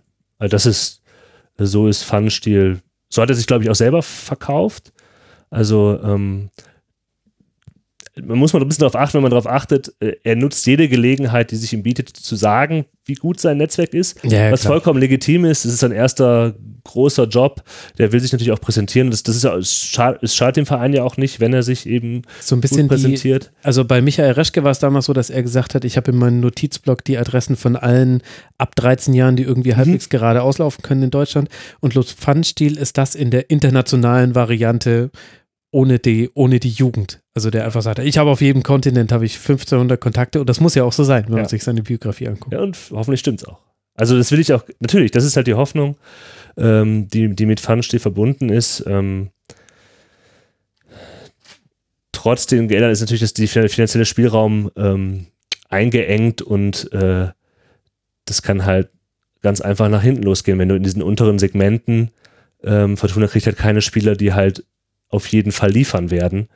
Also gut, welche Vereine kriegen das schon, ja, ähm, aber das ist natürlich der, der, das Problem, die Sorge oder die Gefahr, dass man eben weniger rausbekommt, äh, dass mal einige Spiele nicht funktionieren. Das hat man ja in dieser Sommertransferperiode sehr stark gesehen. Mhm. Da haben ja einige nicht funktioniert, ähm, die, auf die man gesetzt hatte. Äh, ja. Gut, ich meine, dass das ein Bonbon-Spiel ist und dass es nicht einfach ist, aus wenig viel zu machen auf dem Transfermarkt, egal wie dick das Telefonbuch ist, das ist ja klar. Wie würdest du denn dann aber vielleicht auch so langsam abschließend, weil wir schon sehr lange in diesem Schwerpunkt hängen, äh, die, die Zusammenarbeit zwischen Pfannenstiel und Funkel bewerten. Vielleicht erinnert sich noch die ein oder andere und der ein oder andere daran, dass Funkel ja direkt am Anfang, als er kommen sollte, gesagt hat, ich bin schon so lange im, im Fußballgeschäft, den Namen habe ich noch nie gehört. So wie es ich verstanden habe, wurde da allerdings auch aus einer äh, vielleicht sogar spaßig gemeinten Aussage viel mehr gemacht, als es eigentlich war. Aber das ist eben das, was hängen geblieben ist, auch bei einem nationalen äh, Publikum. Wie würdest du denn die, deren Zusammenarbeit bewerten von außen betrachtet? Weil es scheint mir darauf wesentlich anzukommen. Schwer zu sagen. Ich glaube, aus dieser Anfangsgeschichte haben beide gelernt, dass sie nach außen hin äh, einen relativ geeinten Auftritt hinlegen, würde ich sagen. Aber hatte das Funke so gemeint, wie man es verstehen konnte, nämlich als wer zur Holle soll das denn jetzt sein? Weil das passt ja eigentlich auch nicht so ganz zu Friedhelm Funkel. Also er hat zwar manchmal so, er spielt schon auch mit der Öffentlichkeit und zum Beispiel auch die Art und Weise, wie er dann seine Vertragsverlängerung, wie das dann zustande kam, da hat man auch ganz gut gesehen, dass Friedhelm Funkel in der Lage ist, eine Welle zu reiten, wenn sie rollt, um es mal so zu formulieren. Aber ansonsten ist er ja eigentlich niemand, der so aus taktischen Gründen Aussagen in der, der Öffentlichkeit fallen lässt. Zumindest erscheint er mir nicht so. Ja, da wäre ich, also wäre ich mir nicht, ich, wäre ich mir nicht so sicher. Er weiß schon, was für Sätze ankommen und er weiß auch äh, durchaus boulevardeske Zeitungen zu bedienen. Okay. Ähm, das würde ich schon sagen, der ist sich seiner Sache bewusst und wenn er sowas sagt, ist das er weiß natürlich, dass es zitiert wird. er weiß, dass es zitiert wird. Ähm, ich würde das jetzt nicht so hochhängen, diese ganze Anfangsgeschichte. Okay. Ich würde jetzt sagen, ich glaube, die haben sich jetzt irgendwie gefunden. Ähm, Pfannenstiel macht äh, vor allem in der Halbzeit die, die, die Öffentlichkeitsarbeit und macht das auch ganz gut, äh, verkauft den Verein ganz gut sich selber und äh, Funkel selber, also ich mir aussuchen müsste, ob ich mit ihm zusammenarbeiten wollen würde, würde ich es vielleicht nicht unbedingt machen. Ich glaube, der ist nicht der einfachste. Mhm. Ähm, aber also die beiden, da habe ich jetzt keinen kein Verdacht, dass es da knarzt oder so. Okay. Abschließende Frage, auch wenn es tatsächlich schwerfällt. Ich könnte sehr lange jetzt mit dir über Düsseldorf sprechen. Ich würde doch gerne nochmal den Klapp-Elo-Index rausholen und über die Zeit mit Norbert Meyer sprechen. Ich wollte schon immer mal diese Frage im Rasenfunk stehen. Wo siehst du Fortuna Düsseldorf in fünf Jahren? Oha. Also Fortuna ist natürlich ein Verein, den kann man nicht in fünf Jahren sehen. Ähm, aber wenn es gut läuft, ähm, spielen sie unter den ersten. Ich glaube, das, das, ist auch das, was der, das der Verein will, eben diese ersten berühmten 25 Vereine Deutschlands. Wenn es gut läuft. Das kann ganz groß nach hinten losgehen, es kann besser sein. Und hältst du das für realistisch? Ich glaube, das Potenzial ist auf jeden Fall da. Mhm. Ähm, mittlerweile wirtschaftlich hat sich das stabilisiert. Ähm, von den handelnden Personen schon mal gucken, aber da ist auch nicht immer alles falsch gemacht worden, das muss man auch sagen. Ähm, ja, realistisch ist das, aber es kann alles passieren. Also man, man, kann da auch ganz kurz hinzufügen, was äh, die Unternehmensstruktur Fortuna Düsseldorf angeht. Da ist in den letzten zwölf Monaten viel passiert und das sieht schwer nach Professionalisierung aus. Also ja, und nach Konfliktpotenzial. Das müsst ihr noch kurz ausführen für alle Hörerinnen und Hörer, die es nicht so mitbekommen haben. Ja, es gibt eben, also es wird ein Strategie-Department aufgebaut, ähm, aus, ich meine das jetzt wirklich aus wirtschaftlicher Sicht, wenig, weniger mit dem sportlichen, aus sportlicher Perspektive. Äh, Marketingbereich wird ausgebaut in Düsseldorf. Also das sieht alles schwer nach ähm, zukunftsweisenden Entscheidungen aus in Düsseldorf. Ja, man will sich jetzt selber vermarkten. Infront ist jetzt raus. Will man vielleicht wieder reinholen, um Japan zu erobern? Ähm, hm, Warum Japan? Gibt es da einen die, Bezug, den ich gerade nicht sehe? Die größte ausländische Community aus, von Japan außerhalb Japans lebt meines Erachtens in Düsseldorf. Ah, okay, ja. die Verbindung habe ich nicht gesehen. Also äh, ich habe gerade ich glaube ich sogar die, nach Spielern gesucht, die ihr mal hattet, die irgendwann in Japan groß geworden sind und mir ist immer nur Pierre Litbarski eingefallen und der konnte es ja nicht sein. Nein, es sollen die japanischen Herzen in Düsseldorf und darüber hinaus gewonnen werden. Aber okay. ja, also ich glaube, der, der Verein hat in der letzten, letzten Jahreshauptversammlung gesagt, dass eine Ausgliederung zum Beispiel, die ist immer noch ein EV, äh, nur mit drei Vierteln der Mitglieder ähm, äh, zugestimmt werden kann. Und du hast es, glaube ich, beim letzten Mal äh, im, im Royal auch länger darüber gesprochen. Da ist einiges auch mit der Hilfe von Robert Schäfer Richtiges gemacht worden. Ja. Aber klar, die, die Argumente sind halt, äh, das hat auch Röttgermann gesagt, also selbst wenn die Fortuna sich in diesen Vermarktungssachen, Sponsoring, Merchandise verdoppeln würde, wäre sie immer noch auf Platz 16, 15 der Liga. Äh, die, die Fernsehgelder sind, ist der eine große Topf, mhm. da muss man aber länger für in der Liga sein. Ja, und der andere Topf, den man anzapfen kann, ist eben äh, dieser Ausgliederungstopf. Ich sehe das noch nicht und ich glaube, der Verein kommuniziert das auch sehr anders. Mhm. Es gibt aktuell keinerlei starke Stimmen oder überhaupt eine Stimme, äh, die das halt sagt, aber wenn du so eine Entwicklung hast, die Phil äh, gerade erwähnt hat, dann kann sich das natürlich, da muss man ein Auge drauf haben. Ja. Ja, das stimmt. Wobei die Mitglieder noch, also eine sehr laute und wichtige Stimme bei Fortuna Düsseldorf haben, da ist sehr viel sehr richtig gelaufen, wenn man für Mitglieder starke und äh, sehr nah am Fan demokratisch aufgestellte Vereine ist in der Bundesliga, dann ist Fortuna Düsseldorf da eins der Positivbeispiele. Und Fortuna weiß ja auch, wo sie herkommt. Das ist so ein bisschen, musste ich jetzt gerade ans Tribünengespräch mit Stefan Schippers von Borussia Mönchengladbach denken, der ja in einer Situation übernommen hat als äh, leitender Geschäftsführer, als Herr für die Zahlen, in der äh, Gladbach ganz kurz vor der Insolvenz stand. Man war gerade in die zweite Liga zum ersten Mal abgestiegen in seiner Vereinsgeschichte und alle Handlungen, die auch heute noch Gladbach tut, und er ist ja immer noch da und Max Eber, der dann, glaube ich, 2008 kam, ist immer noch da, die speisen sich immer noch aus dieser einen anekdotischen, mehr als nur anekdotischen Erfahrung.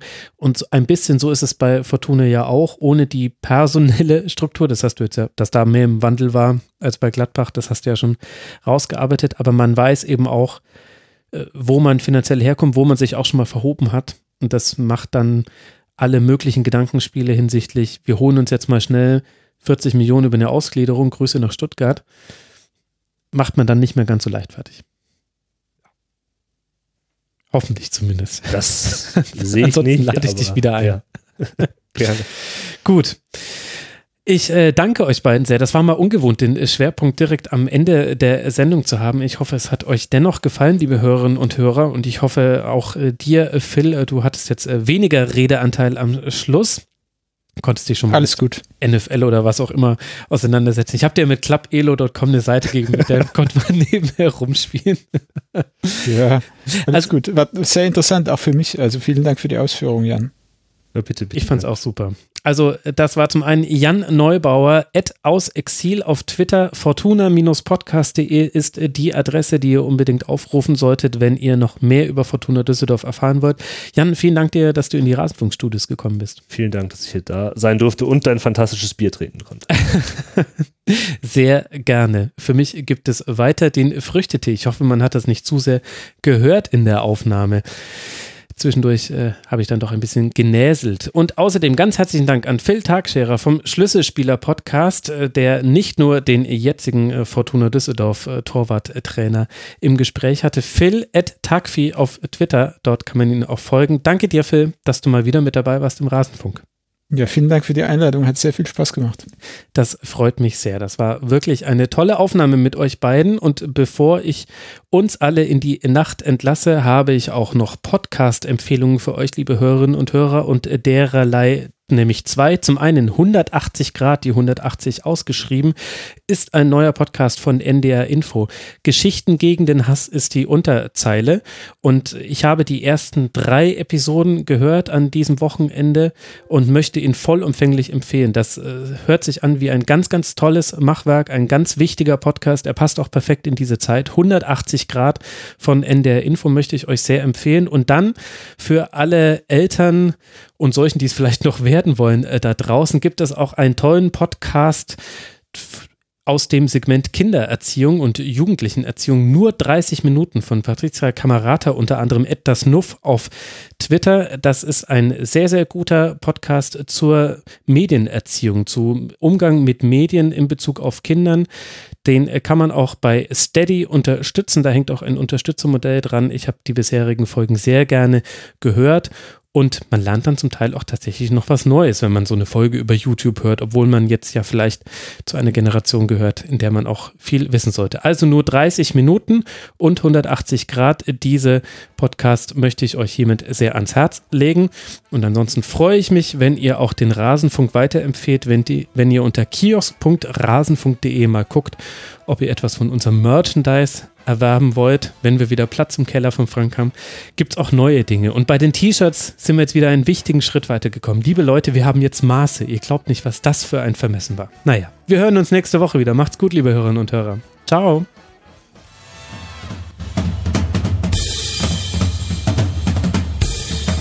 Das war die Rasenfunk-Schlusskonferenz. Wir gehen nun zurück in die angeschlossenen Funkhäuser. Thank you.